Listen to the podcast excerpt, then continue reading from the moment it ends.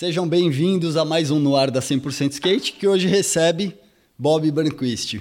Bob, seja bem-vindo. Obrigado, Valeu, por obrigado aceitar vocês, o convite. pô. Sempre bom. Sempre bom tê-lo aqui. É, faz tempo que eu não, não, não entro no ar aí.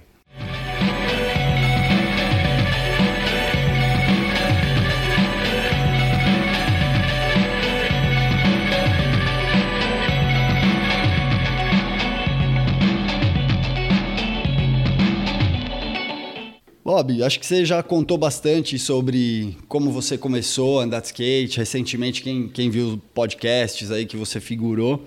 Então vamos, vamos para o começo do skate e o início da 100%, por exemplo. Tá. Tudo começou aqui em 95, com essa capa aqui, quando você foi campeão mundial no Slam City Jam. Foi uma Sim. quebra de paradigma e aí nasce a 100% skate com essa a cara do Bob aqui. Edição número 1. Como que foi tudo isso? Porque a gente já tinha em 89 o Eda, já tinha ido e conquistado um quarto lugar. E aí tem esse ato. Como foi para vocês irem viajar? Você já estava com a camiseta da, da Anti-Hero, como você contou, mas como foi a preparação assim? Nós vamos para lá. É, né, o lance da capa eu lembro da época assim que era um, era um momento de transição de, de comunidade, de geração, de revista, né? Acho que na época da Overall, da Tribo. Aí eu lembro que até antes dessa tinha uma que foi é, é, é, pensada, era, era a One, né? Acho que era a revista. Acho que é desse nome. E aí, é, é, nessa mistura, rolou o lance do Canadá, então foi quase que junto esse nascimento, né? Que acho que aqui foi o Alexandre Viana. Foi Viana. É, então, bem nessa época é, de pegar e falar assim, cara, tem uma nova geração, tem um novo momento. Aí foi meio que uma forma da gente contar como o Dirty Money foi de, de fazer um cliquezinho de vídeo pra gente ter a nossa coisa, meio que a 100%, ah, fazer o zine, fazer uma coisa que a gente faz, né, que faz mais sentido.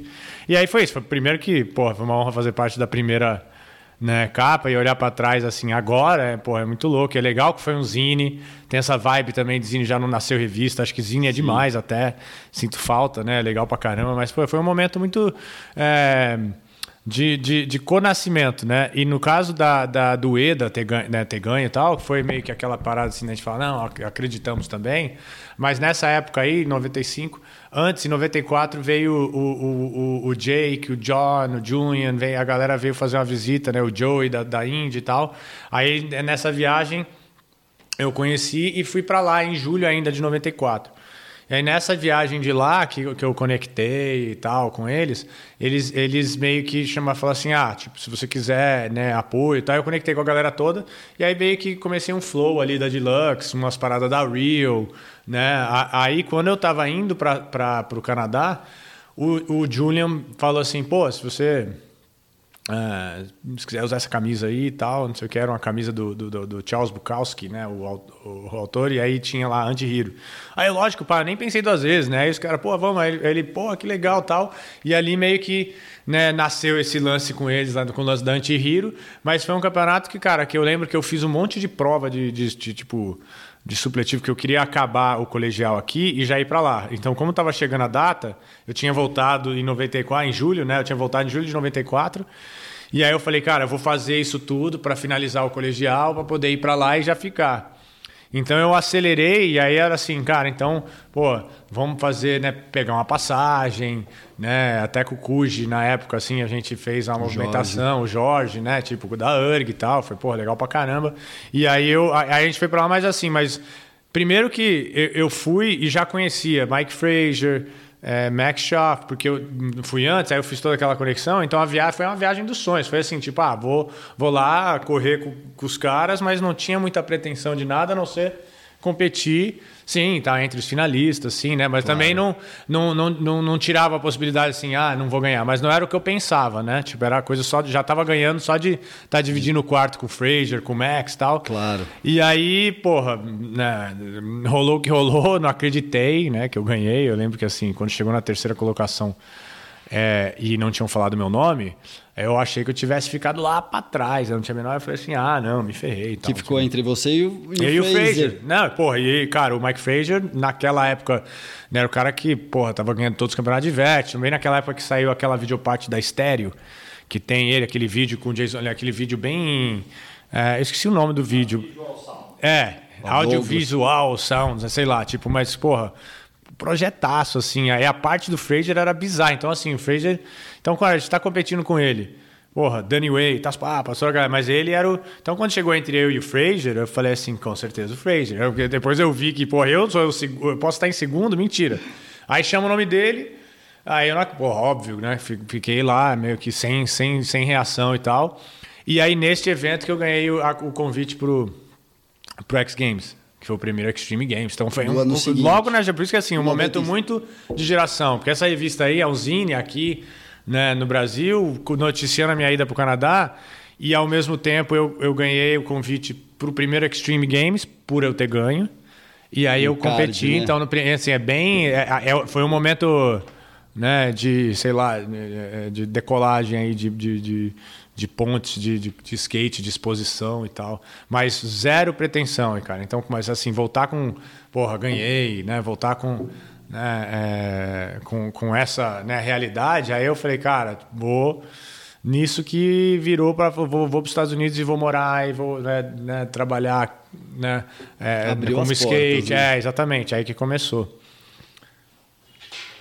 E aqui também nessa mesma viagem tinha vários brasileiros também nessa trip, né? Inclusive tinha. o Piolho e Sim. o Ferrugem também se deram bem no street. Sim.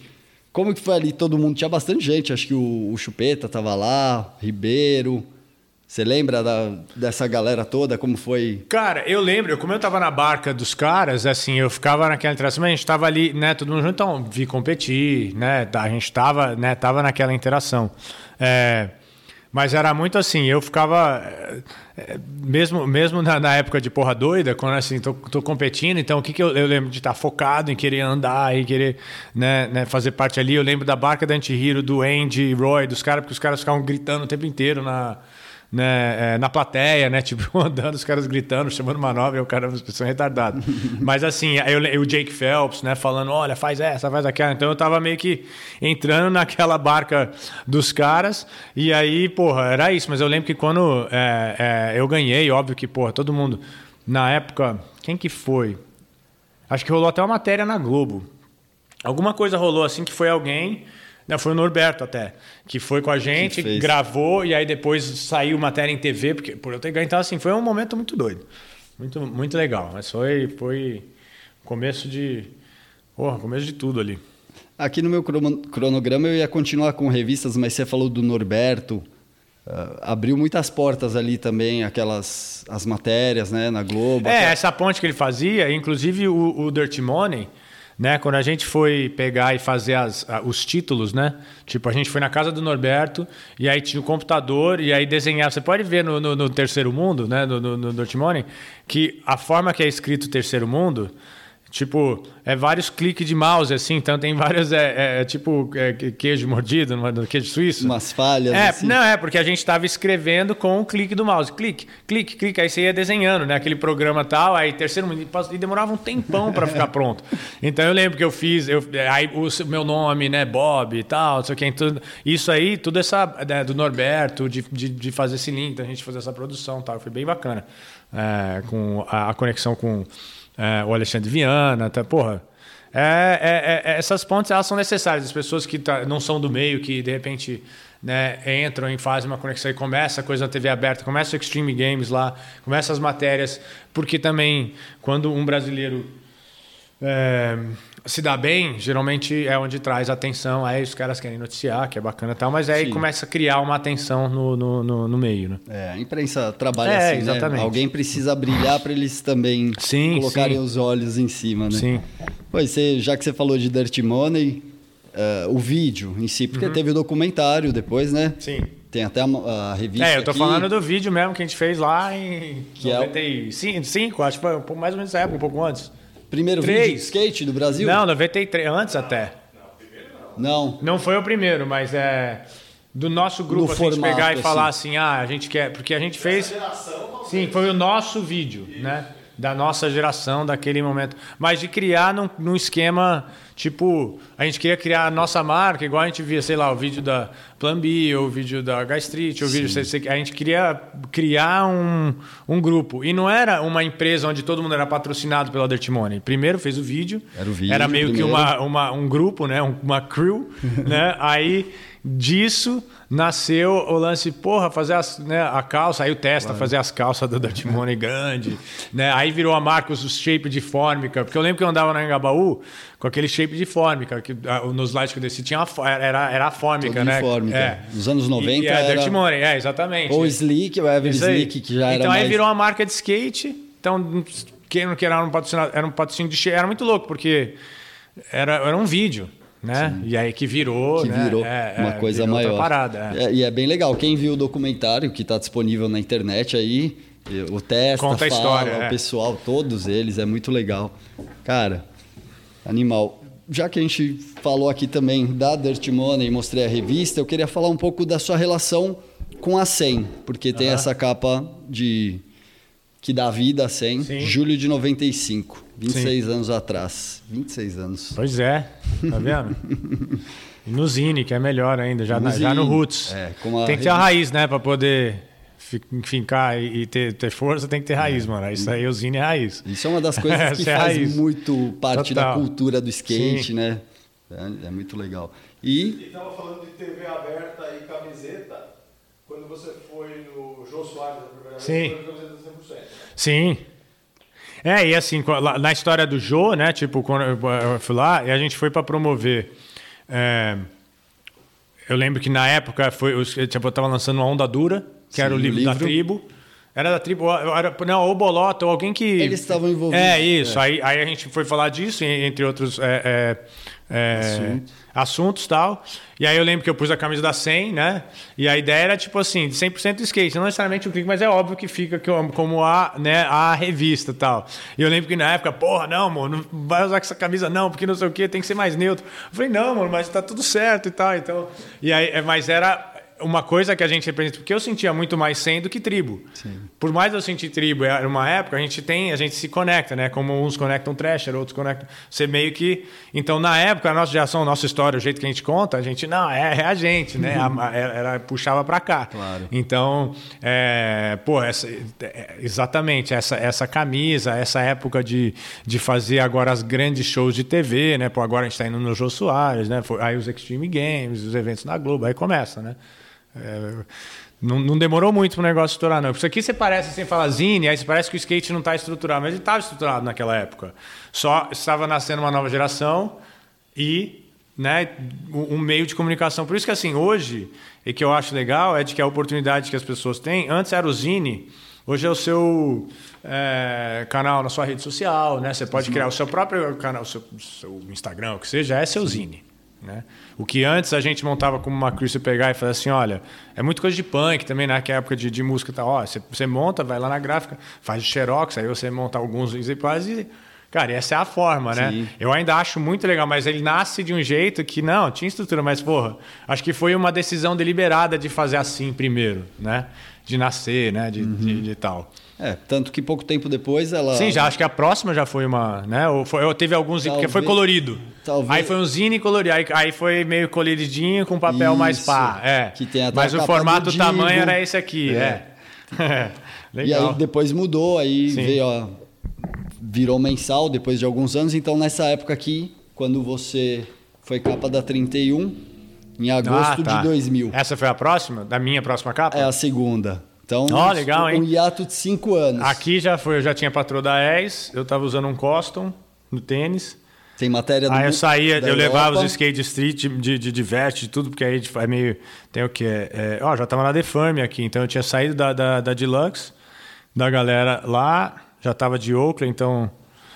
Legal. Isso aqui foi. Foi o Bitão que fez, não foi?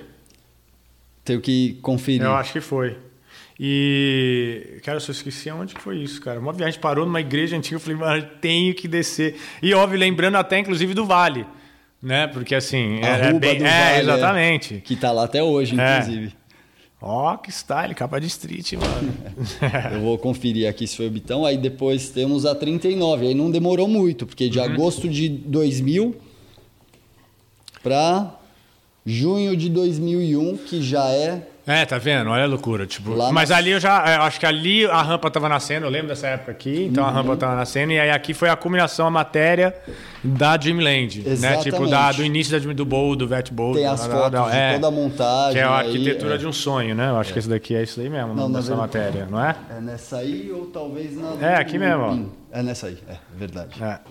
Essa aqui mesmo. Antes do looping, é verdade. Isso aí. Capa da Thrasher também é no Street, do skatista do ano. Os caras- Sim, foi Street, é. E aquela capa, cara, tipo, eu eu pulei de flip aquele é, gap do Cardiel, que quando ele ganhou o skatista do ano, ele pulou de olho lá na praia de São Francisco, que atrás é aquelas casinhas, parece desenho, uma cenografia muito doida. E aí eu lembro que eu vi aquilo, aí, tipo, óbvio, né? é, é, E eu, porra, seria legal pular de flip ali e tal. Aí pulei, o Luke Ogden fez a foto, né? E aí a gente, pô, que legal, vai rolar. Só que ele fez, aí ele mostrou pro Jake, o Jake esculachou ele. eu falei, cara, mano, eu fiquei assim, cara, o Jake é foda. Ele pegou, porra, você fez a porra toda errada, que não sei o quê. E realmente, assim, ele pareceu como fosse qualquer lugar. Eu achei a foto foda, porque, né, eu, eu vou falar, né, pra mim tava legal. Só que o Jake tava, eu não sabia, o Jake tava procurando capa, né? Pra mim eu tava fazendo uma foto e tal. É. editor, né? Aí, aí beleza, aí tipo, fazer outra. Eu, caramba, outro pico. Aí, aí tinha um pico que eu passava de carro direto ali em casa, né, numa avenida e tal. E, pô, eu sempre pensei em pular ali, aí é um pico meio tradicional que lembra um pouco Tommy Guerreiro, Coco Santiago, tipo, pular as, as driveway, né, as entradas de estacionamento, tipo, pô, Coco Santiago tem umas fotos dando o olho por cima da garagem toda, mas é nesses negócios de, tem a descida e tem a entrada do drive. São Francisco tem muito isso, né, aí tipo, tem aqui, aí tinha um corrimão e aí, aí eu pulei de olho, era um olhozão longo, mas não era um flip igual o outro, o outro foi mais difícil e tal, ali foi mais. Mas a foto ficou, Ficou- cara, tipo, trad... meu, ficou muito legal, uma das fotos que eu mais gosto e virou capa. E eu não imaginava, quando eu vi na capa, eu falei, porra. É, tem essas É. coisas também, É. né? Porque o editor ele preza ali por um conjunto de coisas, né? Sim. Não só manobra. Sim, ele tá. Exatamente, é. E um editor Jake é porrada, né? É. Vacila, aí você vai ouvir. E aqui eu, eu- Agora você vai ouvir do além. aqui é na Mas- França. É na França e é do Bitão. Isso aqui Ah, na- agora é o Still França. Watching, né? Still Watching, né? É, cara, isso aqui é na França, é o Bitão, né? Bitão. É. Ah, essa Aí. época eu- tá, a gente tava direto do Bitão. Cara, tem uma história com o Bitão engraçada. Tem uma. Conta Só, aí. só pra. Tem uma desce- a gente tava descendo a. A gente sempre descia as ladeiras ali em Daily City. E aí, ele não tava muito né, acostumado. Foi logo quando ele chegou, assim. Aí ele tava direto, vamos, vamos descer e tal. Aí ele, ah, beleza. Aí ele foi pegar carona no carro, tipo, a gente deu uma acelerada assim. Aí ele foi pegar carona no carro. Ele pôs o skate pra baixo, né? Ele pôs o skate, só que ele olhou pra baixo assim, ó. Aí só que o carro tinha parado na frente, né, cara? Tipo, a gente tava assim, eu vi. Aí ele levantou assim, pau, mano, de, de cara, de nariz no carro. Aí o cara ainda saiu puto. Aí, nossa, mostra. Não, essa. Essa, entre outras mil, mas você falou assim, eu lembrei, cara. O Bitão, a gente saía muito. E o legal é que nessa época a gente tava sempre junto, morou junto, né? Pô, a gente fez várias fotos. Né? Tava sempre saía, fazer, tem foto em vários, vários piques nessa época de, de, de, de Estados Unidos. E eu acho que essa viagem da Europa foi, foi mais ou menos, foi pós, né? Tipo, essa história, mas a gente já. É acho que é tem- de tem 2000, várias. né? Que é. uma, até a revista ela retrata a turnê europeia dos brasileiros ali, Europa Sim. 2000. E aqui uma do Burki, do Dan Burki, Ó, que é o looping Ah, é o parafuso. Aí já é um gap também de cinco anos, porque ali é em 2001 na França e agora em 2006. ah, essa aqui é, mas foi de é, dois, março de 2006, Março a ação foi 2006. final de 2005. Essa é só a última capa. Que esse né, aqui, gente- esse, esse assunto estava no, no reality, quando eu fiz o documentáriozinho, Sim. que era do, do, do- do- do parafuso.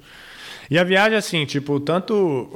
o- legal de ver a sequência, assim, é, né, as coisas evoluindo, mas a minha história, né, a 100% tem, tem momentos assim, a gente escolhia, né? Também tem entrevistas grandes na tribo, a gente sempre. Mas eu Claro. sempre fazia a, a questão da gente montar uma história, porque, pô, nessa época era é, é trash, ele transformou, fazia, tipo, era constante a demanda, que era fácil de pegar e não ter tempo para, né? E falar assim, cara, não, deixa eu fazer. Mas eu, eu lembro que eu, eu sabia que eu precisava de dar atenção para o, né, a mídia e continuar fazendo tão forte quanto no Brasil, para não também ter uma época que eu sumi do Brasil, sabe? Uma época que, ah, não, tô lá, pô, construí meu sonho lá, cara, olha isso, eu saí, eu construí isso, então, assim, de fazer isso daqui, esse negócio da arquitetura do sonho, que é da rampa, do quintal, pô, era sonho da minha.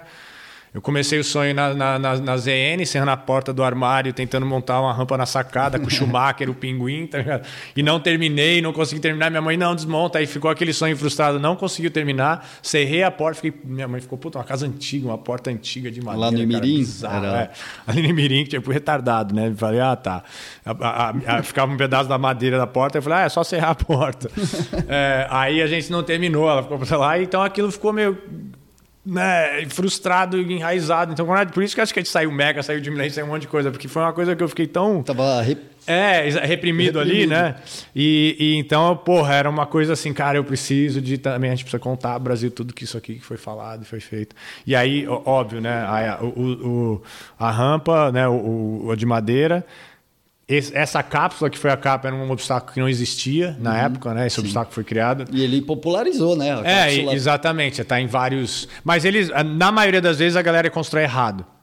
Porque eles constroem abrindo, né? O lugar que está um pouco correto, assim, só não está executado porque os usuários em Sapiranga, que o projeto é bom lá. Eu não fui só lá. Só que ainda, na, constru... na construção os caras expulsaram, quem sabe, e fizeram merda.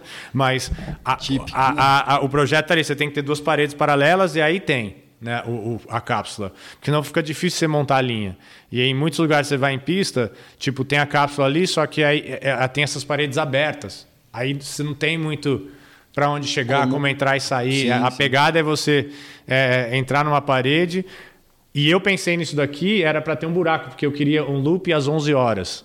A ideia desse obstáculo foi fazer, eu quero um looping às 11, não meio-dia né? Não aqui, eu quero Sim. fazer ali. Aí eu tinha essa ideia do buraco, então era um teardrop, né? uma gota é, ao contrária para construir. Então, quando eu falei com o Tim Payne, que construiu o Animal Shin, que eu construí aqui, eu estava falando isso para eles. Aí ele falou assim: Ó, oh, Bob, eu entendi o que você quer, mas para construir isso é melhor a gente. E aí eles. Não, vamos fazer ele completo, que aí você pode fazer aqui embaixo, ali em cima, devagar. Aí eu, ah, tá, beleza, mas põe coping porque eu estava imaginando conseguir dar uns grind, né? Também. Mas eu não estava, né? a gente não sabia se ia dar certo para mim. Ah, só se der para dar um grind, beleza, né?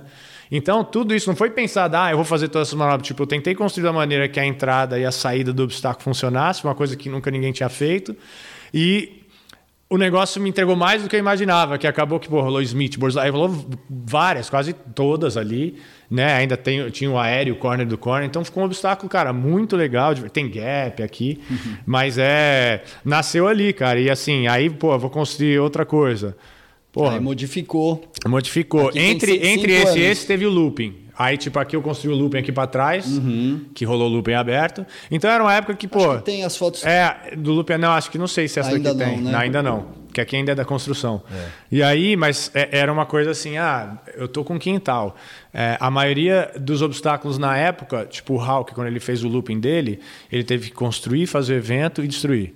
Né? Ele constrói, destrói. A Mega do Danny, mesma coisa. Ele construir, fez ação, destrói. E como era o meu quintal, eu construía e ele ficava, então ficava um pedaço da história e está lá até agora, entendeu? Assim, assim, é o monumentos da época que eu fazia no meu quintal, porque aí vinha o investimento, ah, vamos fazer esse evento, Sim. aí monta e aí não destrui. Então o loop aberto foi um, e aí o próximo foi assim, ah, fazer o reality, ah, fazer uma coisa diferente, que nunca fez, nada. Uhum. Isso daqui veio da ideia do tombo de Mount Balde, que eu caí, me quebrei, Sim. e aí veio essa ideia do loop parafuso, e aí foi pro, pro documentário, eu fiz. Aí nesses momentos, falo assim, porra, 100%, vamos fazer. E é sempre parceiro, ah, vamos fazer. Então aí eu já estava querendo lançar as coisas novas, diferentes no Brasil pela 100. Sim. Era meio que aí começa a ser deliberado, novo, né? É, é, mais, sei lá, posicionado com a minha ideia, enfim. Olha só. É, foto. tem várias aqui. Essa aqui é, era nessa edição mesmo. Exatamente. E tudo é coisa assim que você, ah, pô, nunca foi feito. Ah, mas Dá para fazer. E como eu já tinha feito uma vez deu certo, depois você faz uma e dá certo, aí você fala, ah, mano, é só construir né? É, e, que alguma coisa sai ou, ou o certo, né? o errado sai certo de outro jeito, se deixar meio que aberto, como linha, como manobra, você vai para a sessão, você vai dar um flip crooked, mas de repente sai um flip Smith mais fácil. Sim. Se você ficar insistindo no flip crooked porque você falou que ia dar um flip, esse negócio dessa mentalidade quebra muita gente. Fica muito e fechado a maleabilidade, né, era assim, tipo, porra, eu vou para dar um flip crooked, mas se de repente sai um flip Smith com mais facilidade, aí eu vou pro flip Smith primeiro, Aí depois foi pro Crooked. Aí às vezes sai uma que é mais fácil você cair e voltar de reverso. Então esquece o outro que você iniciou, né? E, e- e deixa ela evoluir para alguma outra coisa. Então obstáculo é a mesma coisa. É, eu vi Todos têm essa história. Eu não sabia que ia rolar isso, rolou. Loop aberto, eu não sabia se ia dar certo. Né? E foi girado ao contrário, era para girar por um lado, que era para eu fazer de front, e aí girar para o outro, então eu tive que fazer de switch. Então Sim. não foi assim, vou fazer negócio switch. Então vai sempre deixando em o universo meio que. É que teve Definir. uma. Você falou num podcast recentemente que aí você visualizou que de fake seria melhor, de switch. Não, era o único jeito, porque o frontside era tipo pular um gap, mesma coisa assim. Quando você vai fazer um gap numa piscina, o corner to corner, né? É muito melhor se fazer de frontside, mais fácil, né? Por mais que o back você tá vendo, é tipo o, o, o, o holdback, costas, né? Você fica, você tem que acreditar mais, é, dá mais medo, mas dá pra fazer, dá. Só que o corpo você tem que. Esse movimento é mais fácil do que esse daqui. Né? Você, fica, você enxerga mais, você pode sair mais, o tombo sai mais. Então, é por isso que eu falei, não, tem que ser de front. Então, quando eu vi ele girado para um lado, que o de front era switch, por mais que fosse switch. Seria muito mais realista e mais fácil eu tentar um de switch do que eu ir de back e mandar um de Sim, back. sim. E é da minha base. E é né? porque montaram errado. Montaram, eu fui viajar, eu não estava na. É, é, eu, fui, eu fui no Congresso Espírita em Filadélfia. Que legal. Foi a parada que eu fui fazer, que rolou, tá, ah, conheci o pessoal, tá, não sei o que, estavam lançando os livros, aí a gente estava tentando fazer uma força-tarefa de ajudar lá, e aí eu fui para lá. E aí eu deixei os caras montando que, porra, é o Tim Payne, né, os caras, falei, ah, não vai ter problema. Deixar na mão é o. Jeff, é o Jeff Hammond, que é o cara que realmente é a cabeça, tanto do Corkscrew quanto do Looping Aberto, foi o Jeff Hammond, que é da equipe do Tim Payne, mas foi ele que Que é o nome do. Looping Parafuso. É, que é o Looping, é o que o Corkscrew. Mas aí eu peguei e falei, ah, beleza, eu vou para lá, faz assim, não conseguiu falar comigo ou não respondia, ou sei lá, né? Tipo, quando eu cheguei, tava girado ao contrário, que pra cá tá- tinha um curral assim, e aí não ia dar espaço. Aí, de repente, os caras, ah, gira pra cá. Ao invés de, né, tipo, sei lá, É que faria uma diferença, ou então ir um pouco mais pra cá, porque a ideia era de sair da, do, do- do- da rampa de verte, dar um nose grind, cair na rampa e aí dar o loop. Então era conectar, não era só fazer o looping aberto. A ideia ali era fazer uma conexão de do- um parque de diversão, meio que, que o looping está incluído, sabe? Tipo, botar o looping na linha, que não tinha rolado né, isso ainda. Eu falei, ah, isso daí eu faço primeiro, depois. Era uma coisa isolada. era né? muita, faria era muito fazer- detalhe para fazer várias coisas juntos, então você tem que jogar com, né? Não fica ideal para uma situação, fica mais ou menos para todas, Uhum. né? É Meio, foi, foi meio que rolou. Mas cara, todas essas construções, tudo eu consegui desenhar. Tipo assim, eu consegui explicar, eu consegui explicar, o looping aberto consegui, eu fui lá, fiz um desenho, tudo eu desenhei lá, fui lá e pô, tinha, você tem um sketch da parada, tal. Aí eu dava pro pro, né, para quem vai projetar, mas o parafuso eu lembro que é, eu não conseguia desenhar. Tenta desenhar um parafuso, mano. Entendeu? Você, como é que você vai explicar? Eu já sou ruim de desenhar. Aí você fica, tá, mas como é que eu vou fazer? Aí eu parei, cara, não dá para desenhar. Aí eu peguei uns papéis, cortei e fiz uma maquete de papel, né? Aí eu coloquei assim um do lado do outro e também não tinha né, é, o iPhone e mandar rap- rapidinho, né? Tipo assim, então eu desenhei a maquete, fiz a foto naquele sidekick, eu não sei se vocês lembram daquela aquele da, da T-Mobile que se girava assim a telinha, Pau, todos os jogadores de futebol, lá nos Estados Unidos, Ah, jogador sim, de era. futebol americano, tal, tudo, né, depois do pager, de ficar andando com o pager do lado, era essa parada. e era um e-mailzinho, mano, só que era tech, tech, tech, tela, né? Não era tela touch, né? Era os tech. Então eu fiz a foto naquela parada, numa qualidade muito ruim. Aí mandei no e-mail, eu já tava achando super tecnologia. Eu fiz a maquete, fiz a foto, mandei. Aí os caras, ah, entendi o que você quer fazer. Tá bom, beleza. Aí de novo, tinha o lance é, aberto aqui, né? Porque eu imaginei como se fosse aquele lance do James Bond da ponte que, tipo, tá contorcido na, na corrida do carro, faz assim. Então eu imaginei aquela construção, né? Então eu fiz a maquete daquele jeito.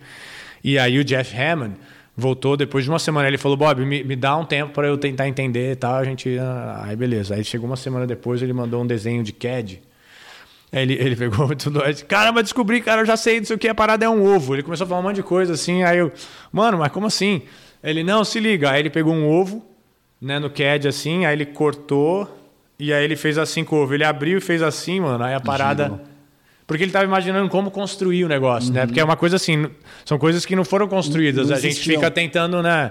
E eu também não, não, não sou engenheiro, sou arquiteto. Eu sei que vai funcionar e tudo é olhômetro, né? Aqui eu sou, né? É, Mas eu não sei. É. ângulo, e aí pra- ele vai lá, não, não sou projetar ângulo. Aí, cara, a viagem disso daqui é que numa rampa normal, todas as sessões, vamos supor uma mini, uma mini rampa, né? Aí você tem lá a mini rampa do raio de 7, todas as sessões vão estar cortando mini rampa no raio de 7. Né? Aí você vai, faz ela à distância, é, é isso aí, né? Tá, tá, tá, tá. Corte de altura, beleza. Isso daí era assim, é um ovo. Então, essa transição aqui, 4, essa 5, essa 6, essa 7, essa 8. Então, ele descobriu que se ele, ele vai mudando, cada sessão ele vai mudando, então cada espaço vai contorcendo. Falei, ah, mano, só você mesmo para descobrir isso. Mas assim, depois que ele me falou, eu falei, ah, faz sentido. É. Mas pra, ele construiu. E aí na hora, aí vai, como é que vai fazer? Ai, e pronto, e vai. Ah, Hoje em dia, eu, construiria. Se eu fosse construir isso de novo, isso aqui seria legal para uma, uma decolagem de mega, né? Aterrissagem grande, Sim. né? Tipo, meio que essa pegada, né? É mais fácil, que aí, tipo, se eu- aqui eu errava, eu caía no flat, né? Então, pus o colchão e tal, tipo, você erra o giro, cai no flat. No da Max você ia ter muito mais espaço, mais tamanho na, na aterrissagem, né? Então é um lado. Mas é isso. o corkscrew foi legal, porque deu certo, mano. Tipo, porra. Antes de vir a Mega, você ainda. é Porque aí tudo era de madeira, né? Sim. E aí teve mais uma. Não, inclusive aqui, ó, você já pode ver que no do. A gente tá em que ano aqui? 2006. Tá. Então, mas essa já é, dois, é 2001? 2001. Então, 2001 com a rampa já com um ano, mas a- o skate light novinho, né? Que Uhum. é a, a chapa lá é skate light. Beleza. Aí aqui eu fiz uma reforma, porque eu consegui um investimento para o documentário para fazer o corkscrew. Aí eu peguei o skate light novo, aí a gente recapeou a, a rampa. Sim. Aí beleza, foi já mais um custo, recapeou ela nova. Aí passou mais um tempo, ah, precisa de gastar. Então tinha que gastar mais, sei lá, 60, 70 mil dólares. De novo, né? Tinha, né? Porque para ficar. a primeira- Porque dá para você manter uma, uma rampa de quintal das antigas, mesmo lado, se dá para você manter ali meio roots. Mas aqui não, é, aqui não era roots, é grande e a gente andava rápido, a gente andava no alto nível. Então, assim, eu não posso ter um furinho. Então eu tenho que Exato. constantemente dar atenção. Mas, cara, toda hora você dá uma atenção de 60 mil dólares. Sem dúvida. Os patrocinadores, ah, no primeiro fala, ah, te dei. Igual teu pai, te dá o seu primeiro skate, você pede um mês depois, mas acabei de te dar. Ele não sabe que, mano, você precisa. né, Vem, vou pedir de novo, os caras, não, já, já foi, né? Aí, aí no caso, é, na próxima, que acho que já foi mais seis anos, que 2010, 11, Aham. foi quando eu consegui recapear. Aí eu falei assim, cara, ao invés de recapear, né? Eu tava com o Jeff King, que é o do que faz as construções lá, que tinha aquele programa da Barba Vermelha, que faz os obstáculos e tal, não sei o quê. É, gente fina pra caramba. Aí foi uma época que a gente começou a fazer bastante coisa, ele mora perto, né?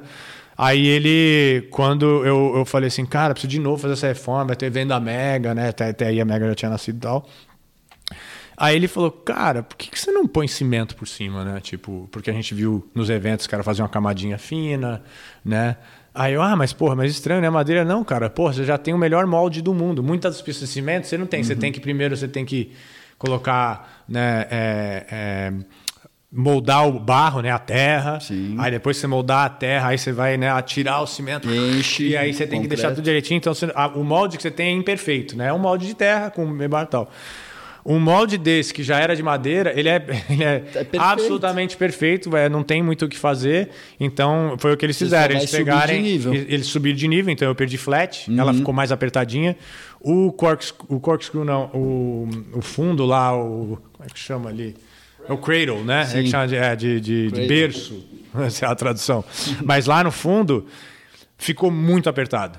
Porque o que, que você faz? Você põe uma camada de uns 10 centímetros, sei lá, tipo uns 10 centímetros. De cada lado. É, aí a transição fica mais apertada do que já era. E o cradle ele já era apertado de madeira, então era, era dá pra fazer as manobras, mas você entra muito no gás. Então, de novo, uma coisa que a gente não sabia, falou, não, mas se eu for construir de novo isso, tem que construir um pouco maior. Para poder voltar de um aéreozão e aí poder entrar lá sem estar com a perna apertada. Então, o cimento, ele adicionou umas coisas e tirou outras, né? Ali ficou mais difícil. Para eu dar um grind, é mais difícil. Tá com o moleque que deu o Smith grind, o Smith back lá, tipo, eu falei, porra, bizarro. Porque eu sei o quanto é apertado, quanto que tá ali. Mas é isso, aí, aí é, enfim, né? Tipo, vai evoluindo, né? E depois que eu pus o cimento, cara, tá lá, sem problema até agora. E mas, né, vai durar aí. Minha casa vai e aquilo fica. Legal. É, e aí vem, vem a Mega também, logo depois disso. né? É, exatamente. Que aí o Danny Way já tava.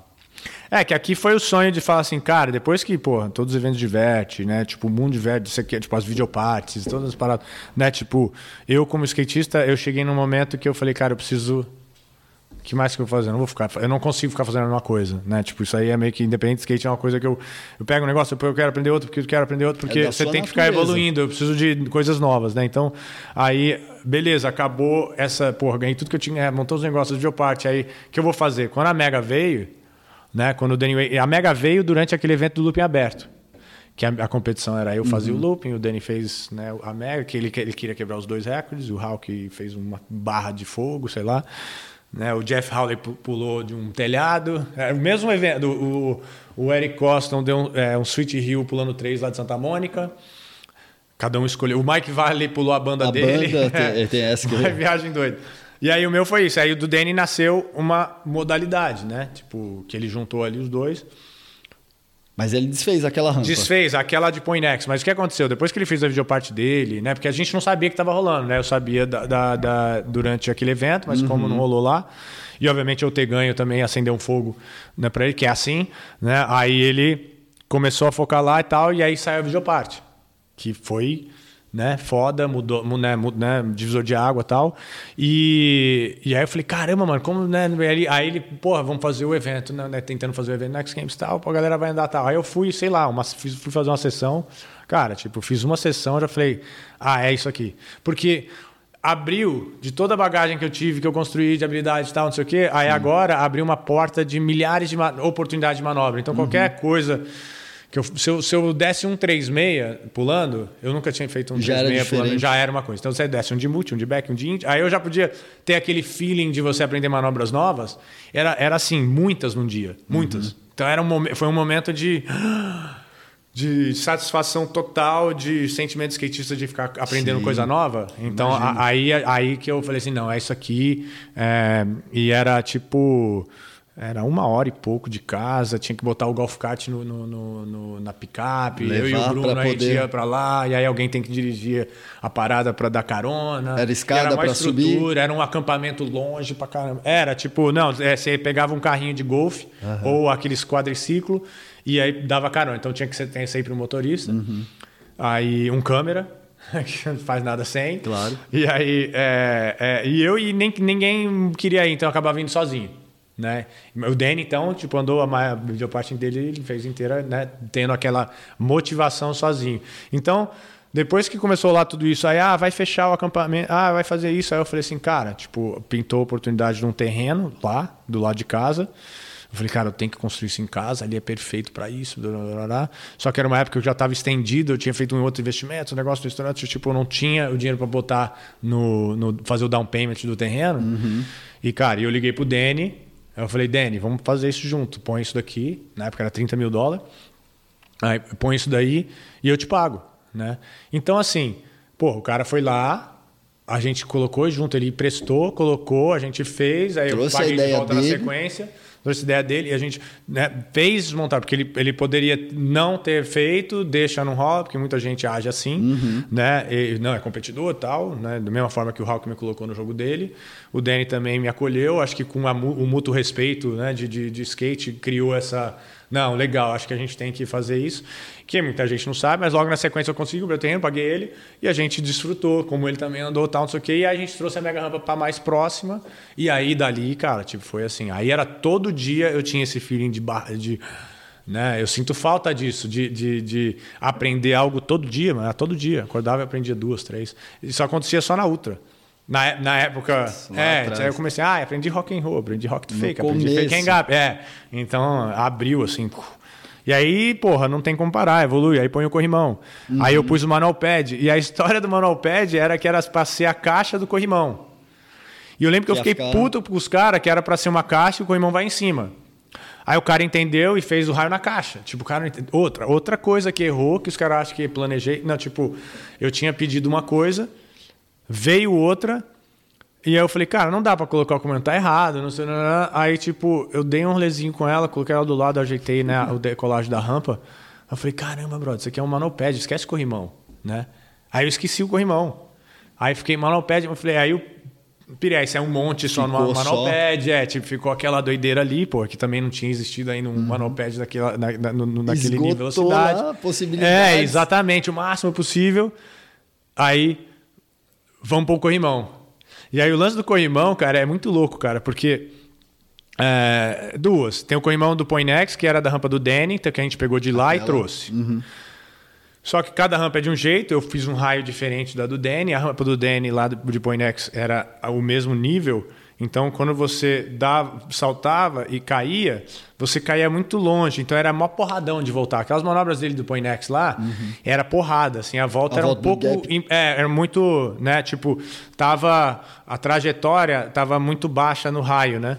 Então, a gente percebeu isso. Eu lembro quanto que eu andei lá. Aí eu falei, não, eu vou trazer a aterrissagem para cima, que aí você aterriza no arco mais lá em cima, Mais suavidade. mais suave. Então, por isso que lá em casa muita gente se assusta para andar, eu ou faz isso aqui, porque na hora que você desce, você olha, você não está olhando lá na frente, você está olhando um- porque é um step upzinho. Uhum. Então tem aquele momento de você achar que você vai, então até se acostumar com isso, mas depois na hora que você volta, ele fica muito mais fácil, né? Que inclusive também foi por causa do tombo do Danny aqui que ele quase quebrou as costas, que a gente mudou também, era bem naquela naquela época aí Isso na sua na já. minha, é. Que aí facilitou, né? Aí agora as manobras né, não é tão impacto, aí começa a ter. Aí é um uma volta com slide, meio que sem tanta. Nossa, cara, mudou completamente. E aí deu oportunidade de, de, de, de várias manobras e tal. Só que aí tava o corrimão lá. A gente falou assim: ah, vamos colocar o corrimão. É, aí eu coloquei tudo errado. Também, tipo, na hora que eu ia entrar no corrimão, batia de porrada, dava, tava estranho a trajetória, o raio. Então a gente olha de lado, fica, volta. Aí você fica cantando. Beleza. É, vamos fazer um molde. Aí, tipo, o Jeff King veio, aí fica cortando embaixo do corrimão, corta, aí ajeita o raio, solda. Que loucura. Corta, ajeita o raio, solda. Aí a gente fazia isso, aí eu ia lá, andava, Testava. volta. A gente ficou, cara, tipo, mano, o dia inteiro. Volta, solda. dá. Por quê? Porque. E eu ficava só dando 50. 50, 50, 50, 50. Então, assim, eu tinha acertado vários já. Mas, cara, andar de skate já é tão difícil. Se eu for montar um negócio que eu quero dar um flip crooked, o 50 tem que ser um doce. Tem que ser assim, tipo, você tem que dar o 50 fácil, tem que estar na velocidade fácil. Depois que você descobre isso, o resto, porque toda manobra é 50. Tipo, o corpo, se eu saio de 50, depois eu faço o resto. Porque a mega é muito, né? Então, é, é aquilo. Aí a gente chegou num molde, né? Só que ele já estava todo picotado, todo zoado assim. Eu, caramba, brother, vou ter que fazer outro corrimão. E já tinha rolado o Grand Canyon. Então eu tinha aquele corrimão do Grand Canyon encostado lá em casa, não tinha nem pensado, tava lá. Quantos metros ele tinha, mais ou menos? É, lembra? cara, tipo, acho que tinha uns é, cinco. Eu lembro que, porra. É, era isso. E do Grand Canyon ele, ele fazia o raio e ia reto, né? Porque eu Que queria. precisava- Porque eu queria ir para longe do, do, do penhasco, né? Então, assim, era, era mais assim. Mas ele tava lá. Aí eu parei e falei: Porra, cara, vamos fazer o seguinte: vamos pegar o molde e vamos ajustar esse do Grand Canyon. E aí esse vai ficar o corrimão de casa, né? E aí, no meio de tudo isso, beleza, coloquei lá, fizemos o molde, aí eu dei o 50, cara, um negócio doce, perfeito. Eu, caramba, inacreditável, né? Aí logo na sequência rolou o campeonato de Best Trick no corrimão primeiro da Mega do X Games. E aí, cara, tipo, era uma época que o Danny tava meio que pa- ia parar, né, de competitivos da Mega do, do, do, do, do X Games e tal. E a gente tava competindo ali, e a gente super próximo, super. E aí a gente tava competindo ali no, no, no, no, no corrimão, e porra. Acho que ele tentou um Switch 50. Aí eu tava tentando várias, board, não, não sei o quê. Aí eu ia dar um Switch Crooked, eu- mas assim, na hora, se eu desse Switch Crooked, eu ganho dele. Ele ia dar um Switch 50. E aí, quando eu decidi switch, né, eu tentei o 50 para poder chegar no cruise, mano, é competição, brother. Claro. Competição, não quero saber, né? Tipo, a gente vai na. Não é, é uma evolução de, um, de, um, de uma coisa, acho que normal. Aí, cara, eu vi que ele ficou incomodado, mano. Aí eu cheguei, tipo assim, aí ele veio falar, não, porque. Né, tipo, você vai fazer a mesma manobra? Eu falei assim, não, não vou fazer a mesma manobra, tá, não sei o quê. Mas Só que era um assunto estranho para mim, porque eu tô competindo, mano. Eu falo assim, cara, eu vou. Eu tô fazendo pra ganhar de você, tá ligado? Roubou minha É, é manobra, óbvio, cara. né? E não era, né? Tipo, então ficou uma coisa estranha. E eu não sei se de repente na época tava rolando algum estresse, tal, porque eu conheço o Danny, né? Então, assim, eu peguei e falei assim, brother, beleza, entende? se você tá pensando assim, então tá. Aí eu corri o campeonato inteiro e não. Não fui pra ganhar, não fui, eu fui para fiquei tentando meu bolso, fiz as minhas coisas tal, não sei o quê, e tal. Ele deu o Switch 50, ganhou tal. Só que aquilo, aquilo ficou amargo. Tá ligado? Porque eu falei, porra, mano, o Danny, meu. Não, não, não. Tipo, é uma competição, o cara vai fazer eu me segurar. Aí, aí eu entendi o momento, entendi tudo, mas eu falei assim, beleza, então tá.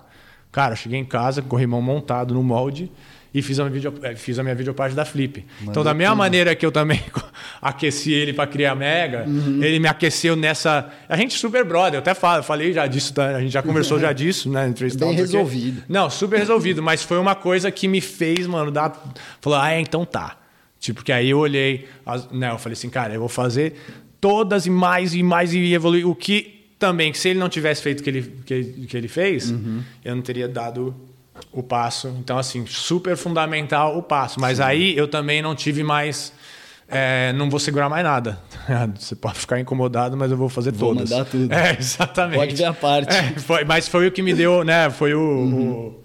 o, o, rango do momento. Mas eu percebo que é. para você tudo é meio assim, né? Aquele Sim. lance do seu pai no comecinho da carreira que você conta em outro programa.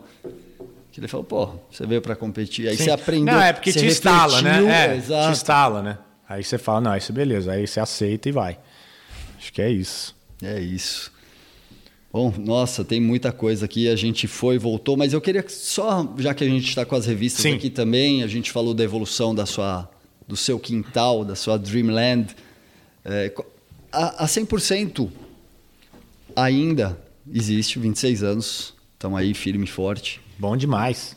Não são muitas revistas não, sei se a, a 100% não é a única revista impressa de skate do Brasil, mas é das tradicionais é a única. Qual que é hoje em dia com todo esse advento tecnológico, Instagram, videopartes, qual que é a importância da mídia impressa? Seja aqui no Brasil ou nos Estados Unidos, que é um mercado uhum. praticamente equivalente ao nosso.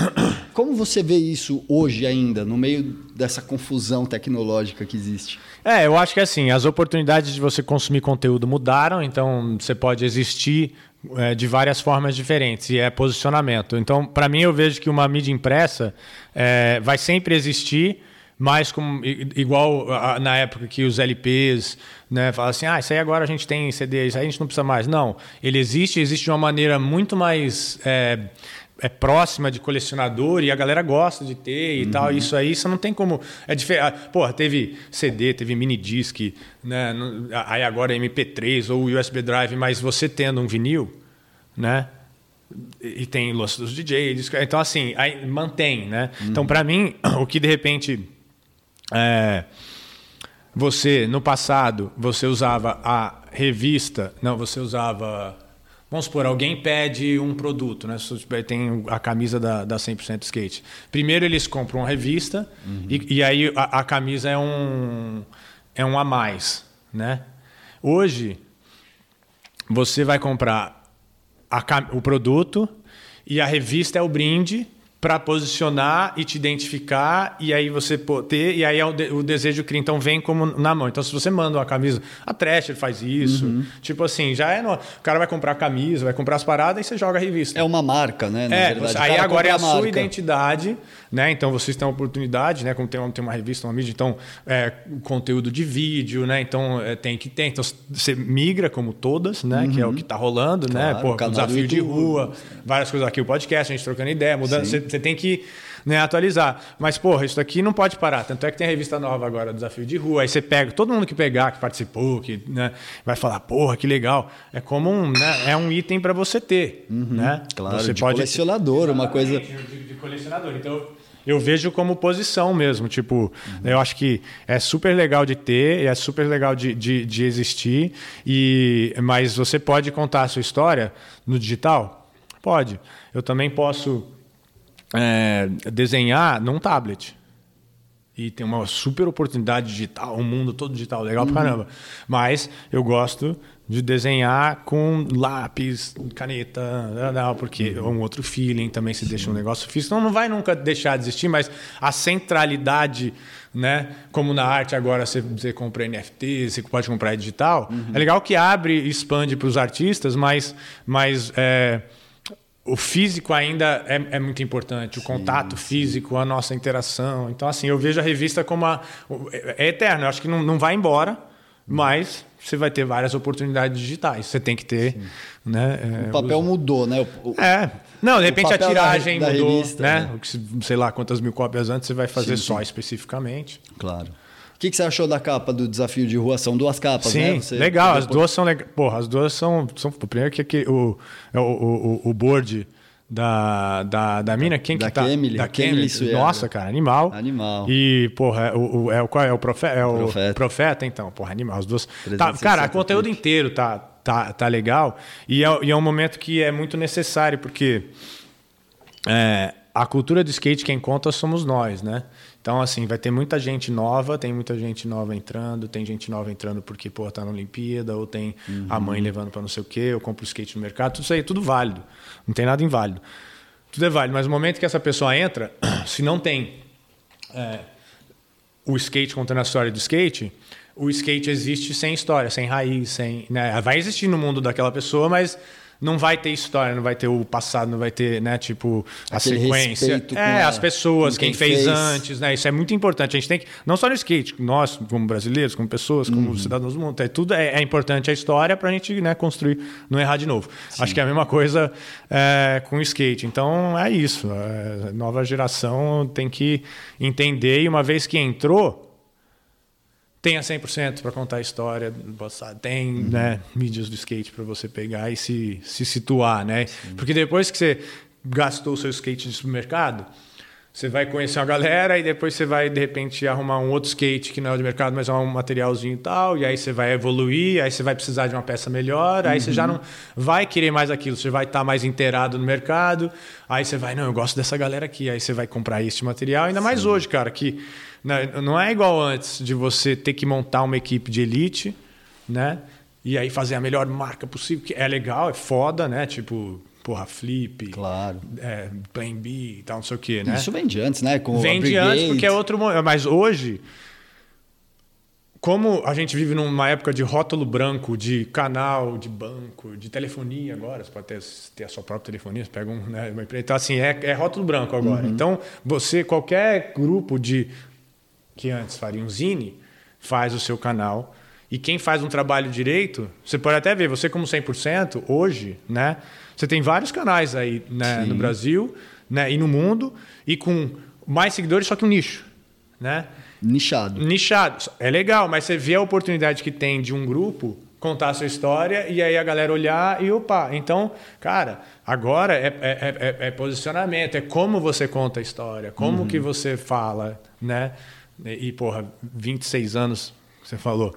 Aí você vai contar a história direito. Mas não quer dizer que os outros caras não vão contar a história deles pro clique deles, pro grupo deles. Uhum. Mas agora você tem um. Né, a mídia abriu, todo mundo pode ser a sua própria mídia, mas nem Sim. todo mundo tem Exato. Né? É porque não tem mais o um intermediário, né? isso, né? Isso, e é bom, tudo isso é bom. O que eu estou falando só é que assim, agora você tem é, um grupo maior e, e, aí é posicionamento. Mas quem que tem história, né? quem que tem 26 anos de, de skate, né? que tem a mídia impressa que vai junto, faz vários. Porque assim, você vai ter que você vira produtora, Sim. né? 100% você vai ter que. Não é só. Como é você vai vender só é, propaganda né, para ali? Você tem que não fazer tem outras correrias. É.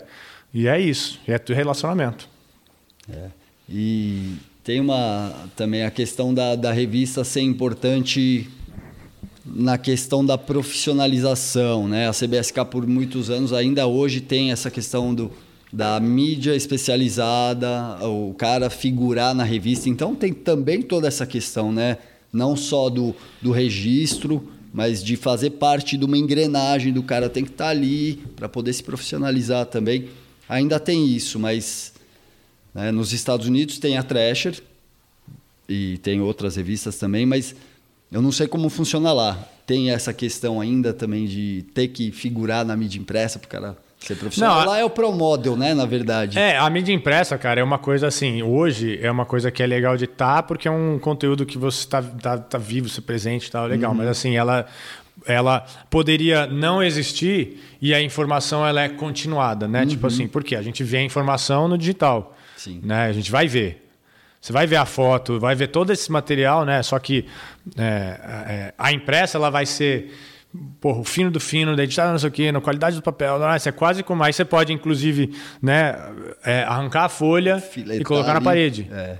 Tá, você não vai fazer isso com. Tá, se você tiver uma LED, se você colocar, mas aí é outra história. Mas é o que eu tô falando, a facilidade, né? E aí você ter, pô, Sim, é, sim. recortar, pô, eu adorava fazer isso. Aí eu recortava o cara, tal, não sei o quê, colava no armário, depois colava não sei o quê, então eu fazia todo um. Né? É, Eu acho que isso você, né, você tem. Mas é, hoje, se, você- se vocês não existissem como um canal de vídeo, provavelmente já, em algum momento já, já, Já- ia, já ia ia embora. terminado, claro. É. Você tem que. cara, até hoje, cara, a maioria das pessoas vão assistir um videozinho de alguma explicação muito mais que eles vão ler uma matéria. Então, assim, você, pega e põe lá no YouTube e coloca lá um vídeo. Tutorial. Tudo tem, assim, explicado, falando por um vídeo. A pessoa prefere ver aquilo do que ler um é. PDF. Mas, né? é, Então, nessa é, é época- assim, é, é- é o que está acontecendo de como você passa a informação agora. É sempre montar um videozinho. Uhum. Exato. É um videozinho com a letra, mas, né, tipo, você, mas o vídeo ele é. hum, Acabou. né, o- né, não tem como. Bom, saímos do impresso. Vamos falar um pouco de vídeos, porque recentemente a gente recebeu o Anthony Claraval, até o TX antes, né? No, aqui no Noir. Ó. E o Claraval fala um pouquinho dos vídeos, da época da Firm ali, da- mais pra frente. Você, o TX, ele fala do Lance Mountain bastante. Fala um pouco dessa, dessa época, o que, que você lembra? O próprio TX, que nem era o TX ainda, né? Era o Uhum. Sim. Rodrigo, Rodrigo Teixeira. Rodrigo Teixeira. É, o, o, o Anthony Claraval, é, do 411, né? Ele gravava o 411. Então, muitos desses. Eu, sei, eu acho que o Brazilian Vacation, junto com algumas outras, assim, era sempre o Anthony, né? E ele super próximo do Kirk, Dianda e do Kurt Hayashi, que depois, que também faleceu, que filmou bastante com a gente no da The Firm, né? O Kurt e tal. É, mas o Anthony, ele é, pô, era super fã do, do Brasil, né? Tipo, a gente sempre saía, era mó diversão, então, puta, cara, gente boa pra caramba, pra gravar era legal pra caramba. E ele, pô, acho que, né, nessas gravações com, com o Rodrigo, aí, aí tava sempre junto, então, é, ia gravar. Porque é importante o relacionamento do filmer com com quem tá andando também, né? Não só de confiança, mas também que às vezes vira uma certa a maturidade em volta da, da, da, da, da criançada, né? Rodrigo era muito novo, como, porra, eu também fui, mas então o filme, ele entra, às vezes ele tipo, tá, eu vou gravar, mas é um cara mais, pô, ele tem que É decupar, mediador. decupar a imagem, mandar, acaba virando o team manager também, paga as contas do hotel, então meio que fica... Cuida. Era um adulto, no, no- no- mas assim, pô... Mas cara tão, tão doido também, o. Anthony Clarvel, o, o adulto da situação, né? Então, assim, a gente morria de rir. Mas era assim, cara, tipo, o Anthony, é, ele, ele, ele que filmou eu tentando o loop de balde, né? Aquelas filmagens, ele e o John Humphreys. E é, que eu tentei o looping lá, Da né? de- exatamente. E aí, assim, eu lembro que a gente foi. Então, assim, ele Sinistra. vivenciou vários momentos, como, né, como é comigo aqui, como lá, tal, não sei o quê. Mas é isso, é um cara que você confiava que ia sair direito, né? Então, porra, beleza, o Anthony vai, legal, vai ser legal pra caramba.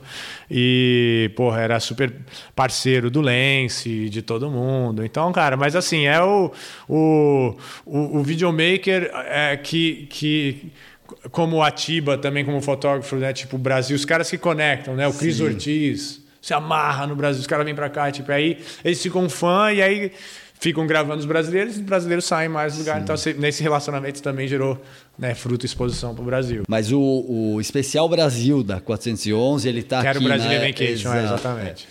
Que aí ele tá aqui no Brasil, ele participa do desafio, ele, ele conta isso também. Ele conta um pouco da escolha da música do TX, junto com o Lance ali, escolhendo, que aí Não, vai... e depois, que acho que foi os tribalistas, Os tribalistas.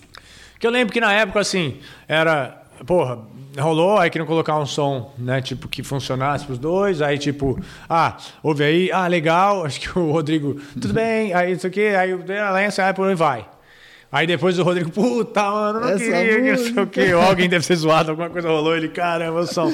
Mas que, pô, Alguém- beleza. a rua co- a rua a rua cobrou, né? A rua cobrou. A rua, a rua cobrou.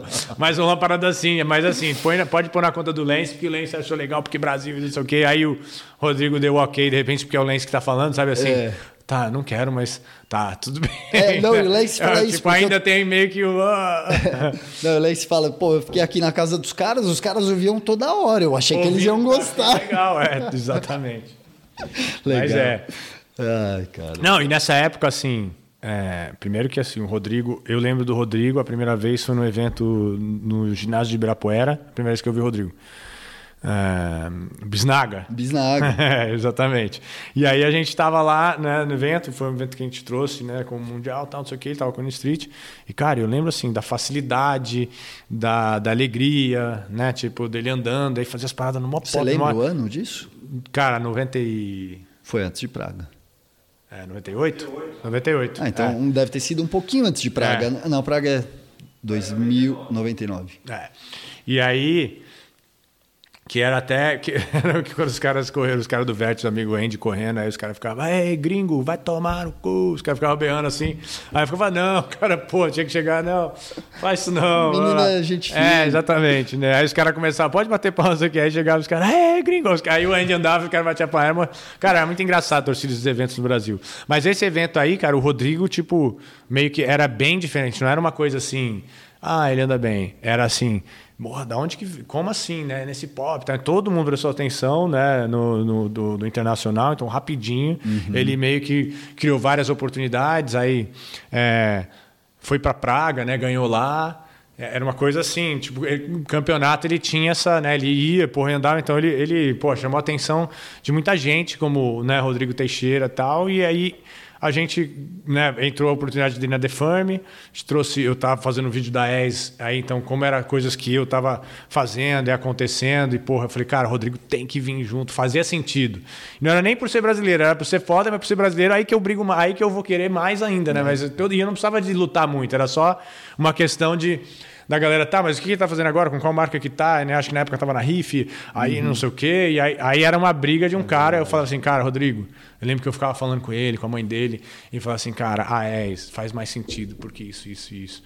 E aí os caras iam lá e tentando, não, assina, assina, assina. Eu falava assim, pode confiar. Eu lembro falando com a mãe dele, não confia em mim, a gente vai fazer um negócio bem legal, né, tal, tal, tal. E aí ao mesmo tempo, Lance, não, defirme. E vamos, porra, é o, Rodrigo, o nome dele é Rodrigo Teixeira. Porra, muito legal, mas como que a gente facilita pro, pro, pro gringo? Eu também queria facilitar esse né, lance para dar é, identidade, marketing, poder ser fácil de lembrar tal. Claro, tudo isso E aí o Lance, é, e aí eu lembro que a gente tava assim, porra, TX, mano. TX soava meio que, né? Ia Teixeira, então ah, TX. O que, que você acha, Rodrigo? Era uma coisa meio que tá, né? De novo, né? Igual tribalista, de repente. ele- Ah, é, é, mas. E aí muitas Mas não, vai achar que é Texas. gostou, não, mas rapidinho ele se ligou e o Lance facilitou até pra, porra, fazer os pro model, né? A galera lembrar. Porra, o skate dele é inesquecível. Uhum. Se você põe um nome mais fácil de lembrar, então mais Casou. fácil ainda, né? Tipo, então fica. E eu gosto de Rodrigo Teixeira. Funciona super bem, mas realmente assim foi uma coisa aí. E aí, cara, foi mó legal quando rolou essa essa ponte, porque quando eu vi que ele ateizou na ES, ateizou na Defarm, fez uma parte Porra, o que ele pôs ali, ele não teve muito tempo a fazer, né? Foi assim, tipo, ah, tava rolando, vai, vai, porque era bom, então ele brrr, filmou várias, né? Manic Mate? É, e, e- e- exatamente, é o Manic Mate. Então você vê assim, tem potencial para filmar mais meu tempo, mais tempo.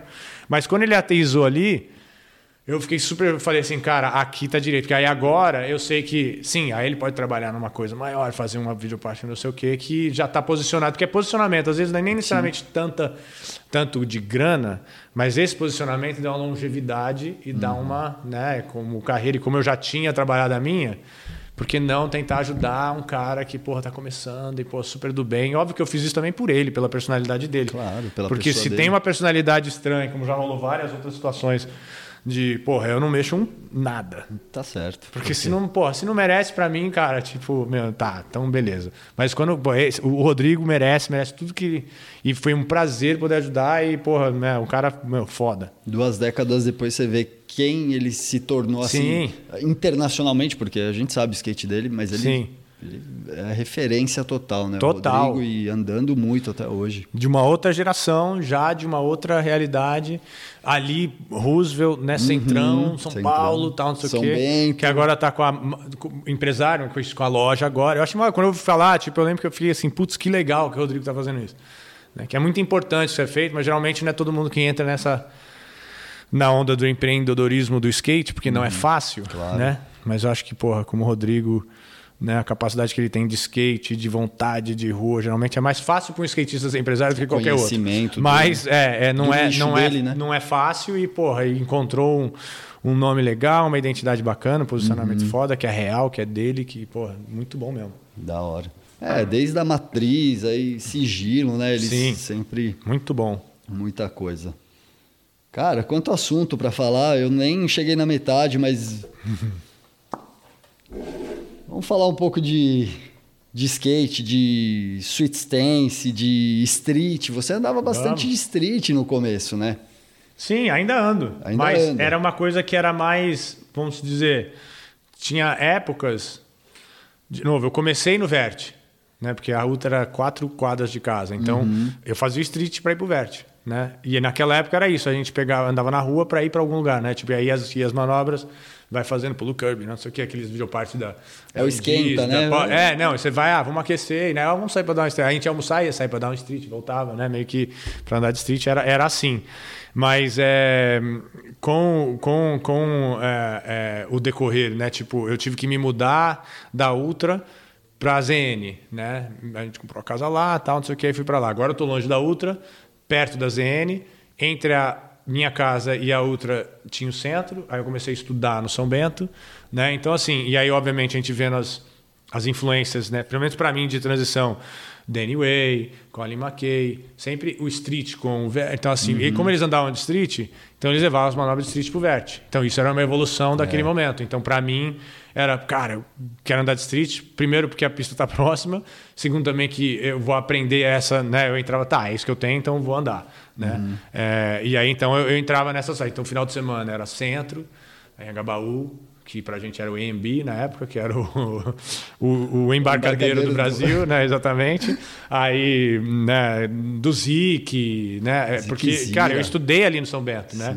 Então, inclusive ali no metrô, de andar, da, da... Que não pode mais andar no metrô São Bento. O pessoal andava lá onde tinha o hip hop. sim, o- sim, exatamente, né? Que inclusive tá rolando a série do, do, do Gêmeos lá na. Sim, na, fudido na, na, na- na- na- no YouTube ali. Legal pra caramba, que é dessa época, mas era tudo aquele, né, aquele grupinho. Então aí ali eu comecei a desenvolver mais no street.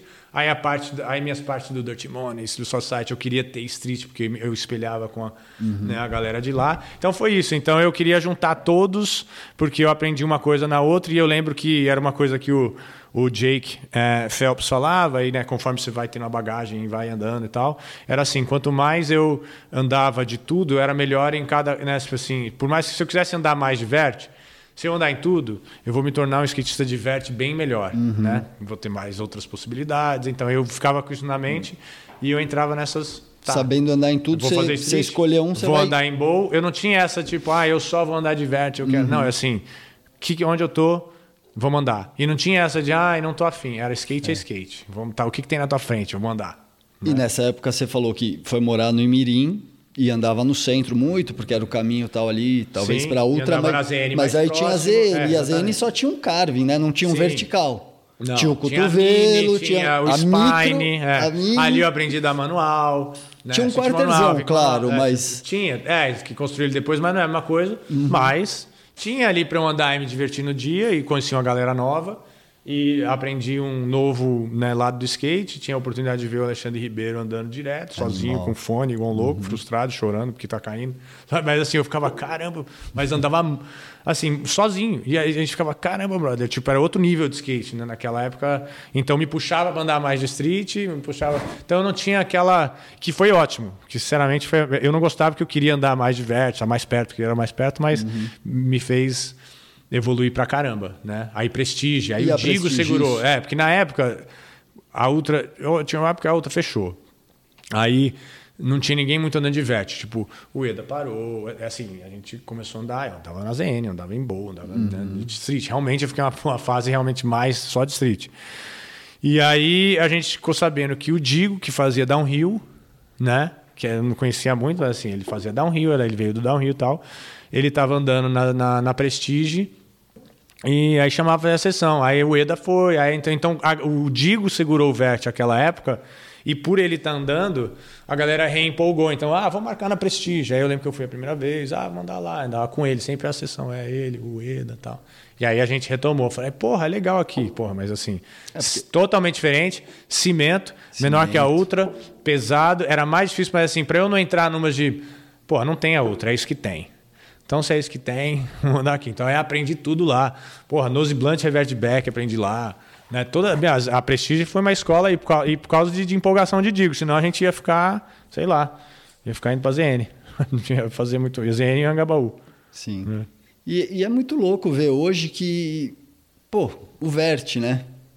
O Vert que a gente achava que lá atrás, talvez naquelas primeiras conversas de Olimpíada, fosse a modalidade olímpica, uhum. por talvez não ser mais fácil de julgar, mas por, por ser ali duas rampas, né? E o cara desenvolver ali. E hoje a gente vê, o Rony tem lá a rampa dele, né? Uhum. Mas como você vê o futuro do Vert? Cara, o, ver, o, vertical, half pipe. Sim. É, o que acontece é que assim, são fases do skate. Então a modalidade do vert que existia, né? Então a gente vê as combinações que existiam no vert que existem hoje inclusive, são muito mais técnicas é, do que você vê no parque. Né? A maioria das manobras do parque são mais simples, né? no uhum. sentido assim, você vê muito bonus, você vê muito. Isso aí já faz tempo que não, não rola em inverso. Você não vai pôr um bônus na sua linha. Sim, né? sim. Tem uma outra no Você tem que pôr um Indy né? 3,6, depois um. Não, então agora é o Nolly Hill Flip 3,6, o Half Cab Hill, assim, é umas coisas. Um pouco, mas por quê? Eu só tô falando isso, não é menosprezando, claro. só falando que no Vert. Você tem uma transição perfeita, você vê uma técnica, é duas paredes, é aquilo, é igual. É ali, ali então tem esse lance de combinações, né? de costurar. Então você pode desenhar um vértice, assim, uma transição, né? um, um, um canyon, uma extensão, ou sei lá, mas não deixa de ser duas paredes iguais e tal. Uhum. Né? No parque, o que, que rolou? Que, na verdade, a evolução do vert foi para o parque no sentido de, tá, quantas. É, é, as transições do parque, porque na época que nasceu o parque, né, a gente tinha os campeonatos de é, street numa pista de parque Uhum. Chamava é Street, verdade, é né? verdade, era gigante. Exatamente. Então era assim, eu lembro que, na, vamos supor, o primeiro Extreme Games, exemplo. Então você chegava lá, tinha o Vert e tinha o Street. Isso aí antes Street League, antes de tudo. Aí tinha o Street. Sim. O Street era o quê? Um monte de transição. Inclusive, muito tempo atrás também, Scott Oster, Dadadal, tipo aqueles eventos, tá? Era um monte de transição zone e a galera do Vert corria o Street, né? Tipo, você via lá na, na, na galera ter ali andando, dando roçói, todo mundo, tipo, né, andava. Mas aí, cara, tipo, chegou no momento que você é, pegava, sei lá, é, uma, um, um, campeonato, aí, aí chamava de street. Aí a galera, pô, mas isso não é street. Aí ganhava o Hulk, Diverte e de street. Não que é, é legal, que merece, legal, mas assim, legal. deu twist num quarter. Aí, e, e aí o singular cria 100, que era mais street. Streetão. E não tinha culpa, assim, vai correr o campeonato, isso. E aí, na época, a gente era do conselho dos Extreme Games, eu e o Hulk, uhum. o Advisory Board. Então a gente ia lá nas reuniões com os malucos lá e falava, ah, a gente acha que não sei o quê. Você né? desenhou até umas rampas para os X Games? É, depois, então. os, várias rampas de Vert. Você che... Só para Vert, você não chegou a mexer. Não, no parque eu não desenhei, só no Vert. Aí... Teve um cara que ganhou um Fera Brasil aí também. É, exatamente, exatamente. Nessa minha pegada. Nessa época não Fera... tinha. Não tinha. né? E, e, e o melhor foi ganhar do Ferrugem. Que era, porra, foi, tipo, ei, tá bom, tchau, tá ligado? Mas era assim, era uma época que a gente, tipo, ficava, cara, tipo, ah, tá, mas não é um street, eu sei, isso daí é um parque. Então, na época, é, é, nessas reuniões, eu, eu, eu lembro que a gente chegou ao que a gente, cara, a gente tem que mudar o nome disso. Tipo, eu lembro que tava eu e o que a gente falou assim, cara, isso daí é uma pista de parque.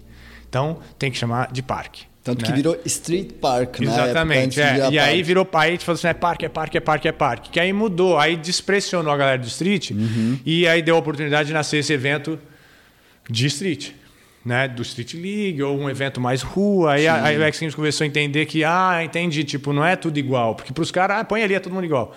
E aí foi. Olimpíada dos Esportes é, Radicais. Foi onde né? nasceram essas duas modalidades. Aí quando nasceu a modalidade de parque, na época, era mais popular o street, né? Ou até tipo, tinha mais pessoas mais popular, então os nomes uhum. do street eram mais conhecidos e tal. E a, e a, galera fala assim: como que a gente faz com que a galera do street corra com a galera do, do, é, é, do parque para poder trazer atenção? Então era uma questão de nome, né?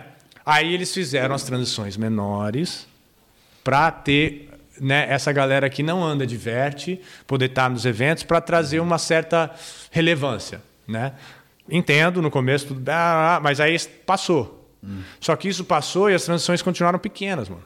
Então, assim, não tem porquê do parque ter transição pequena. Sim. O parque pode ter né, transição grande, pode ter transição, mas assim, é por isso que nasceu daquele tamanho e meio que é um pouco de mini, essas coisas, uhum. que está uma tendência de crescer, que inclusive o desenho da, das Olimpíadas parece que é maior. Então, a tendência é crescer. Né? Ribeirão Preto, que eu estou desenhando lá também, fazendo maior, tipo, para empurrar para cima, porque é, mas assim, nasceu dessa maneira. E o Vert, voltando porque você perguntou por quê, né, tal.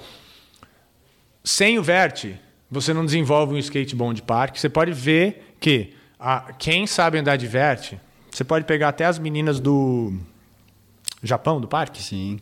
Tá. Elas andam daquele jeito, com poder, com alto, com altura, porque andam de vert.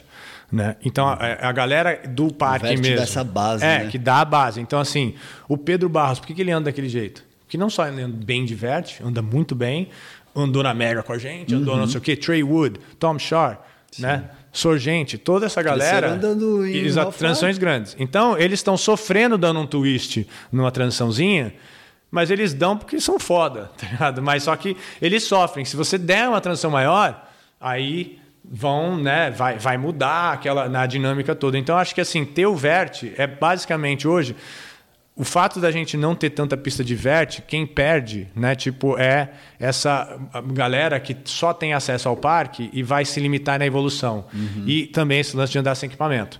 Né? O lance de É, andar sem equipamento vai te quebrar, né? E se você põe equipamento para evoluir, faz mais sentido. Arrisca mais. É, se arrisca mais, você aprende a cair e tal, não sei o quê. Então, o vert ele tá ali para fazer o link para empurrar o nível do parque para cima e as transições crescerem e os skatistas também evoluírem. Então, até dentro do lance da confederação, né, a gente fala bastante com o vovô, que é né, consultor Sim. técnico e tal. Falei, vovô, tem que, cara, tem que colocar as meninas para andar de vert. E elas vêm, tipo, adora. Adora andar de anda, arte. sim. Você vê e, e deu uma crescida no skate, mas realmente o, o vert ele faz parte de compor a preparação para agora que é essa modalidade de parque, Uhum. porque está na Olimpíada, mas ele existe por si, por si só, né? Mas tem o evento de vert agora, vai ter o X Games agora, tem o evento que o Rony faz, O Rony que é o faz Battle, todo que ano, segura, isso. né? Tem os eventos, tem aquele do, do, do, do Vert Attack que segurou, que é legal, que virou tipo um super evento core.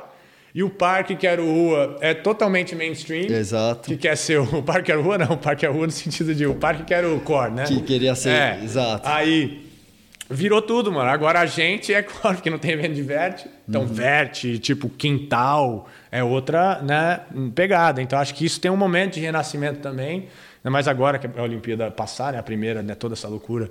Ah, aí eu acho que vai ter uma revivida de alguns eventos e mais trabalho, mas assim, não vai morrer. Eu só acho que assim, as pessoas têm que entender que faz parte, quando construir pista nova, deixar espaço para de repente colocar um vert. Então você pode fazer tudo de cimento, né? Em Ribeirão, um dos lugares que eu, eu- eu menciono lá, porque é o que a gente está trabalhando agora, mas em todos os lugares, inclusive lá em Porto Alegre também que está ficando pronto. Tem várias coisas ficando prontas agora, que é legal de você ter um espacinho, de repente você pegar e alguém fazer um investimento e montar uma rampa de vert.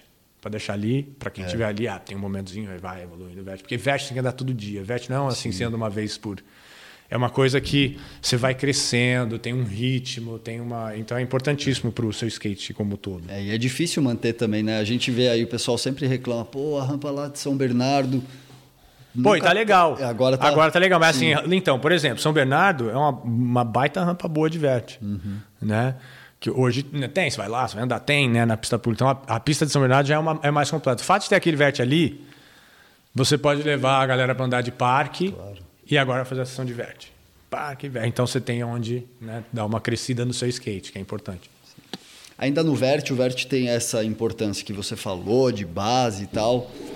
Mas você acha que comercialmente, porque o skate, esses de competição que a gente está vendo, que são os modelos para a Olimpíada, que foi o Street League, que é o Vans Park Series, você acha que o, o Vert ele perdeu ah, comercialmente assim a, a sua sua visibilidade? O que, que aconteceu? Porque realmente ele está ali, as pessoas amam, mas eu lembro batalhas épicas, campeonatos épicos, o Andy, você, o Buck, cara, tipo, incrível. E a gente não vê, apesar de ainda existir esses eventos, n- não é mais como antes, né? Ah, mas é natural, porque existe uma evolução e uma difusão, né? Tipo, inclusive você tem Mega, que difundiu, né? Tipo, o Vert, a atenção foi, tem o negócio da Mega, então não é só mais Vert, antes era o Vert. Né? Então você, Exato. porra, ao vivo na Globo, Campeonato de Vert. Vert. Né? Vert, Vert, os nomes e tal, não sei o quê. Ou é. Vert ou é Street. Ou é Vert ou é Street. Ou é Vert, não tinha um meio termo. Uma vez que abriu parque, e aí mais pessoas, mais nomes, aí pistas vão sendo construídas, não sei o quê, então nasceu essa modalidade nova, é natural da empolgação, e aí, porra, Olimpíada, então tudo foi. Então, normal, uma nova modalidade apareceu, né? Então a atenção competitiva, os É grandes normal. nomes, é normal de crescer para lá, mas eu tô falando assim, a gente ainda tem os nossos eventos de vert, ainda existe uma, um, um cenário, né? E eu acho que é o que eu te falando, tipo, vai renovar na necessidade sim de ter VET para você ser o melhor skatista de parque, você pensar competitivamente, ficar pensando em competição, mas se você pensar como um skate como um todo, tem muita gente ama VET, como muita gente ama street, muita gente downhill, slalom, não sei o que, freestyle. Elas existem, né? Mas o VET ainda é mais importante né, nesse link entre é, street e mega. Você não, é, não vai ver um streeteiro andando na mega sem ele passar pelo vert. Tem é o base, link. é. Né? Então, para você chegar na mega, você precisa do vert. Para você melhorar no parque, você precisa do vert. Tem Pra até você- gente que anda no Vert e não consegue andar na, É, Mega. exatamente. E também, eu para andar no parque, eu, eu peco um pouco mais na, na transição menor, mas eu tenho andado mais por estar ali no Rio, por ter a Praça do Ó, então como eu estou andando mais, estou vendo um momento, uma fase da minha vida de parque, de transição, então é legal pra caramba. Só que eu ainda quero um pouco mais de transição. Mas né, tem como você melhorar. Mas o Vert, ele é o link de melhora de tudo. E, ele prime... e, e além também dele ser uma modalidade, porra, eu, ah, se eu pudesse, eu andava todo dia de Vert. Né, que eu não tenho acesso rápido, não sei o que, igual lá nos Estados Unidos, é mais rápido, não sei o que, mas se eu tivesse, por quê? Porque, cara, demora para você aprender a andar de vert, mas uma vez que você pega o ritmo, é difícil de você querer, tipo, numa pista de parque, eu vou pô, dar grind, um aéreo, um invert, um negócio, eu vou sofrer, eu vou estar porrada, eu vou explodir, eu vou. É mais, mais força, né? Mais força. No VET é tudo mais suave. Aí o suave é mais um copo de chá, tá ligado? Apesar de você tomar porrada, mas é, você consegue na suavidade alto. Você vê o Eda quando ele vai alto, ele vai alto Incrível. suave, porque ele acerta o pump, o jeito que ele volta tem Uhum. um ritmo. Então é, é- eu sinto falta disso. Então, como demora para você criar essa habilidade, criar, né, demora para você aprender a andar de vert, agora que eu tenho ela, eu quero andar de vert, como eu quero andar de mega, como eu quero. então eu, eu sinto falta, total. E a gente tem nomes, ídolos incríveis, né? Tem, porra, lógico O Eda, o Digo, tem caras como o próprio Kozak.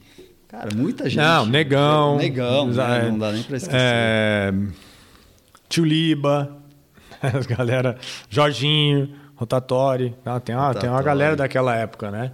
Junai, que a gente não vê muito, mas o Junai, né? Os Invert e tal, né, naquela época da Junai Ludwig.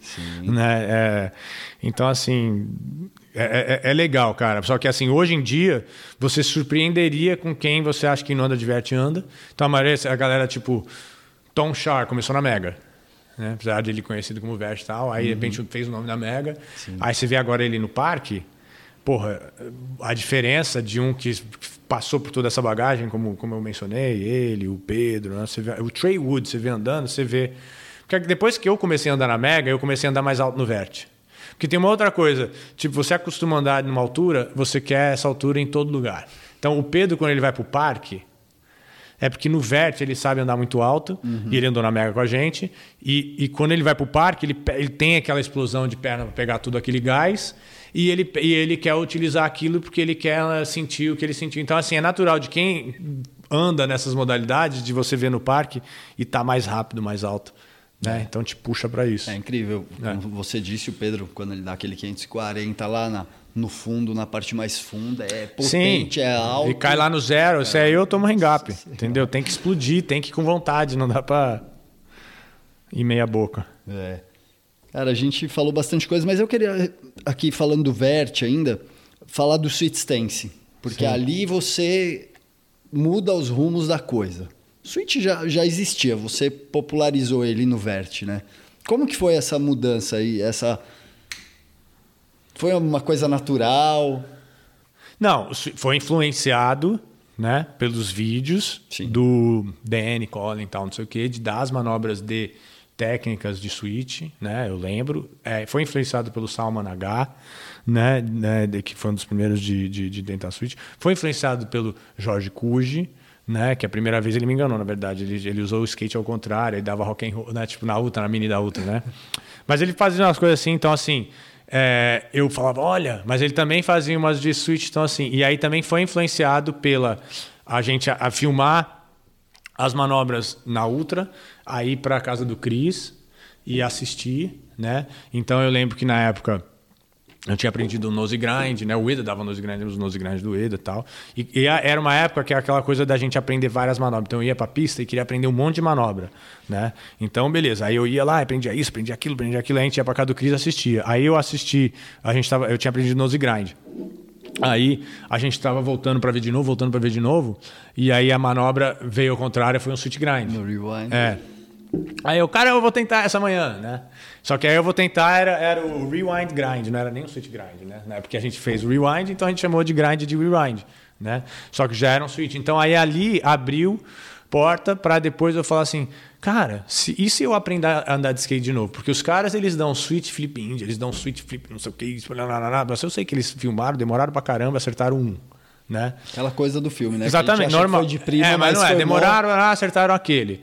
E se eu aprender a andar de switch? Tipo, eu, anda, eu lembro na minha cabeça é dropar da 50, da rock and roll, da grind, da aprender as básicas. Aí eu falei, qual que é, o que, que eu aprendi primeiro, né?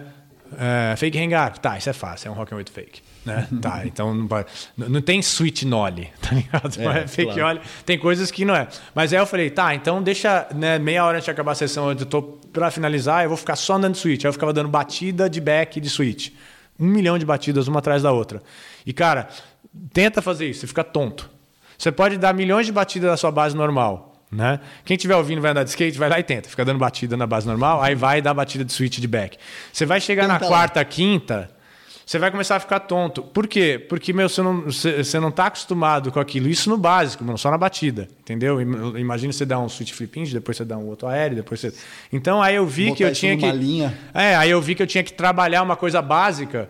Se eu quiser, né, tipo, aprender a andar de skate de novo, e aí agora eu vou ter várias listas, várias manobras, porque agora eu aprendo tudo do zero, então eu vou poder voltar para casa e com várias manobras. Claro. Então foi isso. E aí é, eu percebi que, né, quando eu, quando eu coloquei, comecei a fazer as linhas, aí tipo, eu coloquei na, na volta, inclusive no Canadá, foi uma das razões que eu ganhei, é, foi de ter essa linha sequência frequente de uma manobra de switch atrás da outra que ninguém tinha feito.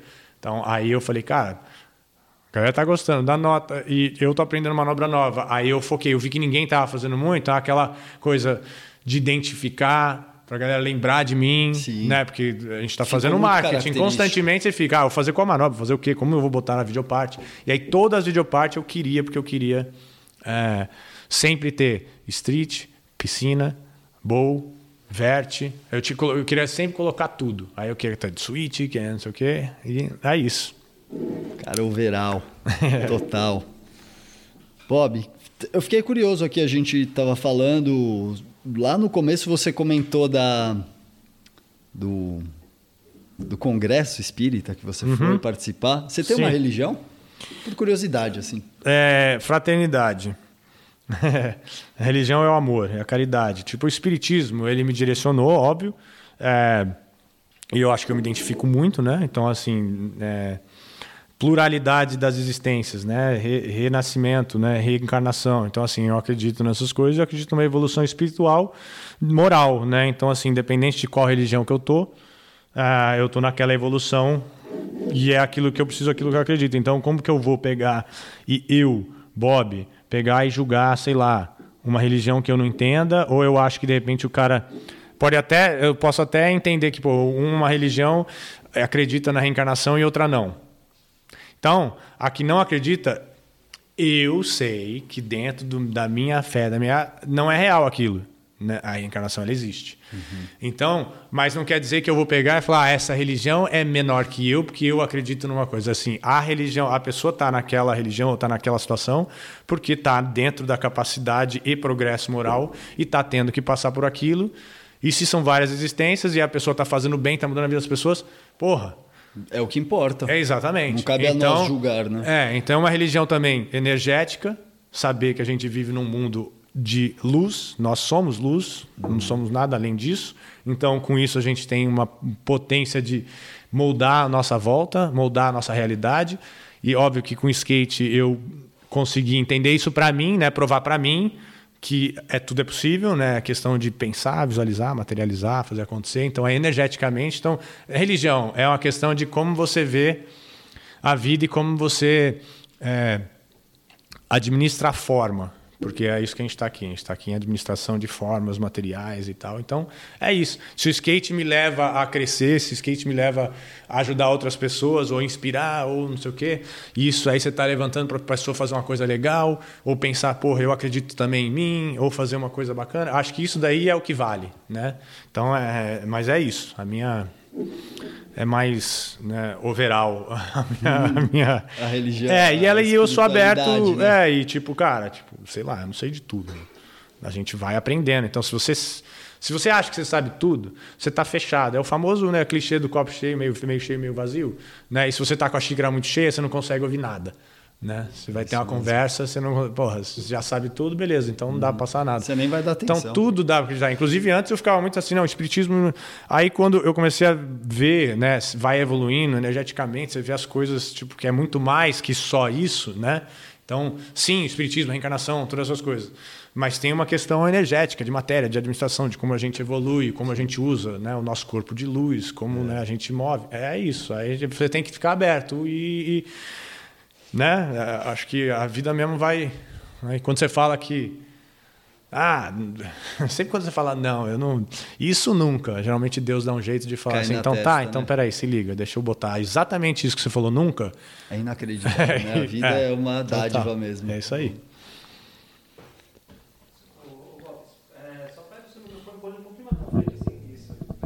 Tava muito perto? Ah, bom. Isso que você falou da, da, da mente aberta serve também para o que você tem dito no, nessas últimas entrevistas suas que eu vi de, de curar lesões, de focar, de, de, visualizar a coisa, né? O poder da mente é. Somos luz. Então, é, é óbvio que tudo é curável e tudo é administrável, e, e, e na verdade, tudo é curável na, na, na sua. É na sua capacidade moral. Então vamos supor, se eu tô com um, um câncer, né, ou tô com alguma doença, né, e as pessoas passam por isso e tal. Claro. Eu não necessariamente vou nesse, pedir só pela cura, né? Se eu for assim, cara, eu quero curar disso, né? Porque de repente o que eu estou passando é o que eu preciso. Né? Então, às vezes, você deixa na mão de Deus. Então, ao invés de você pedir uma cura, ou você fala assim, você tipo, pede força, você se autocura, né? Você começa a imaginar o que, que você tem que fazer. Porque, às vezes, pô, depende de como você come, como você interage com os outros, como você é né, como pessoa, quando você consegue, começa a mudar isso. Buscar na, uma evolução. É, né? porque a gente não é o que a gente come, né? Porque tem essa, né, essa, essa, frase. A gente é o que a gente vibra. E a gente atrai o que a gente vibra. A gente não atrai. Então, se você está vibrando é, doença, se você está vibrando negatividade, é óbvio que você vai atrair isso. Né? Porque somos seres vibracionais e somos claro. de luz. Então, assim, se você. Energia. Mesmo que você tiver numa situação difícil você é, mentalizar que tá mais fácil, que não, tá tudo certo, né? Vamos supor, você está num momento legal. Mas se você acorda e fala, tem uma frase que é bacana é, de repetir, que eu uso muito, que me ajudou muito, é assim, hoje, se acorda, assim, hoje é o dia mais maravilhoso e perfeito da minha vida. Porque eu me sinto totalmente nutrido emocionalmente e capaz de perdão e compaixão com todos à minha volta. E eu confio 100% em mim mesmo porque eu estou alinhado com o amor divino. Então, quando você fala isso, aí você repete. É um e aí você repete. Aí você. Aí agora, porra, tá, pode acontecer o que quiser, porque você está nutrido emocionalmente, né? Pode acontecer de você meter o pé na pedra e bater ponto, não tem problema, que é o dia mais maravilhoso e perfeito da sua vida. Né? E pode acontecer alguma merda, você ficar puto e alguém fazer alguma coisa com você, não, tudo bem, porque eu tenho capacidade de perdoar né? É, e ter compaixão. Beleza. E aí, se você está inseguro com alguma coisa, você fala, não tem problema, eu tenho segurança em mim porque eu estou alinhado com o amor divino. Então, você quebra várias coisas que no dia a dia vêm, porque você precisa de frases que quebram, né? É, é, é, a, a, nossa mente, ela briga. Então, é, importante. Então, assim, às vezes o simples, você ficar repetindo isso, já muda muita coisa, já começa a mudar. Se uma coisa está acontecendo, ah, não, não dá, não tenho. Que não tem, mano. Isso me lembrou uma coisa que você falou recentemente também. Nas suas quedas, você parou de brigar com o skate, de fazer a cara brava. Você acabava sorrindo. Sim, sim. Porque o sorriso libera hormônio. Pode ver, você pode estar tá puto, começa a sorrir. você pode começar a rir, pode começar a isso aqui. Aí isso já naturalmente já muda o seu. Então, lógico, eu posso estar frustrado, eu posso estar puto, mas se eu pego e, tipo, meu, dou um sorriso, né? Isso aí pode até incomodar, porque às vezes você está brigando com alguém, você sorri, o cara tá rindo o quê? Porra, vai tomar. Tá me tirando. Mas não é. É para justamente não entrar na onda e aumentar a bola de neve de negatividade, Uhum. né? Ao contrário. Então também tem um lado de, de respeito. Mas quando você. É, se eu caio num grind, mas, porra, eu fico muito mais puto se eu cair num flip twist. Né? Mas, ao invés de eu ficar puto e falar, caralho, que- o que é que eu vou fazer? Primeiro, o famoso leite derramou, né? Já derramou. Então, já pra- caí. Então, se eu cair, então, pô, quantas voltas eu preciso? Uma? Tá, eu tenho mais duas. Então, Vou pra próxima, eu preciso vou de pra uma. próxima, vou ficar amarradão, tenho oportunidade, estou na final, ando de skate, sou profissional, faço o que eu amo. Você- pode achar um monte de coisa positiva para trazer o seu, né, o seu espírito de volta, ou você pode achar um monte de coisa negativa para manter ele lá embaixo. É bem, é você que tem esse É a evolução né? da sua consciência, né? Exatamente. Então, eu sempre tive isso em sessões, assim, tipo, andava em casa, até as sessões de casa. Ah, eu não gosto de andar com quem cai e xinga. Tipo, não gosto mesmo. Não acho legal, eu fico, putz, mano, putz.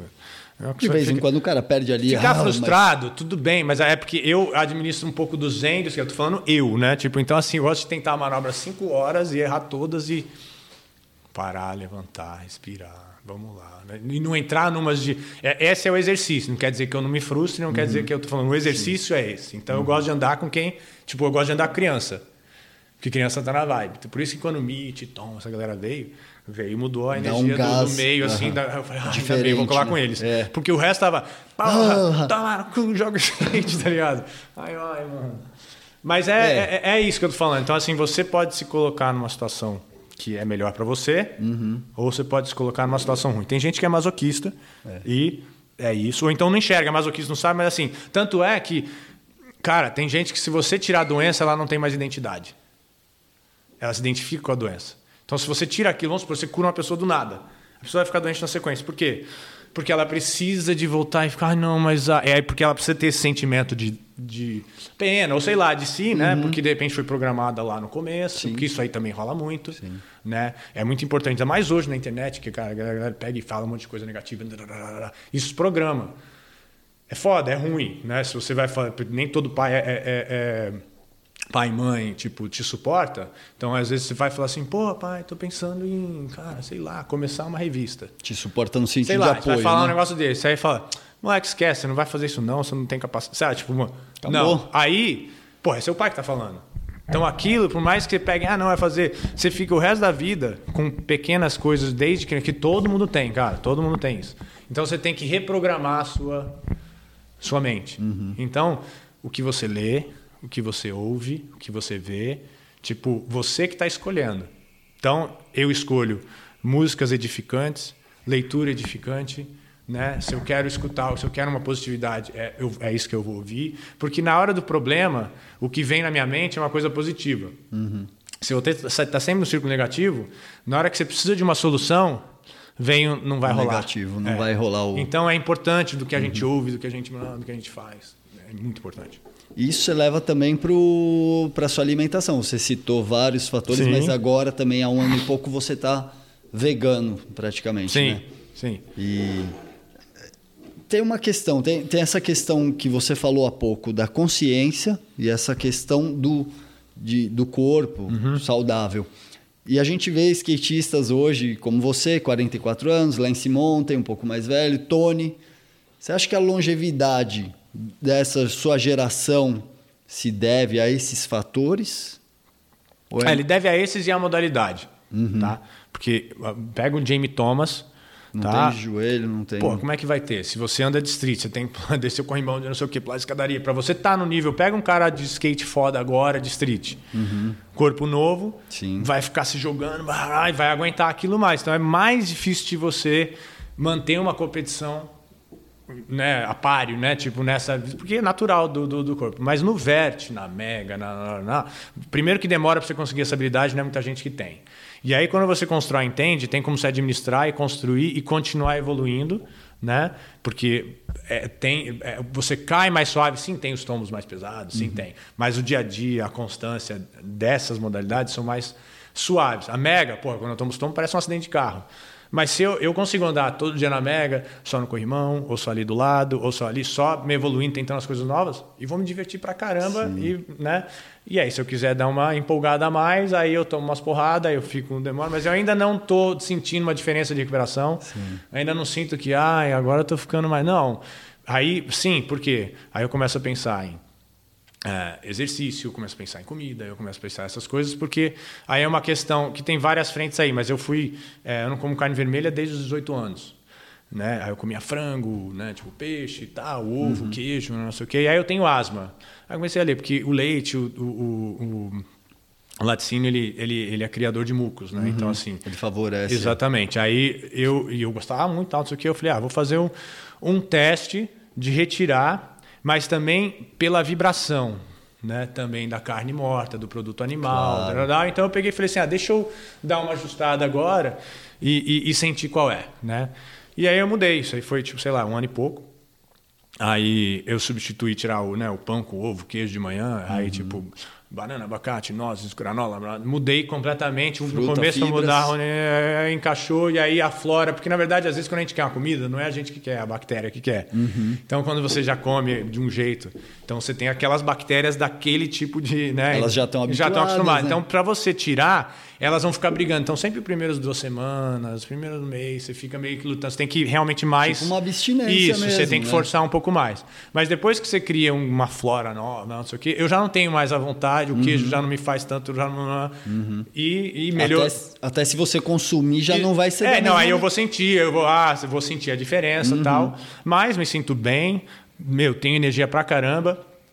Perdi acho que uns 12 quilos, que eu sempre mantinha num, num, num, num, num ritmo é, e num peso. Aí quando eu mudei a dieta. Você emagreceu um pouco? Emagreci, mas não voltou ali para. Ele ficou aqui agora. Mas né? tudo com acompanhamento, você passa é, não, O acompanhamento é o tempo e uhum. o que eu uhum. conheço e uhum. a minha experiência e o que eu fiz, e sim, leituras, mas nem todo nutricionista diz. Tanto é que, porra, a Sociedade de Câncer Americana, no site deles tem receita para você comer coisas que te dão câncer.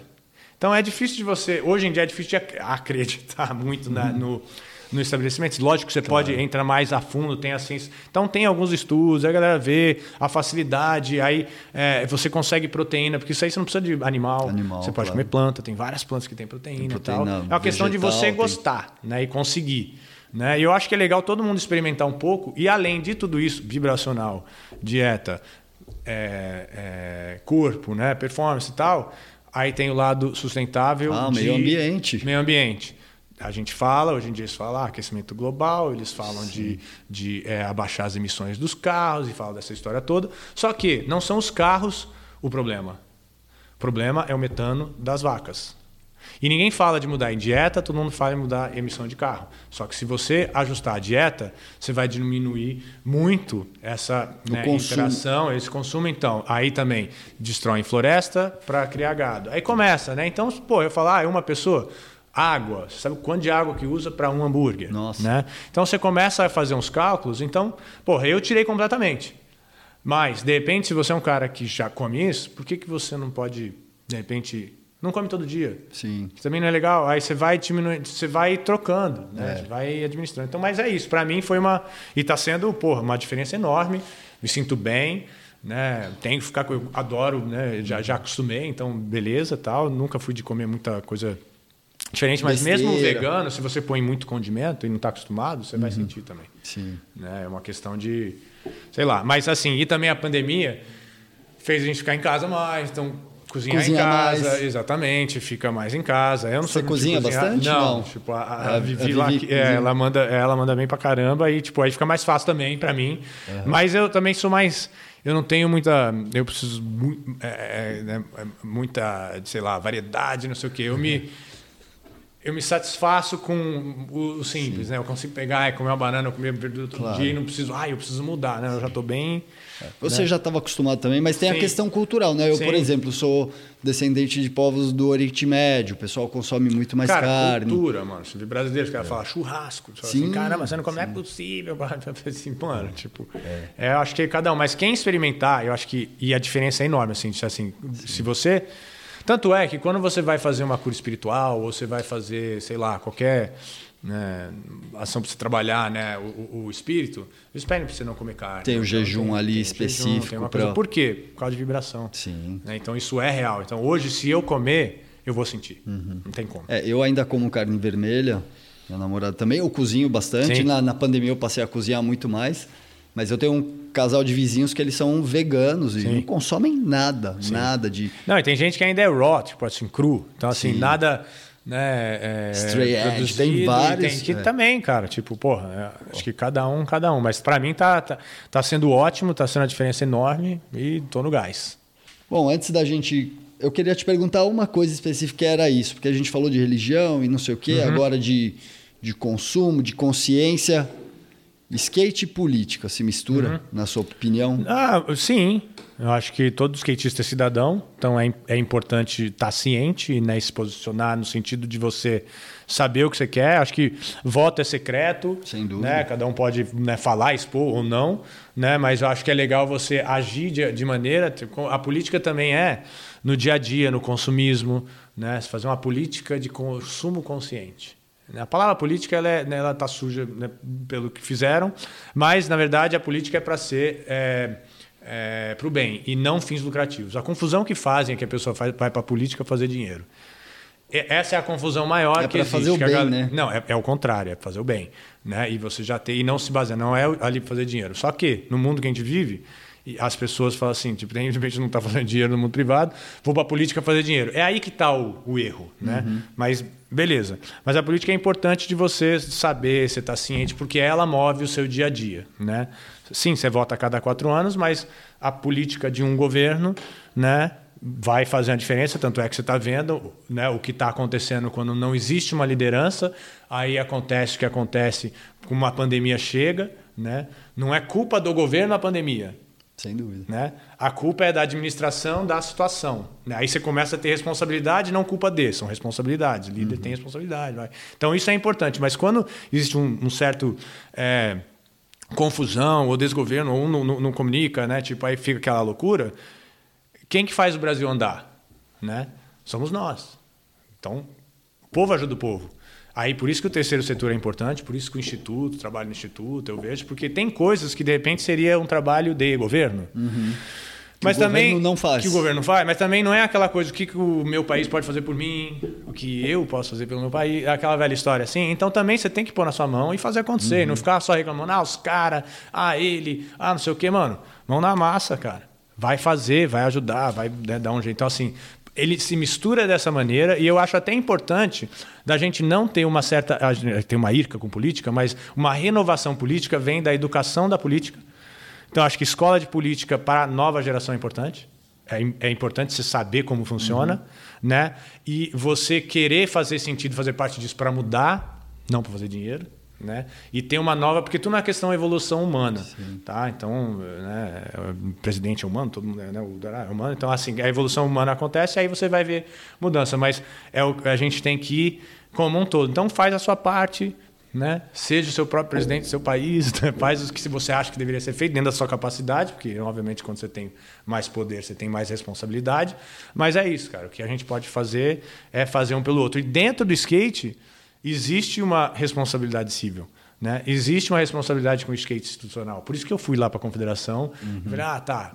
Pô, eu não nasci querendo ser presidente da confederação. Eu fui por uma necessidade. E foi quase como eu, eu ir numa corte, porque eu tenho que julgar, que nos Estados Unidos tem um negócio de jury, jury duty, né? Você tem que fazer, como cidadão, você tem que ir lá e julgar um cara. Participar. Julgar não, é... Ser, é, é- Ser- ser do júri, né? Isso, Participar isso, do- exatamente. do então júri. você tem que fazer essa responsabilidade. Então eu vejo que a- a- é é muito fácil no- no- você pegar e falar, ah, os caras, os caras, os caras, eles não sei o quê, do que você pegar e vestir e fazer. Né? Então, mas é importante você vestir e fazer, porque é a sua responsabilidade como skatista, é a sua responsabilidade como cidadão, de você atuar e tentar mudar. Tanto é que hoje a gente tem leis, tem é, situação que precisa de mudar para melhorar o skate. A questão de taxa, que começou com aquele lance do, do skate de importação e tal. Isso é uma. Aí tem agora o produto nacional. Aí depois tem não sei o quê. Aí depois tem, lá, ou então de repente, ou tem o lance das pistas. Vamos supor, as pistas, o dinheiro público você não gasta, você não pista ruim, essas pistas estão saindo aqui em São Paulo, uma barbaridade, mais de 100 pistas que- horrível. Exato. Então, esse tipo de coisa, Se você, como skatista, está inserido lá dentro, Aí você segura. Mas aí você não se insere porque, ah, não, esses caras não sei o quê. Aí você não toma então, as você não pode rédeas e reclamar não sai do seu e não pode reclamar. Uhum. Que é o que eu, eu falei assim, cara, se eu não for e tentar resolver o lance do COB, do problema, que eu não vou poder chegar e falar, ah, os caras são foda. Uhum. É. Entendeu? Então eu, eu foi por isso que eu fui. Lógico que foi foda, foi difícil, Claro. não foi fácil. é Aí nego não entende falar merda até hoje. Não, agora sabe. fica criticando mais. É importante. Então foi com uma responsabilidade civil. Então sim, tem. Como skate, Claro. você tem que atuar dentro do skate, você tem que atuar dentro da sociedade, você tem que lutar por pista nova, você tem que explanar pista ruim, você tem que protestar na sua cidade, você tem que, cara, tipo, né? É, é- é isso, tem que fazer parte. Até para a gente chegar onde chegou como skate brasileiro, precisou de uma confederação e a confederação trabalha dessa maneira, É isso com aí. política. E- a gente precisa de ajuda, né? É. Todo mundo precisa de, né, de, de- de participar. Né? Exato. Bob, para a gente continuar esse papo, eu queria primeiro. ah, agora o skate está nas Olimpíadas. O que, que você espera do skate nas Olimpíadas? O que, você espera dos brasileiros skatistas nas Olimpíadas? E fala dessa sua, dessa sua nova missão aí que vai ser narrar, participar do- dos comentários, né? Ser comentarista de skate na, na Globo durante a, a Olimpíada. Não, primeiro que assim, pô, é, é um momento que é, a, a gente se organizou para isso. Dois anos e pouco da minha vida que eu não andei tanto skate, fui lá na presidência, aquele trabalho todo, aí trazer toda uma reorganização. Cara, desde 2017, a gente está em 2021, né? É um, todo um trabalho para este projeto. Né? O skate é enorme, tem várias coisas acontecendo, mas o skate realmente ele parou para focar no skate olímpico, né? Para a gente entrar lá, entender, pelo menos o skate institucional, né? A gente chegou para entender isso. Então, é um momento que a gente trabalhou para isso. Aí adiou um ano, né? Pandemia e tal, não sei o quê. E agora foram, né? Saiu coletivo agora, a galera foi. Vai rolar sem público. Mas o skate está nas Olimpíadas e vai ter a competição. Tudo foi trabalhado, a gente conseguiu verba é, pública, é, a gente está conseguindo muitas pistas novas para construir, porque prefeituras estão entrando nisso, outras estão aceitando cada vez mais, porque agora entrou no ciclo. Ótimo. É, a gente pode argumentar para crescimento, vender mais shape, o mercado cresce, né? a gente tem a oportunidade não só de exportar skatista, mas acho que de trabalhar em exportar produtos né, mercado brasileiro, para a gente poder né, crescer isso. Então, tem essa oportunidade, tem essa identidade. O Brasil tem uma galera boa, então vai trazer atenção, vai continuar como todas as competições, como qualquer outra, né? Acho que tem essa capacidade. Mas agora você compete junto com um time Brasil, várias modalidades, na contagem de medalhas de uma nação, que tem toda uma competição entre outras nações de medalha. Então, assim, entra num uma realidade competitiva daquele momento. Não quer dizer que o skate é isso, mas a gente parou para trabalhar nisso. Mas o skate é muito mais, né? Tem muito mais outras modalidades e tal. Mas o que vai acontecer é que agora ele está na Olimpíada, vai trazer atenção, vai trazer investimento, oportunidade, crescimento, é, é, recurso para a galera que antes não tinha, bolsa atleta. Agnello Piva, Exatamente, ali a, a, a Agnello Piva, agora um que não é só patrocínio- para skate, é para Exatamente. para atletas, né? Exatamente. É, o. Agnello Piva vai para o COB para administrar Sim. os esportes e tal, e aí que os Todo que são olímpicos têm isso. Que foi toda a briga, e eu entrei lá para isso, para a gente conseguir esse recurso. E agora com um, um- um- patrocinador maior para poder mexer com várias outras. Então o skate ele cresceu institucionalmente por causa das Olimpíadas. O e- patrocinador maior que você fala é a Caixa. Sim, que é o da do que Da anunciaram loterias. recentemente. Que a gente tem que lembrar que a Caixa é uma instituição brasileira. Sim. O governo federal manda Sim. nela, obviamente, Sim. mas não é uma entidade do Como- governo. Exatamente. É uma entidade como- do país. Como é, um patrocínio como a Petrobras ou, sei lá, Furnas, essas coisas que, que, que são né, nesse, nesse giro. Sim, Só para não confundir, né, Exatamente. com o atual governo. Tem gente que é crítico. É, mas é, né, é mas, assim, da- sempre quando existe um apoio federal, qual que é o governo? É o que leva, é o que leva a fama, é o que vai rolar e é o que, né? Uhum. E, e- e eu acho que a gente entende, porque eu acho que você está abordando esse assunto é importante, Uhum. a gente ent- entende que ali é, foi mais uma necessidade, necessidade de é, usufruir da imagem boa do skate para amenizar a imagem ruim do governo, né? Que é, foi uma coisa natural, não estou falando nenhuma, oh meu Claro, Deus, não. é a realidade. É, então, é, existiu um uso ali. né, para poder falar, ó, é lógico, o skate está em alta, o esporte está em alta. Ainda mais que algumas que semanas antes é aquela taxa justamente a caiu. razão porque entra um patrocinador grande, é pura, está em alta, então é o momento de celebrar o maior patrocínio do skate, o skate institucional, a gente podendo fazer um monte de coisa, isso ótimo. Mas como a gente está no meio de uma polarização maluca, de uma crise de saúde, de um monte de coisa, é lógico que a galera vai pegar e falar, ah, mas podia investir nas vacinas, eu podia dar atenção. E eu concordo plenamente. Né? Mas não quer dizer que tem que tirar de um para fazer o outro. Isso é Claro. geralmente a galera que acredita no tira de um vai, vai para o outro. Essa verba tá lá para isso. Exatamente. Então é para isso, é para esporte. Então vamos utilizar, vamos fazer direito, vamos botar né, é, é, perspectiva na juventude que gosta de andar de skate, que merece esse investimento, que outros esportes tiveram esse investimento por anos e anos e anos, e agora a gente tem essa oportunidade, então vamos fazer juiz dele Uhum. para fazer direito, porque a gente tem como direcionar né, e, e, e para onde tem que ir fazer. Então, isso é ótimo, isso é legal, mas ele, ele cresceu e agora vai, né? A galera vai para a Olimpíada é, num novo território para tentar, mas isso vai acabar. Vai- Depois só em Paris de depois novo. só em Paris, mas aí foi. Ah, o skate entrou, já fui, nossa, não imaginava tal, não sei o quê. Aí eu acho que começa toda uma história cultural de resgate, de vamos voltar para, né, vamos explicar aqui, vamos investir nessa, vamos investir nisso, dar, contar a história. Eu mesmo assim, tipo, eu fui para o institucional para construir e definir e ajudar naquele momento de necessidade do skate institucional. Né? Até porque hoje eu sei que isso está andando, o trabalho foi continuado. Porra, a galera animal, super orgulhoso de ver né, toda essa movimentação. Então isso está caminhando. Agora eu posso chegar, beleza, está caminhando? Ótimo. O que, que não está caminhando, o que está precisando, sei o quê? Cultura.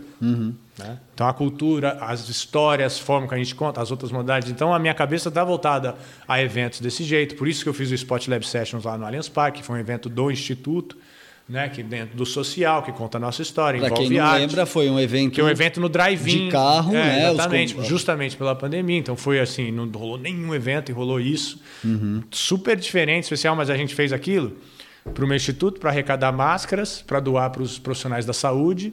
Então virou uma outra né, necessidade, realidade, mas com um evento cultural, com música, né, demo. Mas só sendo um competição. pouco, um pouco polêmico. Muita gente também criticou. Lógico que criticou, não é? Todo Né? mundo pode ir.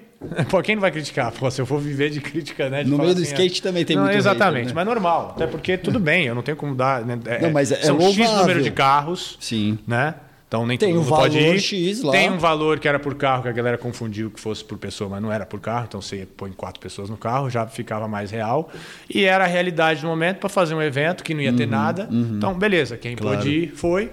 Mas eu fiz um especial, foi pro off, também pôde assistir. Da Foi um hora. negócio legal, então perpetuou além dali do, do, do ao vivo. E era um momento ali que ninguém sabia muito bem. A pandemia. sabia o que fazer e, aquilo, pô, né, eu criei tudo um evento, parado. né? Falei assim, Sim. cara, vamos fazer, vamos realizar alguma coisa, né? A gente faz isso, então a gente constrói e adapta, que eu acho que foi, foi super legal. Mas, independente disso, foi um evento que não foi um evento olímpico, que não foi uma competição, que não foi não sei o quê, foi social, para levantar fundos para máscara, pros, né? O diretor nacional de enfermagem, né? Tava lá, Uhum. né? O, o, o Junei, aí tipo o, o, o Esper Calas, né? Da USP, na, na- desenvolvimento da vacina lá, tava com a gente, que, é para enaltecer, levar essa galera, o trabalho que eles fazem, levar os EPIs para os profissionais da saúde. Então foi super, cara, para mim é, é muito gratificante e foi um evento do Instituto que, de uma certa forma, foi uma inauguração e uma celebração do Instituto, né, do ano, porque eu não pude fazer. Né, ele, Uhum. Uma inauguração, O Instituto nasceu, a gente fez um monte de trabalho, programa, ah, mas não teve nenhuma inauguração. A gente já Uhum. chegou trabalhando, não é assim? e-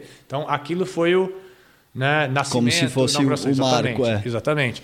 Então, pô, beleza, rolou essa oportunidade, mas agora, cara, tipo, é, a história tem que ser contada além do parque, além do street, né? E começar a ir mais a fundo. E a galera que entrar por causa de Olímpico Park Street começa a ver que o skate é maior, é aquilo que eu falei, conta a história, conta isso aqui, cultura, e é isso.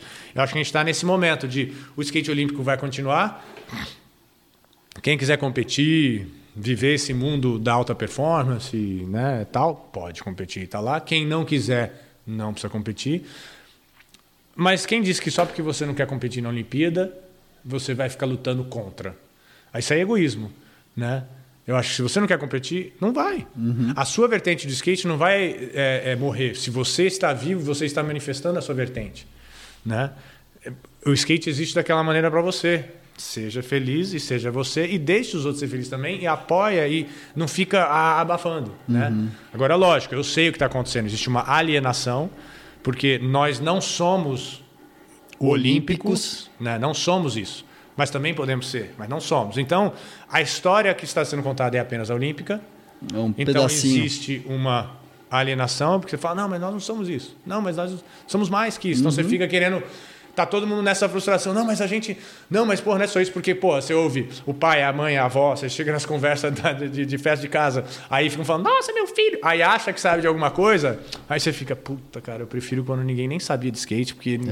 Mas é normal quando o negócio cresce. Então aí Claro. agora o seu papel é de explicar e criar ponte. Claro. Por que que você vai criar, destruir ponte e vir uma ilha? Se o skate se fecha com essa cabeça na época que o X Games surgem. Não, mas isso ah, rolou. Esportes radicais. Rolou choque. Esses choques acontecem. Mas o que, que abriu de porta o X Games? né? Exatamente. Mas que Era no um começo era, nicho. putz, a gente não tem nada a ver com isso. E hoje você olha e fala assim, tá, continua sendo uma competição assim, mas assim, tá muito mais né, a formatação, os, os eventos, a forma, a, ram- né, tipo assim, tem a Mega, tem o Street, Hum, tem não sei o quê, então, né, os, os, os, os, é, desenhos das pistas de parque, cara, é uma viagem, os caras constroem lá o Street, pô, legal Coisa pra caramba. vidro e- Sempre com identidade do local, seja um barco que tá lá não sei aonde dos vikings, tá, entendeu? Então, essas coisas é, é Faz tá parte. melhor, mas assim, não é você andando de camisa branca na rua. Uhum. Não é isso. Porra, é uma profissão, é uma, né, um crescimento, né, evoluir. Então, o skate é tudo isso. Ele é olímpico, ele é rua, ele é For não, lifestyle, fun. ele é arte, ele é for fun, ele é long, ele é freestyle, ele é tipo, mano, ele tem de tudo, né? É downhill, mas tem modalidades que tem mais atenção. Normal, né? Então acho que é, é interessante assim saber que já já isso vai passar, a Olimpíada vai acontecer, então vamos torcer uma boa energia boa, galera, pô, conseguimos, é uma conquista, acho que é bom celebrar. Galera, é, às vezes esquece, cara, o trabalho, o que foi, né, para conseguir, para estar ali, né? Então assim, pô, vamos celebrar. É Aí- que você aí- falou, vamos receber com boa energia para que É isso, isso se reverta em boa energia. Exato, não cara, tô passando não. pano para nada. Eu tô... E, e tem que ir lá e ensinar. Tipo assim, cara, sinceramente, eu olho os desenhos dos parques, eu acho, porra, é é foda. Eu falo assim, cara, tipo, alguém tá falando que tem que ser assim, e aí alguém tá fazendo um negócio que eu não acho que tem que ser, mas isso, pô, que sou eu, eu não sou o salvador do skate. Eu tenho uma opinião, não quer dizer que todo mundo tem que ter a minha, mas onde eu controlo o meu universo, eu faço do jeito que eu quero. Então eu não vou ficar reclamando que tá assim, porque a parque tá pequena. Não, eu vou lá e monto a minha. Eu vou lá e faço o que eu quero, filmo o que eu quero, monto o skate do jeito que eu quero, ando aonde eu quero, e isso é o skate para mim. Tanto que você foi lá, ganhou 30 medalhas no X Games e a hora que você falou, não, isso não é mais para mim. Isso é... E mesmo assim, essas 30 medalhas eu não tava contando. Né? Eu comecei a contar quando me falaram que eu bati o recorde. Sim. Aí eu, causa caramba, eu bati. Eu vou... Não, falaram que eu vou bat- poderia bater o recorde esse final de semana, que Do- foi na Alemanha. do- Em Munique. Aí eu, é mesmo? Qual que é o recorde? Ent- Entendeu? Não era uma coisa que eu tava. Era do Pastrana? Dois, três. Não, o recorde do Dave Mirra. Do Mirra, É. claro. E aí, porra, por quê? Né? Mas assim, não era a minha atenção. Agora tem gente que a atenção é aquilo. Uhum. Então você vai ganhando, você vai contando. Vai contando. Então, pra mim, era uma coisa, porra, que legal. Deu certo, mas eu ia pra casa, aprendia manobra, filmava. Então, eu não ficava só em competição. Eu chegava e eu tava filmando a minha videoparte pra Defarme, sei lá. E além de eu estar filmando a videoparte da Defarme, eu estava tendo que preparar para as competições. E, eu ia lá, e eu ia na competição, era o meu terno e gravata e minha maletinha. Pô, eu faço o que eu quero. Eu vivo do que eu amo. Os meus patrocinadores me pagam. Você acha que me pagam o isso. quê? Eles me pagam só para ficar sentado porque eu sou legal? Claro não, eles não. me pagam para expor a marca deles e trabalhar. Então, assim, eu tenho que ir lá nos meus contratos, cara. Tinha meu contrato que eu tinha com o X Games. Uhum. Eu não gostava disso. Eu não gosto de falar o que eu tenho que fazer, né? Porque é, é quase como assim, ah, então eu tenho que estar, então não quero. Sei lá, minha personalidade é retardada nesse sentido, porque até porque, mas assim, era, era meio que, ah, não, ah, então tá, assim, ah, então não. Né? Sempre foi assim. Mas aí eu tinha que trabalhar esse meu lado de falar assim, cara, beleza. é, você não quer estar aqui, mas aí você queria trabalhar com o quê? Como é que você vai sustentar a casa? Como é que você não sei o quê, né? Nasceu minha filha, né? Minhas filhas não sei o quê. Então, sabe, eu vivo do skate. Deixa eu fazer um negócio que eu não quero tanto fazer, que eu tenho que fazer, né? Para depois fazer tudo Exatamente. que eu quero. É, é o, né, a frase do nosso amigo Chorão. às vezes eu faço o que eu quero e às vezes eu faço o que eu tenho que fazer. Se você não dá para você viver só do que você quer, até porque mesmo quando você só faz o que você quer, você fica entediado, né? E se você só faz o que você tem que fazer, você fica frustrado. E então uma o zona de equilíbrio, comodismo também, Exatamente, vezes, o né? equilíbrio é tudo. Então para mim é isso. Então assim é, é você saber é, é, trilhar o lado que é chato, sabe, usar né, como um trabalho, né? Como uhum. você tem que, porra, trabalhar e fazer, né, e fazer seu dinheiro. E eu com skate, não, beleza, porra, é competir, cara, não tem nada difícil aqui, né? Posso ficar em um, mas sai eu tenho que competir? Então tá, então vou lá e vou fazer meu trabalho. Aí, quando eu me dava mal na competição, sei lá, tipo, sei lá, errava a volta ou a... ficava frustrado, aí eu chegava em casa e filmava uma manobra. para parte ou Aí pra... quando eu fiz, não, sempre tava, eu sempre trabalhei numa videoparte. Né? Tipo, a, onde eu. Depois da minha videoparte do In Transition da, da do Barracks, Animal, ali foi a minha aquilo, última. Aquilo né? foi... Porque desde então eu estava desde o Anti-Hero, desde o Society, desde o Dirty Money, Sem sempre parar filmando. de é. filmar a parte. Sempre filmando, sempre filmando. Então. Era uma pressão forte. Era legal, mas é uma puta de uma pressão. E a Uhum. videoparte tem que ser sempre melhor que a última, senão eu não, não gosto de lançar. Tem que voltar direitinho. É, ou não, videoparte. você me- nem, nem tanto voltar direitinho, porque eu gostava de quando eu voltava errado. E a galera faz de novo, eu não, eu quero assim, porque tinha um estilo de, de, de dificuldade, sei lá. Tipo, tem gente que refaz, mas assim, eu Claro. gostava desse. No street tem muito isso. Exatamente. Ah, Ah, meu não, pezinho voltou. é. ah, não sei o quê, mas aí eu gostava, mas beleza. Não é isso, é de você fazer a melhor videoparte, de você querer fazer a melhor depois. Então, Que ela seja melhor que a anterior. É. Então, quando acabou ali o In Transition, eu entreguei, não sei o que, toda aquela. Falei, ah, vou trabalhar em qual videoparte agora? Não, não sei o que. Putz, deixa eu dar uma respirada. Aí, aí essa respirada é até agora, e aí a minha videoparte agora eu tô trabalhando é no meu é, documentário pela HBO que, Que vai sair na Que é HBO. uma série de quatro episódios. Aí vai ser a história da minha vida. Aí eu, eu devo ter, sei lá, umas 10 ou 12 manobras que ninguém viu, né? E vou trabalhando em alguma coisa, e de repente, em algum momento ali, eu jogo né, a- a- as manobras. Né? Então, assim, ali é, é, tá ali. Então, aquela pressão meio que, que, que foi embora. Mas esse lado é legal ir atrás. Então, eu vivia várias vertentes do skate sem achar que. Sem ficar no purismo de não, eu só filmo videoparte. Ou então, eu só ando em parque sem equipamento. Ou eu só. Não, cara. Tipo, eu andava em tudo, eu queria fazer tudo, e eu queria fazer a melhor videoparte do mundo e ganhar todos os campeonatos. E aí, porra, né, não era uma. é- é- Era o que eu queria, não quer dizer que, né? Às vezes dava certo, às vezes não. Mas quando eu olho para trás, deu mais certo que Deu não. certo, é. É isso. A força É. dela. Mas é a mentalidade do que eu tava fazendo e por quê.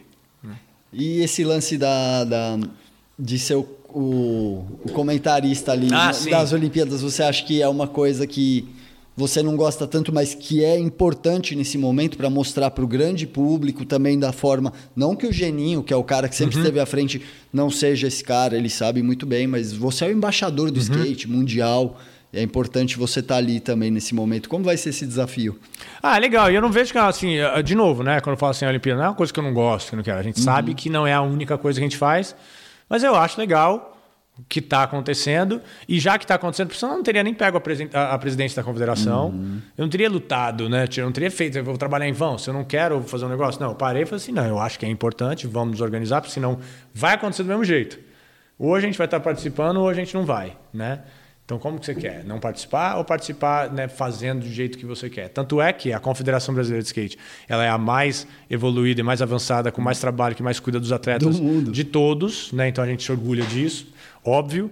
Então tá lá, a galera tá mais preparada, mais estruturada, recebe, de, porra, o Brasil, né, com bolsa atleta, bolsa o quê, ajuda essa galera. Antes era só outros esportes, bolsa Sim. né? então, porra, já deu uma Um outra total. Então, Total. porra, lógico que eu gosto. Aí, então eu fiz essa parte. Então é quase como assim, porra. Vai lá, chuta o escanteio, corre lá, dá a cabeçada.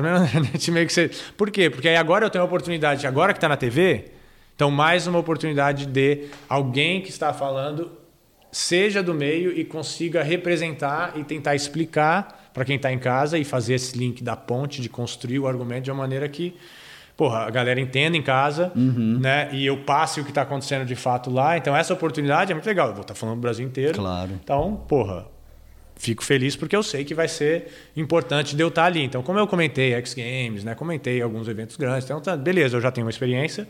Só que agora é olímpico. E não só olímpico, é na TV aberta. Né? E aí, então, é outra pe- pegada. pega mais gente, né? Exatamente. Então, vai ser outra pegada. Então, estou preparado para isso, como eles estão preparando lá. O que eu falei de uniforme que, pô, A galera, ah, vai usar uniforme, eu também vou estar usando, eu vou estar lá com a minha camisa, vou fazer a minha. Então a gente vai lá, cara, fazer o trabalho, falar do skate, que é o que a gente ama, que chegou no nível que a gente nunca imaginava. Uhum. A molecada tá ali, vamos trazer mais patrocinadores, vamos trazer investimento É. para o skate, vamos expandir, construir pista. Então eu vou estar ne- ne- ne- nesse argumento. E não vou estar. Óbvio que eu estou torcendo pro Brasil, mas eu torço pelo skate. Eu vejo skate, eu sou fã do skate. Se eu ver, cara, um gringo fazendo um negócio, eu vou torcer, vou me empolgar do mesmo jeito. E nesse né? sentido, você E é acha importante que, isso. Que, o, que o skate nas Olimpíadas ele, ele vai agregar muito para as Olimpíadas realmente, que é como o, o COI quer, né? O Comitê Olímpico Internacional trazendo o skate, o surf, o, a escalada, esses novos esportes. Acha que o skate ele vai. Ele já está confirmado Uhum. em 2024, quando- como a gente falou, mas você acha que ele vai cair no gosto do público? Vai, cara, lógico que vai, porque é geração, né? Então, assim, a geração mais nova vai dar atenção a isso, você vai dar atenção a isso muito mais do que uma corrida, né? Acho que você vai correr de obstáculo, é legal, os caras são foda, correm, é difícil, atletismo difícil e tal, só que você não vai se travar, a geração. Então, eles sabem o que eles estão fazendo, que eles já fizeram isso com o snowboard, então o snowboard te- teve esse resultado, trazer. Então, vai dar resultado, a galera vai gostar, vai só crescer. Agora é porque Japão pediu, né? O skate lá porque o Japão pediu. E Paris, o skate lá porque Paris pediu. Então ainda não é fixo. Né? Pode ser que se Pode ser que algo, depois, exatamente, não vai mais. Mas Volta, eu acho que merda. Uhum, vai virar, obviamente que eu acho que vai virar fixo e, e a gente vai estar no ciclo, né, na realidade que a gente, né, daqui pra frente. Até Então, porque a gente tinha dúvidas de se um dia o skate chegasse lá na Olimpíada. Eu lembro muito bem uma matéria que o Viegas era o editor aqui. Ele, ele faz uma. Como poderia ser Uhum. o skate nas Olimpíadas? Ah, slalom, vamos contar por tempo, porque como o skate é muito subjetivo, né? Ah, eu Sim. acho que, como eu disse aquela hora, acho que o vert é mais fácil para julgar. E quando Sim. chegou o skate nas Olimpíadas. Era o street e o parque, a gente ficou meio chocado, mas já existia a fórmula ali, né? Já a TV Não, aberta, a raz... street É, livre. não só isso. A razão de ser parque, street, porque você tem que entrar nas modalidades. Quais que, qual que é a modalidade que mais tem pista no mundo? Né? Praticantes. Mais tem também. praticantes porque mais tem pista. Então, street, óbvio, porque você pega o skate e está na rua, então isso aí tem mais praticantes. A próxima é a galera do parque, não verte.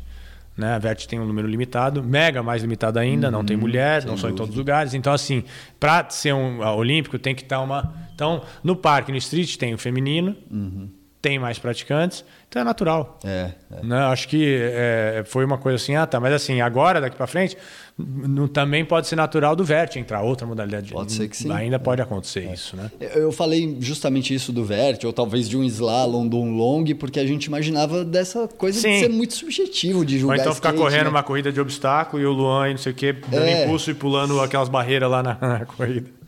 A gente tinha muitas dúvidas, até porque tem esportes que tem exercícios obrigatórios. A gente Sim. fala, nossa, será que Então, mas isso daí- o skate? Mas o skate se impôs. Né? É, mas isso daí, isso daí a gente está cedo, né? Porque a gente está entrando agora. Mas vamos Uhum. Claro. supor, na época da ginástica ou né, olímpica e na época do salto ornamental na piscina, não sei como é que chama. Acho que é. Acho que é salto- Então, é, não era sempre assim, né? Tipo, a, a ginástica era subjetiva igual ao skate, você monta uma linha, né? E aí você vai lá e dá Uhum. Tem nota, os- né? Aham. Agora, você precisa dar Ah, tá.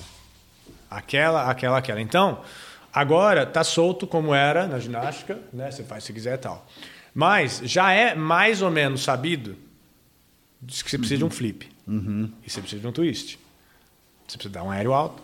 Você precisa ter... Então tem umas coisas que você tem que fazer, né? Tipo numa campeonato, uma volta de verte, não é compulsório que você tem que ter, mas se você não colocar, você não vai ter pontuar tanto, a não ser que você reponha com alguma outra coisa mirabolante. Era, era igual o lance dos grinds, É, ou você coloca borda. uma sequência de manobra de switch, pode né, ser ganhar de um cara que faz várias e dá um flip, mas assim, tipo, fez básico, né, e tal. Então, assim, Uhum. também tem como burlar essa... Mas, assim, é natural de... Mas o, o lance é, se eventualmente você tem que... é, dropar e dar um flip, você tem que ter o flip indie na linha. Você tem que, se tiver na regra, é onde começa a cair, porque é o que Uhum. rola na ginástica. Você tem que ter esta, você tem que fazer essa, aí vai se julgar. Né, já. É. Então, assim, é, é- é o começo. Eu acredito que enquanto estiver nas nossas mãos e a galera estiver organizando, é, organizando e ali, isso, né, no conselho não vai acontecer, mas a gente está cedo e muita coisa pode evoluir. Ou E desenvoluir. Claro, claro. A gente não sabe, né? Tem É. que esperar aí. Falta É, se, menos ni- de um se mês, ninguém, né? se ninguém vestir a responsa, né, o casaco de responsa, se todo mundo ficar nessa, ah, os caras não sei o quê, deixa aqueles não sei o quê, Vai acontecer aí isso. Vai, vai acontecer isso. Então, A gente só não vai- muda e a gente tem o que a gente quer quando a gente faz. a gente está com representatividade, né? É. Uma coisa que você não respondeu, o que, que você acha aí, a expectativa dos brasileiros nas Ah, Olimpíadas? nas- ah, sim, Street pô. feminino, street Sim. masculino, como Ah, você porra. vê, né? Tem, tem bastante gente boa aí. Tem. A gente sabe que os, os gringos também são, pô, Tem também, mas assim, como a gente sabe, é, primeiro que a gente olha as competições, né, se você vai olhar né, pragmaticamente, vai olhar, tá, nas últimas competições, os brasileiros estão sempre lá, né, é pódio, não sei o que, lá, principalmente o street feminino, muito forte, né, a galera do Parque o Pedro, porra, não sei quantos eventos de parque ele ganhou, não é mais igual antes, onde era mais ele só, né, que, que tinha muito além, né, exatamente. Então hoje, ele não, não é assim, ah, o Pedro já ganhou, não é. Nivelou. Bem difícil, não tá tão fácil assim, mas ele tem uma super capacidade, como o Luizinho tem. tem então, assim, tudo pode acontecer, porque dentro de uma competição o cara pode errar. Sim. Ou um pode ter nervosismo e é um cara que tá super preparado, só que cai.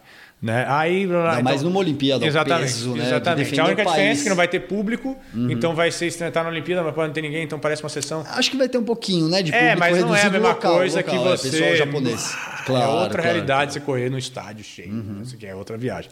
Mas tem a pressão, porra, você está indo junto na delegação com os países, você vai estar interagindo com outros esportes, vai ser uma outra realidade. O mídia, eu acho que o que vai assustar, por mais que a gente esteja acostumado com câmera e você faz entrevista a vida inteira, não, não, não, a Olimpíada, o tanto de mídia que está ali na sua frente, não é só o cara da, da, da TV Brasil, que não sei o quê, é tipo o mundo inteiro, milhões de câmeras. E, então é outra, é outra realidade, outro peso, né? Então acho que isso né, vai ter um, um ajustezinho ali e, e assim vai. Mas nada que eu acho que eles não, não, não, não possam não possam lidar. Mas todo mundo tem capacidade de medalha. Os 12 podem ganhar medalha, né? Temos 12, estão levando a delegação máxima, porra, a galera mandando bem pra caramba. Então, cara, tipo, super. No street feminino, eu acho que é o que a gente mais tem realmente poder, né? Porque tá- é, é primeiro, segundo, quarto. E pode ter a, a, a, dobra, a, a tripladinha. Se a gente se basear pelos resultados, Exato, é isso que eu tô falando. Mas tudo pode acontecer, né? Ainda mais dias e dias, né? Exatamente, porque no street feminino, né, as japonesas foram É, foram evoluindo chegando. e estão chegando na Olimpíada com um momentum, né, para então também É. tudo pode acontecer. Aqui no Brasil, na Street League aqui em É. e São street Paulo, foi... masculino, porra, se você for meu, cara, tá, É, tá mas acirrado. ótimo, a galera, e- e o que eu mais quero é que eles, pô, representam um skate brasileiro andando com a nossa personalidade, né, tipo, com vontade, feliz, não deixar de andar, andar, independente de qualquer coisa, é, é isso que, é, tipo, a gente quer, a gente quer ver a galera andar. Boa sorte a todos vocês aí. Exatamente. Bob, para a gente encerrar esse lance de Olimpíadas e partir para a fase aqui que eu tenho de perguntas sobre suas, seus empreendimentos, suas, Hum. seu empreendedorismo, eu queria, nessa questão rapidamente das Olimpíadas, essa sua entrada por um certo tempo na confederação, qual que era o risco real do skate não estar na mão dos skatistas nas Olimpíadas e o que poderia acontecer caso isso tivesse se concretizado, não tivesse se concretizado o a CBSK, a Sim, campanha, né? Sim. É, primeiro que assim, quando o skate entrou na Olimpíada, o skate entrou. O skate brasileiro não, porque tinha esse impasse, né? Uhum. E quando a gente viu que tinha aquela, né, a, a- a confederação lá de hockey De e patins, hóquei. porque ela era a mais antiga. Então a Olimpíada tem vários termos lá, o, o requisitos lá de anos de, de, de federação, trabalho internacional de eventos, né, que, afiliado à federação internacional que é a World Skate agora, né? Então assim, isso estava fazendo com que nos requisitos burocráticos era óbvio o dinheiro público ser direcionado para essa confederação de hockey e patins. Não dá para aceitar isso quando a gente tem a confederação né, é, já atuando de Tão bem tantos anos, estabelecida. mas existiam algumas coisas que a gente tinha que fazer burocraticamente para poder entrar. Que era o quê? É, primeiro, convencer o pessoal da World Skate que não é Aquela a entidade. outra é, somos nós, e para isso nós tínhamos que se filiar à World Skate. Então, tudo isso foi trabalhado na, na- na- eh, por trás das câmeras com o Gary Ream, que, tá lá no- que era de Woodward, que está na USA Skateboarding, da, da, da, da, ele falava, porra, Bob, aí ele, ele que era a minha frente ali dentro, para a gente tentar entender o que, que a gente precisaria fazer, que aí é coisa de documentação. Aí é, cara, Burocrático. É, burocrático e, e ser inteligente na, na- na- no momento, no argumento, em como colocar e como ir. Então a gente é, é, é, organizou uma reunião lá no COB, no dia que o Nusman foi preso. Foi no dia, eu lembro que eu fui lá, eu lembro que até um cara falou assim, pô, o que, que o Bob está fazendo no COB? Eles não sabiam da nossa movimentação, foi, foi o dia que, né, cara, então, muita louca a energia, né, aquela viagem toda. E aí, ao mesmo tempo, a gente está indo lá e aí tem a possibilidade do, né, do é, investimento do dinheiro público ir para essa outra confederação. Então é, é, um gosto amargo na boca, mas eu tinha cuidado atrás para ser o presidente, para poder chegar lá e estar tá na mesa com o cara do COB, tá eu falando e esse maluco, e o cara conseguiu olhar e falar assim: tá, não, não vai para o Bob e a confederação dele vai para esse cara. Tipo, é um peso diferente. Fala assim: uhum. caramba, o Bob está aqui, o skate. É óbvio que tem que ser essa galera.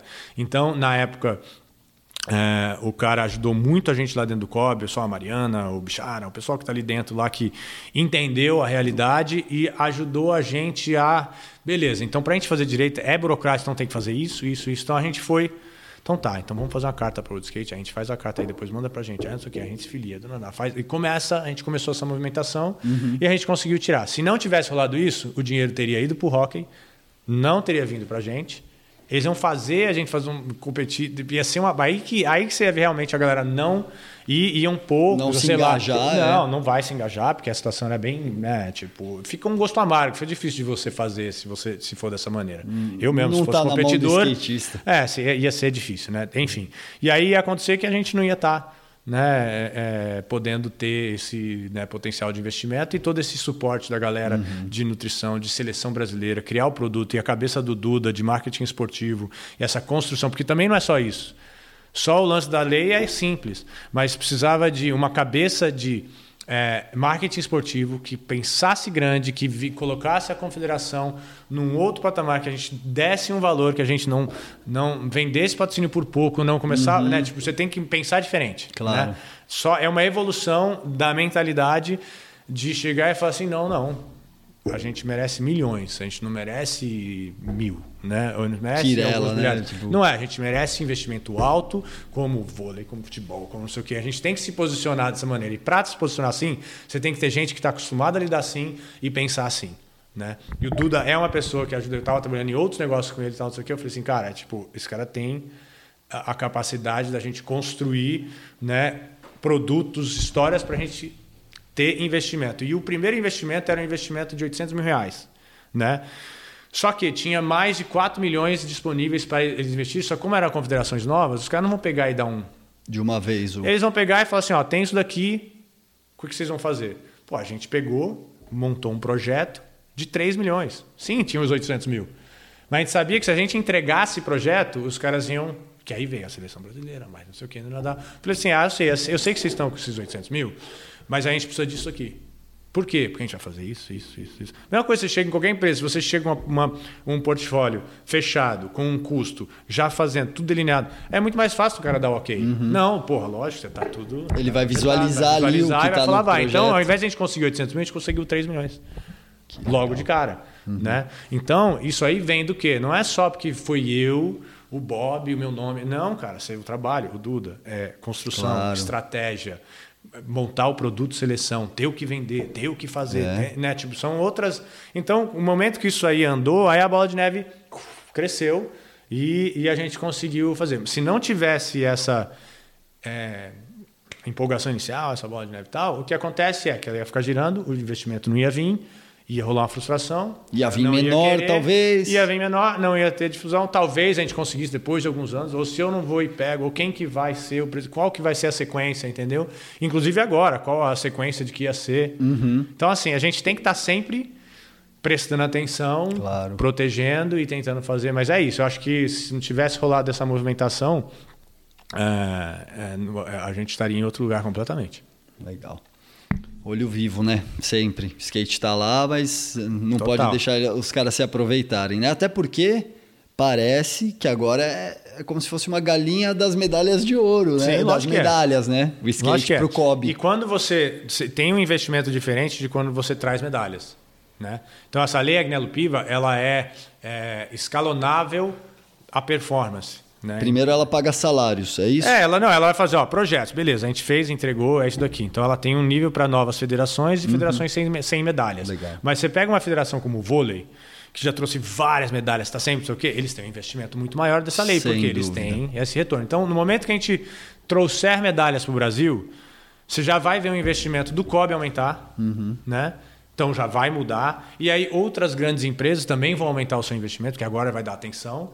E é muito provável que a gente é, traga recorde de medalha já como primeiro atividade. Então, Tomara. é, não, mas assim, é provado. Tudo Claro, tudo, claro. Eu só estou falando que é uma coisa que é real. Então, Eu tô torcendo de repente, para Paris, né, o investimento é muito Bem maior, maior, e é. começa a crescer. E, e para isso tem que estar estruturado para organizar. E é legal pra caramba. Eu não sei se os skatistas sabem, os que foram viajar, mas o COB mudou até a regra de pagamentos de medalhas. Pô, 250k pro medalha de ouro para esportes individuais, 150k pro segundo. Então ainda tem essa coisa a mais que o governo ele ele Tá vendo? Agora, para você, imagina. Isso pra tipo, a minha pessoa É, exato. Agora, na minha carreira, me pergunta se eu ganhei 250k em algum Num evento. evento. Uhum. Não ganhei. Né?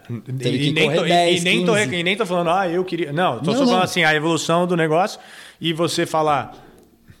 É, porra, agora eu ganhei esse valor por uma competição e o governo incentivou, que é, é bom. E aí agora o governo também está incentivando programas para isso acontecer com mais outros skatistas Uhum. Vai pro ter Brasil. vários. Exatamente, e começar a trabalhar isso. Agora, isso também traz, é por isso que eu falo, traz problema. Quanto mais dinheiro vem, vai, vem problemas de, de estruturação que se você não está estruturado, você não tem uma cabeça boa, aí é onde aparece. Tanto é que na primeira eleição da CBSK era só tinha eu de chapa, Uhum. a segunda já tinha um monte. Por quê? Porque tem dinheiro. Claro. Se não tivesse já- dinheiro, você acha que ninguém ia querer pegar? É. Entendeu? Então, Enquanto teve anos e anos ali ninguém com o queria Ed nem saber. Não, ninguém um sabia. monte de gente, ainda né? eu peguei com dívida. Peguei com dívida de, sei lá, mais de 500 mil. E aí, não sei o quê. E aí, por quê? Porque é coisa de realidade. Você tem que chegar e resolver pepino. Só que agora que azeitou, andou, engrenou, então todo ciclo eletivo, você pode ter certeza que você vai ver mais de uma chapa. Não é porque a galera ama o skate mais, vai ter gente que está vendo que tem dinheiro. Então a gente tem que prestar atenção sempre, muito. Sempre Uhum. ficar de olho. Por isso que eu falo, cara, não, não, não, não, solta, não deixa a confederação, não fala, ah, os caras, ah, não quero saber. Porque não... não, tenta de alguma maneira ajudar, tenta de alguma maneira de fazer parte. Inicia uma associação. Uhum. É. Haja localmente, Começa a claro. Uhum. federação, né? Tenta se. Né? Acho que isso é super importante. Legal. Bob, para encerrar esse assunto de Olimpíadas, é, competições em geral, a gente viu o Dual Tour, o Dual Tour ma- masculino recentemente, e ali a gente viu um descontentamento por causa de notas e os brasileiros acabaram não andando, fizeram uma espécie de um, boicote assim. E ali a gente tinha de head judge o próprio Eda, o Marcos Hiroshi também, um dos brasileiros que compunha. Como você viu aquele momento ali? Você como você viu aquilo? Cara, eu, vou- eu, eu vou ser honesto que eu não consigo dar a volta. Eu não gostei, porque eu queria ver a galera andando de skate. Mas eu também me coloquei no lugar, né? Pra falar assim, tá, por quê? Porque a mensagem pode ser, querer ser passada de uma maneira que é, sim, juiz, mas não é você que é juiz, então não tem que pensar nisso. É, chuva, organização, vai para casa, não volta, vai não sei o quê. Não, o último evento, é, o único evento, todos os outros foram cancelados. É então o verdade. do tour é o evento. Então vai todo mundo com a emoção aflorada. Tá? É, tem então se tem também. uma, um- uma hora para falar alguma coisa, é lá. E se é para resolver a frustração, vai estar tudo com uma energia lá em cima. Então, cara, tipo, não dá para eu julgar frio vendo de longe agora como telespectador. Uhum. Claro. Eu me coloco lá na emoção do negócio, então eu iria ficar frustrado com chuva, eu iria ficar frustrado com rampa, que parecia, cara, tipo, horrível aquela pista, enfim. A galera fala que gostou, mas assim, tipo, eu senti um skate limitado de todo mundo. Então eu ia me sentir frustrado. E aí, de novo, como é, expectativa de um país como o Brasil, como a gente está, mais avançado que todo mundo, mais investido, mais não sei o quê, tem um monte de expectativa e dinheiro sendo investido nessa galera. Então você chega com mais, imagina a expectativa que o Pedro tem, que a galera tem com todo esse investimento, que pode chegar e se performar bem, e aí não performa. Acontece. Ou de repente a nota não é, ou não anda. Em questão de ser justo ou não, não, não rolou. Então, putz, eu tenho que. Estou frustrado, vou fazer o quê? Aí, no momento, sentiu-se que um boicote né, ia fazer alguma coisa. Beleza. Mas Às vezes o prefiro... meio não foi.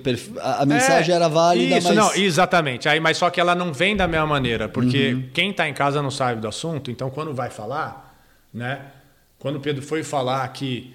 é, ah, o juiz não sei o que está vendo, o juiz está não sei o quê, isso não é legal. É. O Acho falar que ali eles na não hora. andam o mesmo skate que Porque ele nós. pode pensar isso, tem o direito, acho que é super, né? Tipo, eu tive Natural. frustrações de evento, assim, é mais. Skate é subjetivo, Exatamente. Só que a gente não pode é, pôr na voz do Porque quem está ali assistindo, está assistindo skate, não sabe dos pormenores. Né? Então, às vezes é foda, é receber a medalha, é não sei o quê. Mas, cara, eu já joguei medalha, tá ligado? Eu já não concordei, fiquei puto, mas não peguei. Falei, ah, os caras, eu não uhum. falei. Na mas eu, você pode olhar para mim, eu tava nitidamente né? E também já eu não achei que eu ganhei, já dei o, o, o contrário, uhum. né? E eu acho que assim, como eu tenho mais experiência e mais tempo, eu entendia que quando o juiz não me dava em um, ele me dava em outro. Então, quando eu não merecia ganhar em um, eu, eu ganhava em um, não merecia e vice-versa, então equalizava. Então eu não lutava no. Eu, ah, cara, faz parte, às vezes não sei o quê. Né? É. Eu tentava não me deixar afetar tá? nesse sentido. Mas eu também não estava no pré-olímpico, uhum. eu não estava uhum. com toda essa pressão, eu não estava na pandemia. Um ano tudo. atrasado. Não, mano, então assim, claro. eu não posso, eu estou falando só o que eu vejo de fora Sim. e o meu conselho Por isso é, que eu pedi Exatamente, realmente. o meu conselho é, tipo, eu acho que não tem que se falar disso, uhum. eu acho que o Pedro, Luiz, ou a galera lá que estava ali, não tem que se preocupar com isso. Quem tem que se preocupar com isso é Comissão. o vovô, o. Então, quando chega uma preocupação dessa, vamos supor o Pedro, porra, cara, tá, porque eu já vi algumas outras situações, é, ele ser afetado pelo, pelo julgamento da nota, uhum. no X Games que eu estava narrando. Pô, ele fez uma volta foda pra caralho. E deram uma nota, mas não foi ele E realmente, assim, cara, poderiam dar tanto para ele quanto para o outro, mas como é você que faz, é lógico que você vai sentir. O skatista você, ele Exatamente, sente, é, você vai isso. sentir. Então, e, e, afetou. Então, quando ele recebeu a nota, as outras voltas ele não conseguiu andar muito. Por quê? Uhum. Porque ele, porra. Desestabilizou. Falei, caramba, um pouco, eu fiz é. o máximo que eu podia dar um isso aqui, aí não ganharam, aí você destabiliza. Então, quando a gente presta atenção, né, e foi a razão que, depois de, das minhas experiências com o juiz, uhum. eu parei de prestar atenção justamente para não passar por isso porque te afeta na nota. Sim. Então, assim, é o conselho. Você tem que abstrair um pouco. É, abstrair. Então, assim, é super. Cara, usa o fato de você ter um escudo, você ter a confederação, uhum. você fala assim, cara, eu acho que isso, ó, não se preocupa, vai lá e anda de skate. É. Porque mostra seu skate, porque Sim. a gente quer ver isso. Né? E eles estavam classificados Exato. já. Então... Não, eu entendo, a mensagem entendo, eu, eu como dentro depois que passa, mas assim, eu tô falando que quando ela pode aparecer uhum. de uma maneira. E quem está em casa assistindo, como todo mundo que assistiu que estava lá, Queria ter visto, o Pedro andar, o uhum, andar, não fazer aquilo. É. Mas eles fizeram por uma razão nobre deles. Uhum. Né? Mas no momento que você reclama do julgamento, a mensagem fica turva, porque você estava falando uma coisa e aí agora foi por causa do juiz. E não era necessariamente isso, era um monte de coisa. Uhum. Era organização ruim, Sim, a era a pista ruim, era a chuva, era o único evento, era você não consegue falar com a, com a World Skate, aí não responde, aí não sei o quê. Então, eu, cara, eu, eu entendo todo, mas quando você está ali na frente, apa, né, a, a, aparenta uma coisa. Mas eu acho que, cara, o bom é que aconteceu antes. Claro. Essa frustração foi. Eu acho que né, o pessoal vai mais leve, tá, né? É, cara, e, e, é isso mesmo, tá? Porra, às vezes dá, dá, raiva mesmo, cara. É o que a gente faz. A gente quer que pelo menos as pessoas prestem atenção. Mas eu confio 100% no EDA, né? Se o EDA fala assim, cara, tava difícil, a galera não sei o que, era isso mesmo. Era isso mesmo. Né? Pô, o EDA, cara. Exatamente. Então, assim, só. Agora, o EDA não é o juiz, ele é o head judge. Ele é o head judge. Então, ele não vai deixar passar muita coisa. Mas o que é, é. E outra, juiz não é fácil. Uhum. Você ser juiz. Tem Senta uma, lá para você Tem ver. uma técnica, né? Tipo, e outra, as notas, que acho que é a grande confusão, elas são subjetivas e relativas ao evento. Então, uhum. neste evento, sei lá, rolou uma volta de um, o cara ganhou 60, o outro não sei o que, 80, não sei o que. Aí os juízes eles deixam espaço entre um e outro porque você nunca sabe se um cara vai andar mais ou menos aqui para você colocar ele aqui. Aí depois você então as notas não, não são relevantes, os números, né? É só para te colocar numa colocação dentro daquele evento. Então pode uhum. ser que você fez uma volta no evento foi 75. Mas ela valia. E você fez a mesma volta no outro evento foi 85. Os caras, pô, não, é relativo uhum, a, né, uhum. a, o que importa é a colocação final. Sim. Né? Então acho que tem é pensando isso, no contexto geral. Isso, tem isso com né, um monte de outras coisas. Tem é, teste de juízes novos, uhum. diferentes. Sim. Né? Eu acho que é, dentro da capacidade de um juiz, vamos supor, um juiz de street pode julgar parque? Pode. Porque eu andava na Mega e ninguém andava na Mega. Uhum. O Lance Mountain julgou a Mega. Você acha que ele não vai saber? Pô. Entendeu? É assim, uma questão de entendimento e aí sim, agora ele não vai saber exatamente, ele não vai, eles, tanto é que a gente tinha umas conversas tipo, com as manobras, o que é mais difícil, a gente uhum. sente tal, não sei o que, isso meio que ia se posicionando e essa conversa existia. Hoje não. Hoje existe um isolamento do, do é quadro um bloco, de juiz. Né? É, porque é. é outra. Então, assim, tem um monte de coisa que eu entendo completamente a frustração, que a gente tem que ir trabalhando aos poucos e ir melhorando, e a, gente pega isso daí, mano, no próximo. Mas é conversar, porque se você inicia uma guerra com o juiz, vai ser os mesmos juízes lá na, na Você vai Olimpíada. sair perdendo. É, porque de repente você faz uma volta e o outro cara faz uma volta. E aí, sei lá, tá entre um e outro, o juiz pega e fala assim, pô, Por o cara, o décimos, cara ô, foi mó lembrei, lá no pisou último. no meu calo. Ah, cara, é humano, entendeu? É uma É, coisa que, que é natural. Mas é o que você falou, ainda bem que eles conseguiram externalizar É, isso cara. antes. Não, total, cara. E eu acho que assim, é, de novo, é uma lição sempre, é, é uma pressão enorme. Eu simpatizo. É, o meu conselho é, assim, como eu lido, diferente de como o Pedro lida, diferente de como é, não sei o quê. Só que eu sei o que eu lidei nas minhas pressões. Eu sei o que é. Tenho 44 anos, eu vou competir na Mega de novo e vou chegar como favorito. E as pessoas vão, ah, já ganhou, ah, não sei o quê. E essa pressão? Tá até hoje, ela não acaba. É. Não é assim, ah, eu não aguento mais. ver. Mano, essa pressão é o resto da vida. Se você ainda mais um Pedro que ganha, né, ou ganhou, ganhava todos os campeonatos de parque, de bowl, de parque construído. Então, isso agora, ele não é mais. É a mesma coisa assim, eu chegar e eu já não, não sou mais favorito na minha. Se eu competir no X Games. Elliot, Mitch, não vai ser tão fácil. Eu vou me matar, vou Vai fazer ter de que tudo. dar o sangue mesmo. Mas muito mesmo, né? Mas se é, eu não ganhar, não vai ser surpresa. Fala Assim, pô, lógico, o Elliot tá andando pra caralho, Sim, não sei sim. quem tá andando pra caralho. Então é isso, acho que esse momento de transição também, de, de, de, de, é, de, de talento e qualidade, porque o Pedro construiu isso, ele trouxe essa atenção, aí todo mundo aí essa muda. Ah, agora você, o monstro que você criou, porque agora é o que, é o que eu criei na Mega. É, porque assim, agora a maior galera faz. Porque você inspirou muita gente e Mostrou agora o essa galera tá, mano, tipo, respirando no cangote. Sem dúvida. Entendeu? Então é. É, totalmente natural, mas é um, é um momento que cada um vai ter que viver. É. E é muito louco que eu vi em umas entrevistas, só em relação a isso, você falou, pô, você tinha esse lance da competição com os caras, com o Buck, com o, o Andy, e nem por isso o Tony deixou de te chamar pra estar no jogo, né? Vocês estavam Sim. ali, um alimentando É, o mas outro. nem todo mundo tem essa personalidade. Entendeu? Sem dúvida. Então, É. tinha gente que era foda. Entendeu? Que era, mas assim, tava sendo na amizade de todo mundo, tal, não sei o que, tudo tranquilo, tem essa. essa né? Mas assim, eu não, eu, não, eu não aguentava desrespeito, ou desaforo, ou reclamação. Assim, eu ficava bem puto com isso. Mas, cara, é foda. Quando você tá na emoção, mano, tipo, por isso que é difícil falar assim, ah, os caras não deviam. Eu falo assim, porra, sim. Depois, quando você tá mais calmo, você pensa, ou então eu tô em casa e eu não tô na pele dos caras. Ah, eu acho que é mais legal assistir assim. E eu, como telespectador, como vários outros, queria ter visto os caras andarem. Não quero saber da novela lá. Sim. Entendeu? Pô, era o único Eu evento, quero ver a gente skate. também tava esperando, né? Isso. Tem isso. então, é, a expectativa de um não é necessariamente a expectativa do outro. Cara, desde quando você não, não vai lá para os Estados Unidos, para sua casa? Você tá aqui desde o começo da pandemia? Desde o começo, cara. Tô aqui. Porra, eu ia no dia 5 de março, logo depois do carnaval. Anunciaram a E pandemia. aí, é aniversário da Lotte dia 6. Aí eu. Ah, vou lá, né? Eu tinha falado pra ela, a gente passar o aniversário junto, tal, não sei o quê. E aí eu tava pra embarcar, e aí começou, né, os casos italianos, a Itália tal, Sim, né? Aquela, com- tá, inclusive até no do carnaval, quando a gente foi, aquela galera, aglomeração, tava rolando os rumores dos italianos, aí eu ficava, putz, mas não tinha ideia. Aí de repente, bum, trava aqui, trava ali, trava lá. Pô, vai travar Brasil, eu já tava sentindo, porque travou dia 14, 15, né? Uhum, foi. de março. Sim. E aí eu falei, cara, se eu ir agora, putz, eu não vou conseguir voltar, aí eu vou ficar preocupado com a Vivi aqui, aí eu vou ficar preocupado. Aí eu fiquei, cara, deixa eu ficar. Aí eu falei, não, vou adiar a minha passagem até dia 20, né? Eu, eu dei uma, uma troca e tal. E aí foi isso. Aí quando fui Aí ver, travou tudo. tudo. fechou tudo, aí, pum, fiquei. Né? E a loucura de tudo isso, até porque assim, isso fez né, ir pro, pro, né, pro, pro que eu tenho feito esse tempo todo e o porquê que eu não voltei. é, eu fiquei um dia travado. Como todo mundo, né, tipo, deu aquele, né, chacoalhou e bacou assim, tipo, eu fiquei, caramba, cara. Aí Será eu que é um assistia, sonho? aí eu assisti um negócio no Netflix, eu deitava no sofá, ficava olhando assim, aí você ficava no mundo, aí você, porra, né? Aí de repente ia ler um livro, aí tentava desenhar um negócio, aí ficava assim, meio sem o que fazer, sabe?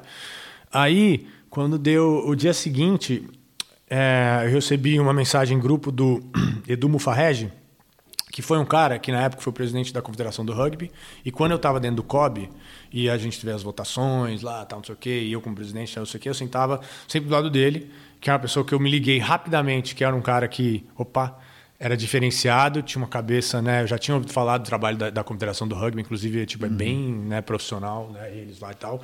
Eu falei, ah, deixa eu, né, aí ele ficava, olha, esse cara, isso daqui, esse cara, isso aqui, a galera da Já velha guarda, aí ele já, não, ó, todo. blá, blá, blá, me explicava tudo. Então foi super é, é importante, né?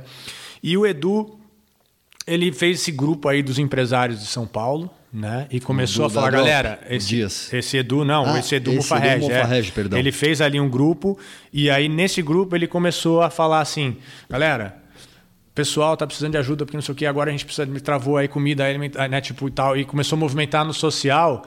E quando eu vi aquilo, ele mandou uma mensagem, Bob, vamos fazer não sei o que, aí eu, porra, me põe pra dentro. Aí eu comecei, aí né, no WhatsApp a gente começando a tentar ajudar. Aí, cara, eu liguei no 220. Aí não tinha mais essa de agora o que que eu faço? Eu falei assim, cara, o quê? Eu vou fazer o negócio acontecer, vai girar, blá, blá, blá. Aí tava com o lance do Instituto para nascer, a gente ia inaugurar, a gente ia fazer Já tinha ideia já toda, tava, já já tava andando e aí, opa, não vai rolar. Putz, a gente tinha uma data, era abril. Cara, não vai inaugurar. Ah, não sei o que. Aí eu falei, cara, quer saber? Deixa o instituto ali. Eu vou fazer, já que não vai, né? Não vai, a gente- vou ajudar aqui. Aí fiquei.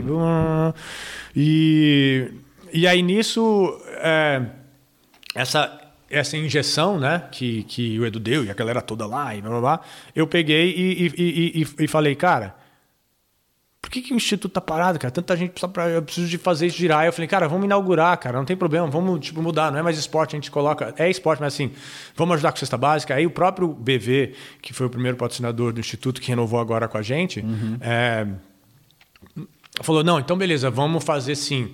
Cestas básicas. A gente olhou os projetos, porque o meu instituto, não, que não é nem meu, que é do, do- do- leva da, o da galera, é um nome, né? instituto que leva meu nome. É, a gente sempre, eu sempre entrei no viés assim, eu não queria eu fazer necessariamente, porque sempre quando você vai operar, é a mesma coisa assim, eu fazer uma marca, sei lá, vou fazer uma marca agora, eu não vou pegar e construir a fábrica de shape e aí fazer. Eu vou ligar pro Edu da Drop, que já faz isso, faz fábrica. Ah, eu tenho minha marca, vamos pôr Cara, expertise. Bem simples. Então, assim, é simples. Quem que está fazendo, eu vou juntar para eu potencializar, então eu me ajudo, você me ajuda e tal. Então, no Instituto, Foi assim. foi a mesma coisa. Eu peguei e falei assim, cara, eu tenho um nome para captar, eu tenho um recurso, mas tem gente que está atuando e está fazendo. Né? E há muito tempo que, obviamente, o Testinha, que é o nosso né, é, norte, pai do social, né, o social skate, eu Abraço, conheci... Sandro. Testinha, ONG social e tal. E ele, na época da Mega, ele foi lá fazer né, um, um evento com o pessoal da FEBEM e tal, e a gente fez um momento pré-competição e aquilo me marcou, né? Então aquilo ficou em mim. O lance com, com, com o sinistrinho da Rocinha, a gente fazia o lance dos skates sem instituição, só ajudar mesmo, né? Ah, vamos fazer. Então eu já tinha isso meio que na veia, porque o skatista acha que quer sempre, né? E esses caras estão lá fazendo, né? E é, o Luquinha, do é no Morro Santo Amaro, que depois tá com o Instituto Ademaf agora. Também. Né? Então eu peguei, cara, tipo, o pessoal do Novos Sonhos, da Cracolândia aqui, né? Tava rolando. Como chama? Novos Sonhos. Novos Sonhos. É, que a- é, Aí, cara, eu peguei e falei assim, porra, tem tanta gente fazendo. Testinha, quantas crianças, quantas pessoas tem, quantos. Aí a gente juntou um grupo, aí, beleza, 700 e não sei quantas famílias, né? é, Cesta- cesta básica, eles fizeram demais. cartãozinho, um monte de burocracia, uma loucura que foi fazer aquilo. Inclusive, acho que o terceiro mês algumas pessoas não receberam, sei lá, tipo, tinha um monte de burocracia que era né, difícil, mas que a gente, eu enxerguei testinha, enxerguei trabalho do Ademar, falei assim, cara, esses caras estão fazendo, então eu vou potencializar o que eles estão fazendo. E aí, assim nasceu essa ideia de alcançar o máximo de pessoas possíveis e não necessariamente, tipo, eu né, ir lá e, e- e- fazer. Ele e aí, então, foi isso. A pandemia me, me deu um redirecionamento, a gente estava com um mega... é, ao vivo, né? evento para trazer de novo para o Brasil É e tal, tal, tal. Então parou tudo para todo mundo. Rolava todo ano. Exatamente, rolava todo mundo lá- em casa e tal. É. E aí o Instituto ficou como o meu foco de necessidade atual. E falei, não, é isso. Aí eu não voltei para os Estados Unidos desde então. Né? E tô até agora, porra, super ocupado, montando, tá muito mais estruturado. A gente está com um programa muito legal já para iniciar, que é, é- é, inclusive é um programa de formação de skatista cidadão. A minha ideia do Instituto é de. O lema é inspirar, educar e transformar. Então, inspira na atividade, né? De repente a pessoa olhar e falar assim, porra, né? né, Coisas em cima do skate, performance, você, você inspira. E aí você educa, então a pessoa agora está prestando atenção e está inspirada. Aí a gente Vai aprender sobre- aprende e fala assim, cara, tipo, você tem que aprender sobre algo. Você, potencializa quando você começa né, a, a se educar, desde, até o ensino superior. Então, A gente está com, patro- é, com é, parceria com a Uniswan, com universidades. Fizemos um acordo agora com, com a Fundação Ruth Cardoso, né, é, que tá intensa na, na, na, na- educação tal, para ajudar a gente a sistematizar as coisas e tal. E aí pegamos um pessoal é, da, de uma empresa chamada Neuroforma, que ela é exercício cognitivo, mental, então Alzheimer, depressão, essas coisas assim. Então a gente montou um programa um todo, né? Então assim é... Não é só para skate, é social. É social, mas é, é, envolve o skate é a ferramenta, uhum. né? Mas a gente tem várias coisas em volta para ajudar a pessoa, né? Então, beleza. Você quer aprender inglês? Você não vai aprender inglês com um livro didático de inglês. Você vai pegar uma revista de skate e aí você vai estar tá interessado. Então a gente vai usar essas. Pô, você quer ser designer gráfico ou você desenha bem. A gente pega e, opa, legal. Então, olha só, para você fazer isso, aí fazer um, um shape, ou para você fazer. Então, a gente começa a levar e, e, e, incentivar a pessoa a passar pelo ensino superior. Uhum, né? Que legal. E você, como cidadão, ter responsabilidade, né? Horta, comida, forma de interagir com os outros. Então você vai andar de skate, você vai aprender a andar? Vai.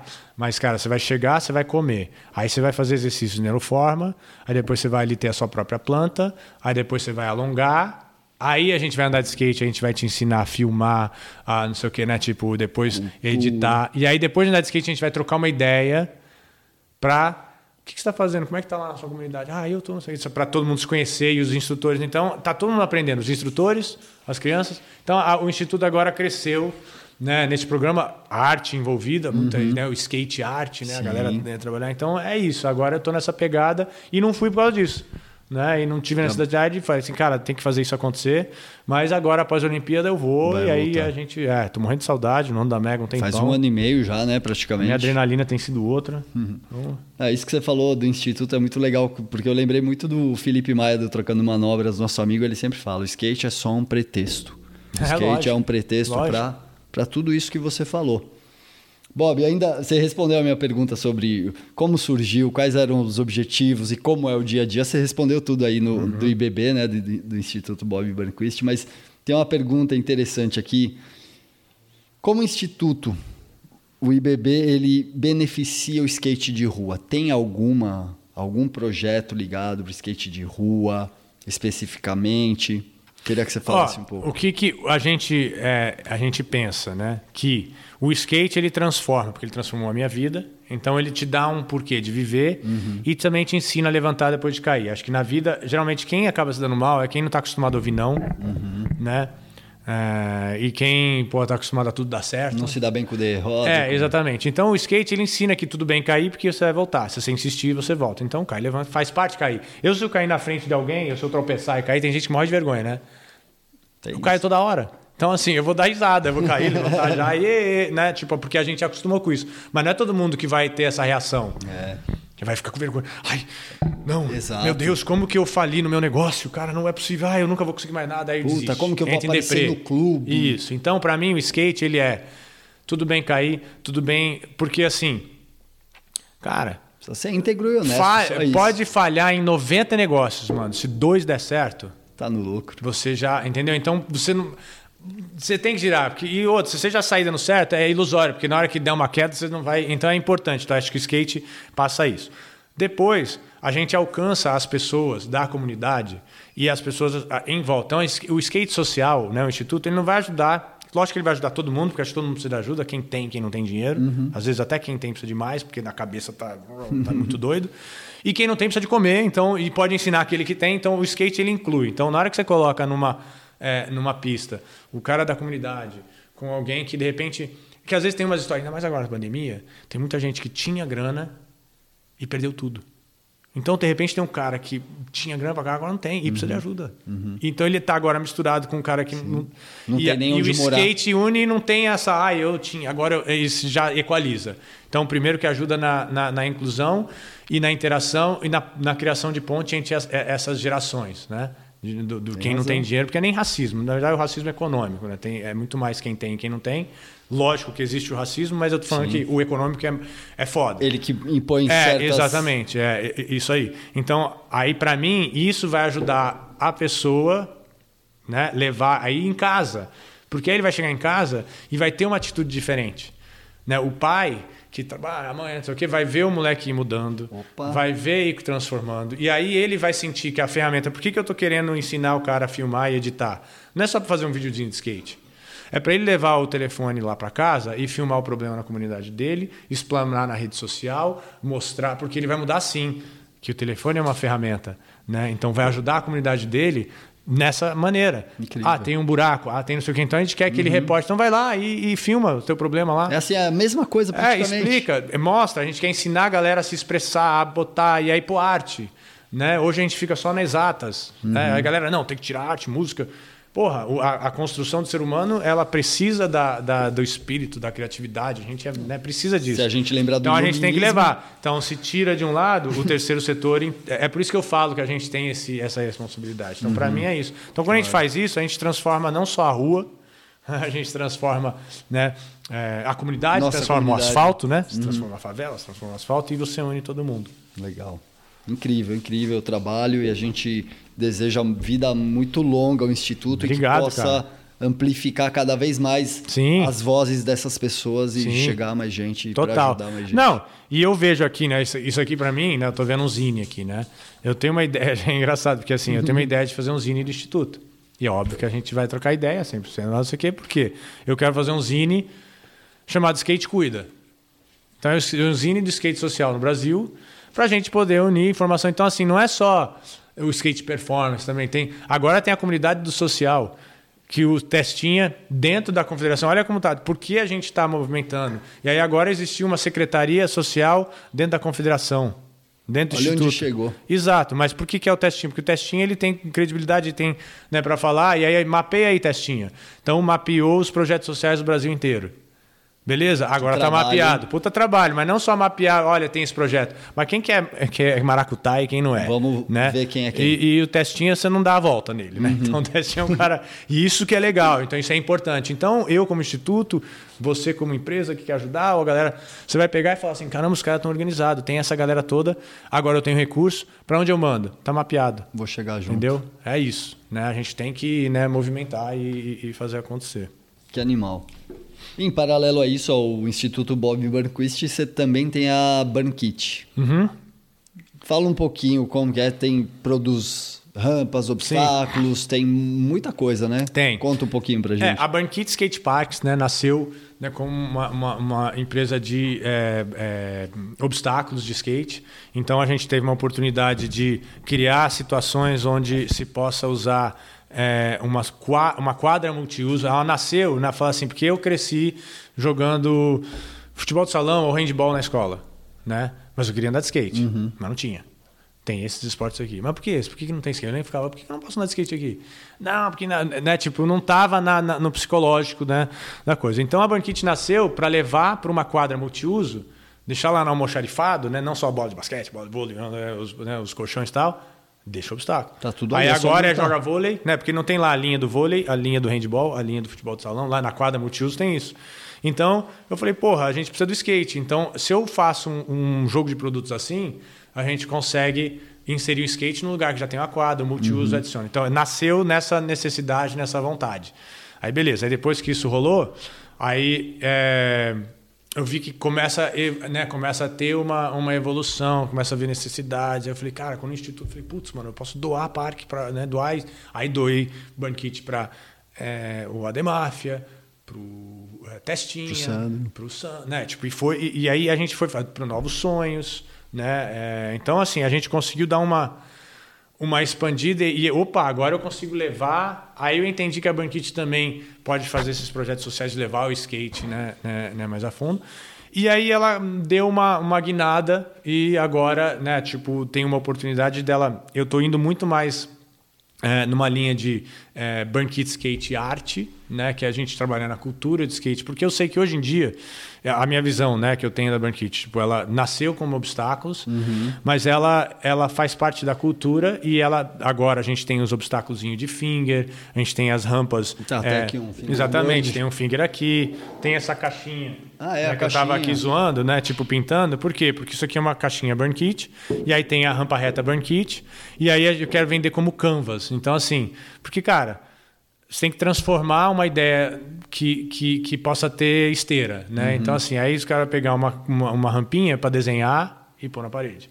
desenhar e pôr na parede. Aí você agora você tem arte junto com o skate, então aí o finger veio também, porque é uma. é uma, pô, gente, eu amo, se eu não tô andando de skate, se eu tô machucado, ficar um finger e tal. E aí, ó, esses finger, cara, tipo, é feito pensado, né? Na mão, é pro, cada né? um. Né, o negócio você pega ali é outra parada, não é um brinquedo, né? Você vê o negócio, pô, a rodinha, você troca tudo. Você anda. animal, a lixa aqui é, é não, é muito doido, cara. É aderente, legal pra né? caramba. Então eu falei, cara, legal pra caralho. Eu acho que chegar nisso e fazer arte, skate, aí deu essa identidade, né?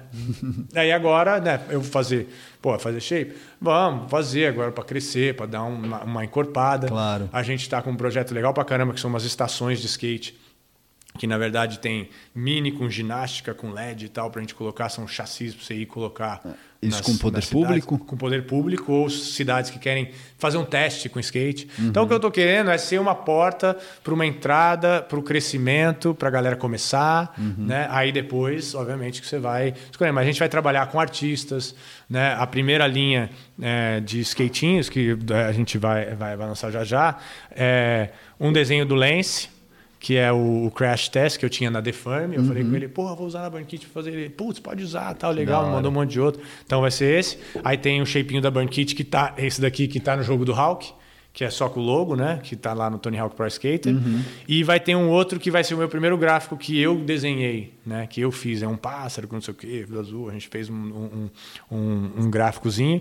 Então, esses vão sair. Então vai pegar muito na linha de artista, não necessariamente de um skatista profissional, vai pegar fazer uma né, uma parceria com, os- com gêmeos, Sim. com o, o Binho, com o Lelin, sei lá, a gente vai entrar porque é arte, né? E ter a arte no skate. Então é essa pegar. Então a Burn Kit tem uma, uma, uma responsabilidade cultural e de entrada. E não só e de entrada e de arte. Né? Que. Essa aqui é a identidade que foi. E você tem se envolvido bastante com arte. Inclusive, você está fazendo, Sim. deixando umas obras Sim. aí em todo lugar que você Sim. passa. Tem uma aqui na, Sim. na casa. Cara, isso veio da pandemia, porque eu sempre desenhei, Aham. desde moleque, né? Sempre gostei. Mas é, nunca tinha colocado, sei lá, tipo, a primeira vez que eu pus um spray na parede, eu escrevi, vai tomar no cu. primeira coisa, latinha. Vai tomar no cu. tá Coladinha, ligado? né? Nem mas- sabia, Aí mó a borrão. vizinha viu, aí falou pra minha mãe, aí, pô, fui lá, fiz apagar, mó vergonha e tal. Mas não sei por que eu quis escrever, vai tomar, sei lá, porque eu não podia, era proibido, e eu achei engraçado. A repressão, sei lá né, deixou tinha, é. sequelas na tinha, nossa porra, geração. 9 anos de idade, Pós 10, sei lá. 80. É. Mas essa é a experiência que eu tinha de, né, na parede. Então, aí, porra, desenhar e tal. E aí, a pandemia, cara, eu aproveitei o quê? Pra aprender, tô em casa. Entre uma coisa e outra, tô em reunião, entre um call. Eu não consigo falar pra você. Eu fiz a entrevista aqui, eu fiquei desenhando. Tipo, eu sou meio, né... Serve até de terapia. E- exa- né? Exatamente, totalmente, completamente. Principalmente quando a gente está nessa loucura. Para eu não ficar pensando em besteira, eu Uhum. ficava desenhando. E aí eu assisti os vídeos. Ah, então deixa eu aprender a desenhar rosto. Aí eu ia lá e fica, mano, fazendo rosto. Mano. Aí eu ia, deixa eu aprender isso aqui. Ah, deixa eu aprender letra de grafite. Ultimamente eu tenho pensado letras. Uhum. Né? Aí eu fico fazendo letra. Ah, agora eu vou fazer não sei o quê. Então eu, eu dei uma evoluída braba dentro desse. Né? Um- Aí, de repente, o, o Binho colou Você lá tá no com o Binho, Instituto. é. é, colou lá na, na, na Gigóia. Aí eu falei, porra, Binho, ele, ah, tem essa empresa aqui, até que bom te dar umas, umas latinhas, pô, já manda pro instituto. Aí eu falei, beleza, mas como é que faz? Aí você faz assim, aí ele começou, ó, os bicos, porra, e o Binho me deu um milhão de toques, coisa que ele aprendeu em anos e anos e anos. Ele passou para mim, eu tenho a oportunidade, o privilégio de ter uma aula particular com o Binho. Aí eu vou lá para Ribeirão Preto, eu faço um negócio com o Lelim. Aí, pô, recentemente eu fui no ateliê dos Gêmeos. Tem o Barneiro. Conheci os caras, tem o Barneiro, vou lá e faço uma arte com o Barneiro. Quem tem essa possibilidade de ter essa Privilégio. Exatamente. Então é óbvio que eu sou fã, eu vou aproveitar. Não, os gêmeos me deram essa caneta aqui, que eu fiz aqui nessa viagem, que tem esse wax que. Porra, os Sim. caras vivem isso. Você vai lá né, onde os caras. Os caras estão sempre pintando na rua e são os caras que transcenderam. Né, o mundo da arte, já estou com a exposição lá na Incrível a Pinacoteca, exposição, incrível, cara. foda, e essa série que eu comentei, porra, é incrível. Então eu falei, cara, eu vou começar a fazer, e é desafio, aquilo que eu falei, é uma coisa nova, diferente, Da e aí hora. depois que você põe um, mano, aí você não consegue mais parar. Aí agora todo lugar eu preciso de colocar alguma. Uma É, arte. exatamente. Legal, tem a nossa aí Já também. tem uma aí. É, foi supervisionado. Supervisionado não, você estava É. acompanhado pelo Binho. Não, naquele mas dia. aí é, né? O Binho, porra. Com ele fica mais fácil. mano. Bob, e cara, não para por aí, né? Porque, sei lá, vamos ver agora, você tem o, o podcast também Sim. agora, que é o Ideia Lab. Que é mais um, mais um, mais um Sim. empreendimento, mais uma coisa Sim, sua, né? sim. Que foi Cara, legal, você entrevistou seus pais, É, o o, o, Ideia Lab é assim. De novo, pandemia. Cara, se não fosse a pandemia, muita coisa, não, né? De repente, não teria expandido tanto no desenho, uhum. ou então um podcast e tal, não sim, sei o quê. Eu falei, ah, putz, não, deixa eu. Porque eu, eu, ao mesmo tempo também eu tô gravando Vida do Bob, temporada 4. É, eu ia falar disso já, é, também. É isso eu, é, Então, aí as coisas juntam, mas assim, cara, eu faço isso minha vida inteira. Produção. Eu sei como é que é a entrega, eu sei como é que faz, eu sei como resolve, eu sei que. Então, assim, também não é um bicho de sete cabeças, só é uhum. trabalho, né? Mas assim, não é um. É, é, processo, né? Ah, vamos fazer assim, vamos fazer assim, uhum. vamos fazer assim. Obviamente com as pessoas em volta, a gente vai montando tal. Então, a ideia né, do Idealab veio é, que tem esse aplicativo chamado Orelo, que é só de podcast, que nasceu no meio da pandemia, dentro do vácuo do trabalho que o Spotify não estava tanto dando atenção no Brasil, né? mundial estava. Uhum. Então os caras viram isso aí, porra, fizeram e, cara, tem, teleno... tem telenovela, tem um monte de coisa legal, e eles pagam por streaming, né? Que legal. Então, assim, é, assim como criador, conteúdo, é um melhor. Só que você também tem que trazer gente para lá para fazer acontecer. Mas quando me falaram, eu falei assim, Tá, beleza, eu faço, cara, mas eu quero falar de várias. Não quero só falar de skate, quero falar de várias coisas. Aí eles queriam que eu que fizesse só de cannabis. Uhum. Porque né, tava falando, tem tá em assim, voga assim, cara, também. Entendo, mas eu não. No mundo não é cannabis. Cannabis é uma das coisas, né? Que é importante. Então eu preciso expandir. Eu tenho, né, é, é... E eles gostaram, porque a gente montou um documento e falou assim: não, vamos fazer um podcast assim. Eu começo falando assim, vou falar com a galera do skate. Aí depois eu vou falar com porra, um, um psiquiatra, aí depois um não sei o quê. Animal, aí, é, animal. A última gravação que a gente fez foi com o Felipe da é o Felipe Ter? Felipe Eter, né? Felipe Eter. Uhum. É, Felipe Eter do Paradigma. Pô, gente finíssima, só que é do mundo de cripto. Uhum. Né? Só Acho de que criptomoeda. Surfa, mas assim, ali começou a sair do mundo. Então, assim, pá, o papo com o Samelo entrou em várias ideias de NFT e não sei o quê. Então, assim, a, com quem eu falo, mais seja skatista, Tipo, tem uma pegada do Tuca, né? O negócio sim, dos vídeos, a evolução. Sim. Então, mas agora vai começar. Quando eles gostaram de, do fato de eu sair do meu meio, e para mim é interessante pra caramba, aí eu falei, cara, legal. Como é que vai ser? Eu gravo bruto, subo lá numa plataforma, os caras pegam, Edita. jogam no estúdio, o estúdio faz a sonoplastia e põe. Que da hora. Então, porra, ótimo. Tem vinheta, tem que fazer 24 tem temporadas, já, 24 episódios, duas temporadas, já fiz. Fizemos oito, né? É, fizemos é, o oitavo. E Tá legal pra caramba, uma experiência, sento, falo, troco ideia. E, cara, e tem sido interessante, porque isso fez também com que eu fosse. Né, eu tenho segurado alguns podcasts, porque eu estava esperando lançar para ir rodar e começar a fazer as entrevistas para chamar, né? Fazer claro. o blitz de mídia para chamar. Que me abriu a porta de ir lá no Podpah, no podcast lá. E aí no... eu começo a falar com outro grupo, uma outra geração que tá não sei o quê, e aí a gente consegue trazer. Então, tem sido bem legal. E a gente está aqui falando um tempão. É. Né? E é um podcast por quê? Porque é um mundo que hoje aumentou ouvir podcast, né? Pela pandemia aumentou o uso de criptomoeda, aumentou, acelerou o lance de tecnologia. A gente sim estagnou, teve que travar em muita coisa, né, né física e tal. Sim. Mas hoje você consegue renovar o seu certificado digital no telefone. Né? E eventualmente o cartão, essas coisas começam tudo a assumir esse negócio de presencial. Uhum. Então eu acho que deu uma evoluída tecnologicamente, ou forçada numa evolução burocrática, uma desburocratização Sim.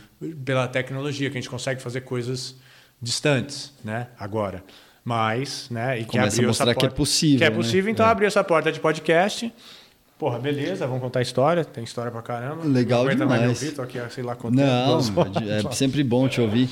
E assim, longe de querer sugerir, sugerir pauta para uhum. você, eu não sei se você tem todos os convidados fechados, mas pelas ideias que a gente trocou, essa coisa de consciência, tem um cara que eu admiro muito, que sempre está nos podcasts, que é o professor Siddhartha Ribeiro, que Sim. é um neurocientista. Cara. Tava na lista lá, como está é. o Dr. Rogério Panizuti, que está com a gente é, é, no instituto, né, e no, no, no lance do psiquiatria, na, uhum. porque dentro do instituto a gente também tem um hotline de é, porra para depressão, Sim, né, suicídio profissional. Então a gente vai montar todo. Então o Dr. Rogério está juntando, ele, ele, é o psiquiatra coordenador, né? Então a gente está montando toda essa base para justamente ter, né? Mas eu só faço isso, essas coisas de instituto, não sei o quê, porque eu preciso expandir, sair, falar com outro, criar pontes para outros mundos, né? Ter uma abertura. Então é importante. O Siddhartha é um é incrível, como tem vários outros. Eu claro, quero falar com um monte claro. de gente. É.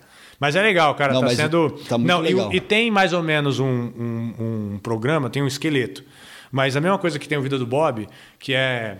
Eu nem gosto de falar para terceira pessoa. A minha, o programa da minha vida é é, é, é, é, flow, cara. Como eu já fiz vários, é a mesma coisa minha linha. Sei lá, do X500, eu dropei e andei. Não, eu sabia mais ou menos e uhum. foi vindo na cabeça. Então, o, o programa do off é assim Então, de repente, o Marquinhos falou que vai rolar a coletiva da CBSK, que os caras vão vir. Ah, eu tava lá no Rio, então tá, Tuca, vamos Vem, ali. Tuca. Aí vai, faz, aí andei com a Raíssa, aí andamos com o Luizinho na cave. Mas não é assim, planejei, vamos na cave agora. vamos- Não, cara, tipo, eu vou indo e conforme. E o Lab tem sido mais ou menos assim. Começando pelo da minha mãe, como você comentou, e que pra mim eu lembro que eu fiquei, cara, quem que eu vou entrevistar primeiro? Tá? Então foi perfeito, que aí eu falei com minha mãe e com meu pai. Que legal. Aí de lá, e aí fa- falo com pessoas próximas, aí ainda. Então agora tá começando a sair e eu sinto que tá num, num flow legal. Que legal, muito legal mesmo. Cara, você. A gente sabe que você come, né? Que você até falou que. é- Mas você dorme, você faz tanta coisa. Pois é, né? Porque Sim, você sim. descansa um pouco. Sim. Cara, vou te falar que, na verdade, a chave disso, eu sei até que minha, minha filha, ela, né, ela, teve uma hora que ela ficava assim, pô, pai, mas você faz tanta coisa, como é que eu falei assim, filha, olha só, eu tenho 44 anos, você tem 20, agora ela tem 21. Então, é Nossa. natural. Eu é, sou piloto de avião, piloto de helicóptero, paraquedista, só que eu não fiz tudo de uma vez. Eu primeiro eu tirei minha licença de piloto, aí, porra, legal pro caramba, entrei no mundo, não sei o quê. Aí comecei a saltar. Aí eu comecei a pilotar helicóptero, eu já estava no meio, então assim, aí eu ficava no meu dia a dia, eu sempre crio algo que eu aprenda, né, para aprender algo, né? Então eu tenho fase, eu sou faixa roxa de Gil, de jiu-jitsu. É Por quê? verdade. Porque aí eu vou lá e aí agora, ah, não, eu vou entro numa fase de aprender. É, é, é bom ser faixa branca. É Tipo, ser faixa branca no desenho, ser faixa branca na música. Eu, pô, a gente fez um álbum, eu tenho um álbum de música com o Danny, próprio Danny na banda, escaleira. coisa que tá- muita gente não sabe. Mas por quê? Porque eu fico, ah, eu quero ficar aprendendo. Então aí agora, se você olha e monta e faz uma lista do que eu faço, porra, não dorme? Não, lógico, eu durmo. Só que às vezes eu salto, né? Aí os caras me ligam agora, o Ítalo e o Nilo estavam lá no Rio. Ai, mano, a gente vai saltar tal. Aí eu tô com meu paraquedas depois de um ano que eu tava sem um dispositivo lá, tal, não sei o que, tava na mão, tá ali. Os caras, vamos lá, Bob. Aí eu tava no meio de um monte de reunião, tal, não sei o que. Aí é duas horas, o aeroporto do lado, vamos. Peguei o paraquedas, fui, saltei, voltei pra casa, continuei o trampo. Que da hora. Mas só rolou porque eu sei saltar, eu tô com meu paraquedas, os caras ligaram, então assim, vai, né? É isso. Tem tempo pra tudo, né? Tem, que tem. É prioridade, cara. Olha só, não é tempo. Quando você fala. Saber priorizar, né? Não, nessa é assim. Quando você fala assim, putz, não tenho tempo para isso, aí você está falando, na verdade, não é minha prioridade. Porque quando algo vira sua prioridade, você cria tempo. Então, é, é uma questão de, de como você enxerga. Tipo, eu mesmo, quando eu me pego assim, tipo, putz, eu não vou ter tempo para fazer esse programa, eu já passo assim, não, não, não. Eu tenho prioridades. Eu tenho vida do Bob, eu tenho Ideia Lab, então eu pego e falo assim, agora não dá para fazer isso, mas, né, joga ali para frente. Então, acho que é isso. Ainda tem mais coisa. Tem a Farmalif. Legal. Pra Vamos, caramba. vamos falar disso. Vamos. E a Farmalif tá para lançar, né? A Farmalif eu tô para aparecer no Brasil. A Farmalif é a minha empresa de plantas medicinais. São é remédio de plantas medicinais, não é Não só, só de can- cannabis, não. Na verdade, a pegada é justamente por eu ser brasileiro, ter essa identidade de tropical, a Amazônia cheia de plantas medicinais, a gente sabe que tudo que existe e tal. E, obviamente, ser vegano e a planta, eu acredito nessa, não só na dieta à base de planta, como também a medicina à base de planta. Agora, de novo, para a galera não se confundir. É, a medicina à base de planta é muito válida, mas se eu caio na mega e tô com o osso para fora e eu, ah, eu não vou tratar com planta, amigo. Eu vou para o hospital, me dá morfina. Eu preciso desses três dias de dor aguda de aliviar, porque é dói, dói pra caramba. Eu já senti milhões de vezes. Só que tem uma hora que ameniza. Tem um momento agudo de dor, né? Então, quando você começa a administrar o crônico, é que depois que você se machucou e agora você consegue administrar, se você continua administrando numa substância viciante, vai acabar com a sua vida, porque agora você vai administrar um crônico com algo que te vicia. Você sempre vai precisar, é crônico. E talvez em doses maiores ainda. Exatamente. Aí é onde entra né, a dificuldade. E eu, como atleta profissional, o skate, não sei o que, sempre me machucando, eu tenho que lidar com algo que seja mais ameno para o meu corpo. Então, minha vida inteira, eu lidava com o pós osso quebrado, lesão assim, eu lidava com dieta, é, cannabis, né? Inclusive, quando eu quebrei o pé direito, o punho esquerdo, torci o pé esquerdo em balde, quando eu caí fui fazer o looping lá, é, eu tava sem remédio, uma dor do caramba. E o Jake Piesek, que já faleceu, que é um dos skatistas do old school que estavam lá, que chegou depois, ele chegou com, porra, um Bud Green, assim, tipo, com um cachimbo. Um brócolis. Eu, caralho, mentira. E ele me empurrou no skate, né? E, os caras- e eu não conseguia nem andar, uma dor do caramba. Aí, cara, eu peguei dei uma cachimbada assim, aí, tipo. Ah, me aliviou. Ou seja, eu tive um, um- um remédio, dor, que me aliviou para eu chegar no hospital, me resolver. Aí sim, eu tive os remédios, não sei o quê, mas rapidamente eu já desmamei dos remédios pesados e continuei com a cannabis. Então funciona para mim. Uhum. Então eh, tem essa, eh, eh, essa parte medicinal, mesmo que fosse entregue na veia recreativa. Sim. Porque mesmo o recreativo, você também fala assim, tudo que o recreativo também é medicinal. É, ele né? tem as O propriedades. fumar não é bom para o pulmão. Mas às vezes o fumar é a forma mais rápida de chegar Uhum. ao THC dentro do seu corpo. Então, enquanto eles vão descobrindo que hoje tem sprays, tem um monte de coisa. A, né, a, a ciência da entrega da cannabis para o corpo já está evoluindo. Tem um sprayzinho, parece que você coloca já em dois segundos. Igual quando você fuma um, você já vai sentir. Já entra na corrente. Exatamente. Então tem gente que está com náusea, câncer, ou, ou sei lá, alguns problemas que o fumar Vai, vai dar... mais rápido, Aham. entendeu? Então sim, é ruim pulmão, mas o cara tá com um monte de outra coisa. Então é, é- é entrega assim, mas hoje tem óleo, tem, enfim. Então a Farmalife, a pegada dela é juntar é, plantas, criar um- uma fórmula medicinal e lidar, né, com isso. Então tem creme que tem tem arnica, tem porra, um monte de coisa lá e aí tem o CBD. Né? Aí eu tenho o óleozinho Mas tem os utópicos, o Exata- interno, exatamente. Aí tem um óleozinho que tem um monte de outras plantas, tal, não sei o que, e tem o CBD. Uhum. E aí agora, é, o que eu importei, então assim, o- eu consegui uma prescrição médica, né? Porque no Brasil, até o CBD você precisa de prescrição médica. Então, Uhum. Sim. peguei uma prescrição médica e aí é, mandei lá para o fornecedor da Farmalife, fizemos todo o caminho correto, fui na Anvisa, no site da Anvisa, peguei a autorização para importação. Importou. Aí importei. Então eu fui o primeiro cliente paciente Da sua própria- da Farmalife, a gente fazer todo esse teste, a gente criou um protocolo, vai explicar como faz. Uhum. E aí agora a gente vai lançar, tá quase ficando pronto para ter o produto disponível no Brasil. Que legal. E a gente vai começar a trabalhar é, é, no alto nível esportivo, Uhum. Né, na programação do esporte e tal, juntar os institutos para a gente entender necessidade e tal, cursos, abrir mente. Então, não é só, é uma empresa que é, eu acho que tem uma visão e tem uma pegada, e eventualmente, quando legalizar o cogumelo, né, a baixa dose que a pessoa, o pessoal tem trabalhado na, na- na depressão também, Sim. é um produto que eu vou provavelmente é, né, viabilizar e tentar Que estar legal. junto. Então, é um caminho que é uma oportunidade, é uma opção e tem tudo a ver. Mas o remédio em si não adianta. A dieta é uma diferença enorme. Então, você pode estar com um monte de doença, câncer. Aí, inclusive, até por eu ter o acesso ao remédio, eu tenho os frascos, eu sempre Uhum. falo assim, tipo, a pessoa fala assim, Bob, você tem CBD aí, eu preciso muito, não sei o quê. Aí eu tenho um frasco. Aí tem mó galera pedindo, muita gente precisando. Aí eu pego e falo, tá bom, você está precisando disso daqui. O que, que você tem? Ah, isso. Eu não sou médico, tá? Estou falando assim em questão de tipo, ah, tá, beleza, você vai precisar. Eu só vou decidir, porque assim, o cara fala assim, pô, eu tenho isso. Qual a sua dieta? Ah, eu como assim, assim, assim. Então, antes de eu te dar isso daqui, eu te ajusta. Se você ajustar isso, isso, isso, vai te ajudar, né? Já para começar o processo de cura.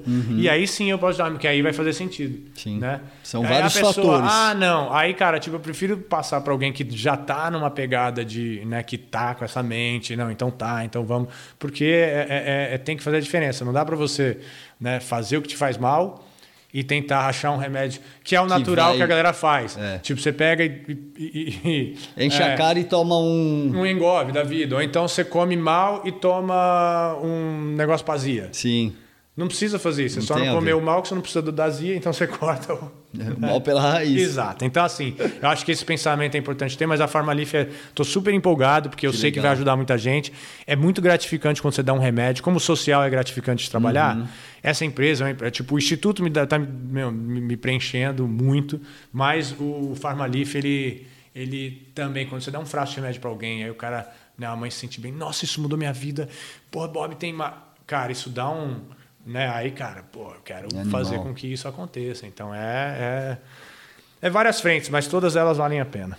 É, só pra gente lembrar que cannabis é maconha, cannabis sativa. Exatamente, índica é, é a o nome coisa. científico É. e o popular é maconha. E, Exatamente. e que a gente tem que saber que além do, da- da- das substâncias, do THC, que é o que vai dar o, o barato, tem o CBD também, tem as separações. Os dois agem juntos, pode agir separado. E a Anvisa liberou recentemente essas pequenas quantias de, de CBD, né? Sim. E aí que a, que a É, o THC, ele, cara, tipo, a gente está num momento muito estranho no Brasil, que, que vai evoluir, mas assim, o bom é que mundialmente as coisas estão começando a andar.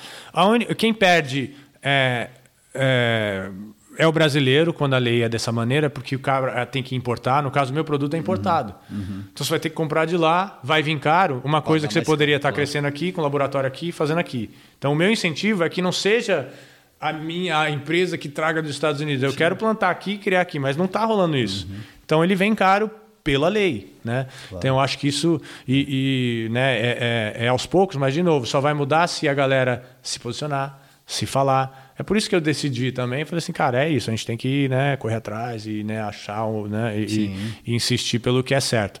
Mas é, vai acontecer, é inevitável, então. Mas é, é bom, cara, é bom, é bom fazer parte de algo que. Né, é, é, é, vanguarda, né? Isso é um costume. A gente, para mim, é natural porque eu, no skate eu sempre gostei do que não estava né, feito, né? O que, que não foi feito. Ah, não dá para fazer. Então, peraí, deixa eu te mostrar que dá.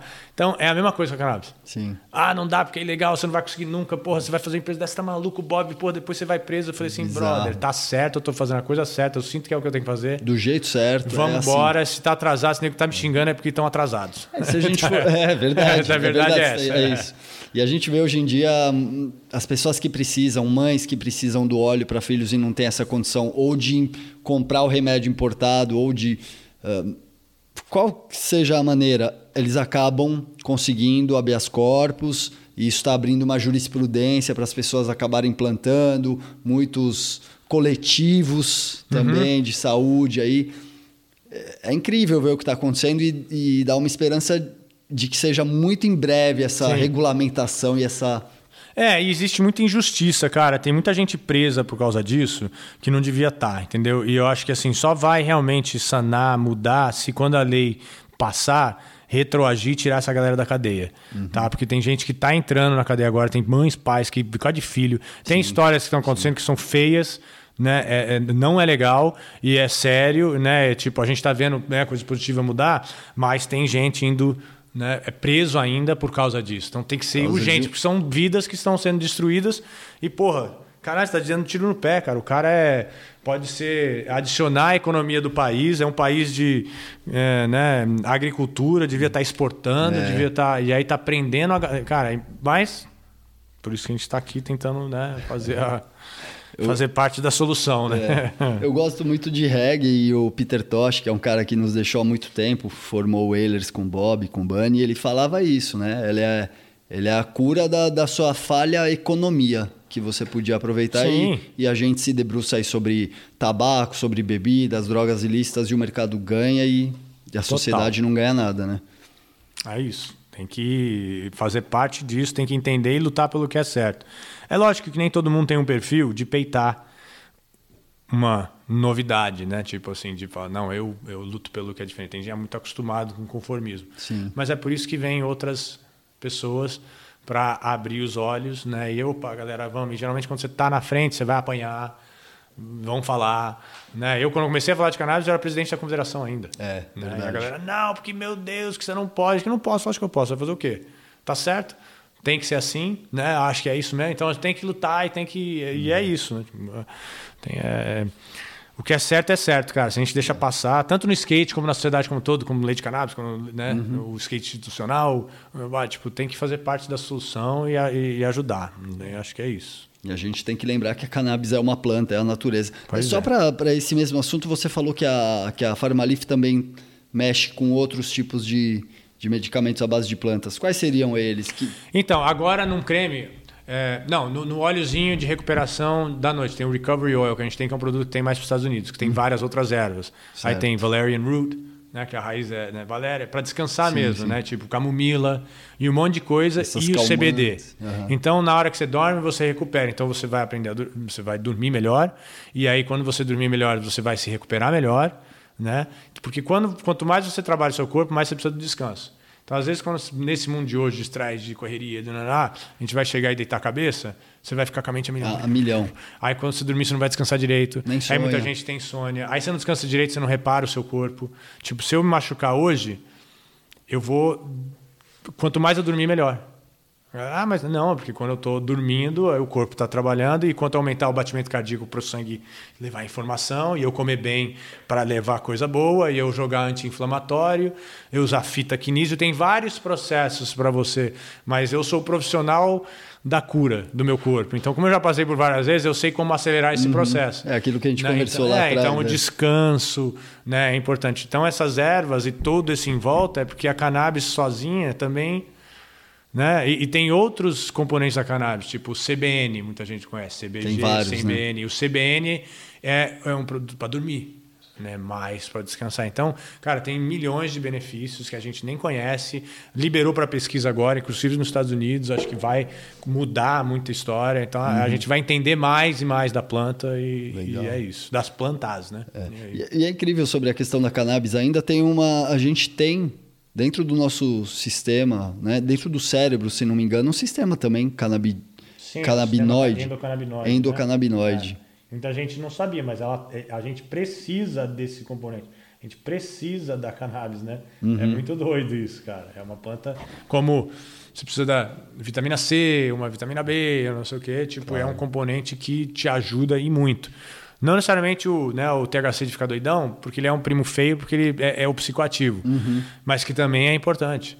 Se né? ele bem dosado bem aí. Bem dosado, ele... bem junto, né? E tal. Então, pô, é, eu acho que a gente. É abrir a mente, né, na verdade. É isso, vamos acabar com o preconceito. Ainda nessa questão, para a gente ir direto para o skate, a gente está vendo cada vez mais gente que compete usando a cannabis. E a WADA, uhum. né, que é a agência de, das mundial de doping, mundial de doping, é. né, antidoping, ela tá flexibilizando um pouco, pelo que parece, né?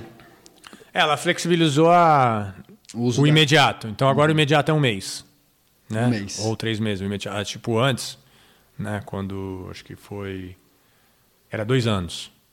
Então já tirava logo. Então já mudaram, três meses. Aí Teve até o caso da americana agora, que pegou e foi ficar um mês fora. É uma coisa assim. Sasha, é. a Richardson. Isso. É. Aí, né, é, é, ali então tem essa flexibilização, mas eventualmente muda, porque todo ano entra substância, sai substância, já mudaram lei de um. Uhum. Você pode ter THC no sangue fora Sim. de competição, você pode ter CBD no sangue em competição fora, já pode, é, mas o THC em competição não pode.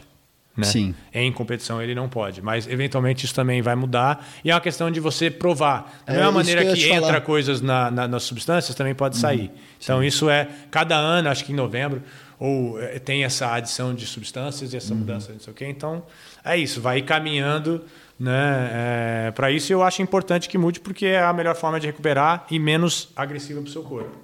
Legal. É, acho que tem que prestar atenção nisso também. É, isso, isso é o mais importante, aquilo que você falou, para você não ficar viciado em medicamentos aí. Sim. Porque, cara, é muito sério isso. A gente vê as pessoas hoje com as doenças da alma, isso que você, você falou há pouco, depressão. Então, todos esses remédios sendo usados de maneira equi equivocada, elas vão te causar um, um grande mal, né? Sim. Legal. Total. Bob, pô, foi um prazer trocar Pô, essa demais, cara. puta ideia, cara. Faltou alguma coisa que você gostaria de falar? Que quiser deixar um recado aí, porque a gente falou. Porra, não, muito legal. Pô, né? É legal de depois de tantos anos. Eu acho que eu fiz, eu não sei se chamava no ar, quando eu, é, tipo, tinha uma. Era um videozinho, eu lembro que eu fiz lá em cima. Não, é, era no ar. Era, era no ar, não, é, eu lembro. Não é. tinha apresentador, Isso. era... Agora até é um, é um no ar 2021 é. meio podcast já Isso. entrando. E eu, e eu, acho que é muito legal, porque é importante da, da galera ouvir as histórias das pessoas diferentes. Eu vejo que já fizeram com um monte, veio um de um monte aqui. É. Cara, o Tia, como você falou, o Clerval, que é legal ter também o internacional. Mas isso é demais, cara. É isso. É, é... Parabéns e vamos junto, porque é muita coisa para fazer. E, cara, tipo, né? Sem preconceito. É isso. A gente agradece você por, por tudo isso que você deu ao skate, por todos Obrigado, esses ensinamentos que, que, você dá, esses ensinamentos que você nos traz hoje, com essa mente aberta, né? Respeitando o próximo e por fazer parte dessa história da 100% Sim. e ajudar a gente a nascer também de alguma maneira. Feliz e orgulhoso de fazer parte, cara. Muito bom. Bob, muito obrigado. Valeu, obrigado, Armin. Da hora demais. Valeu. Valeu, Marco Cruz. Valeu, Marquinhos.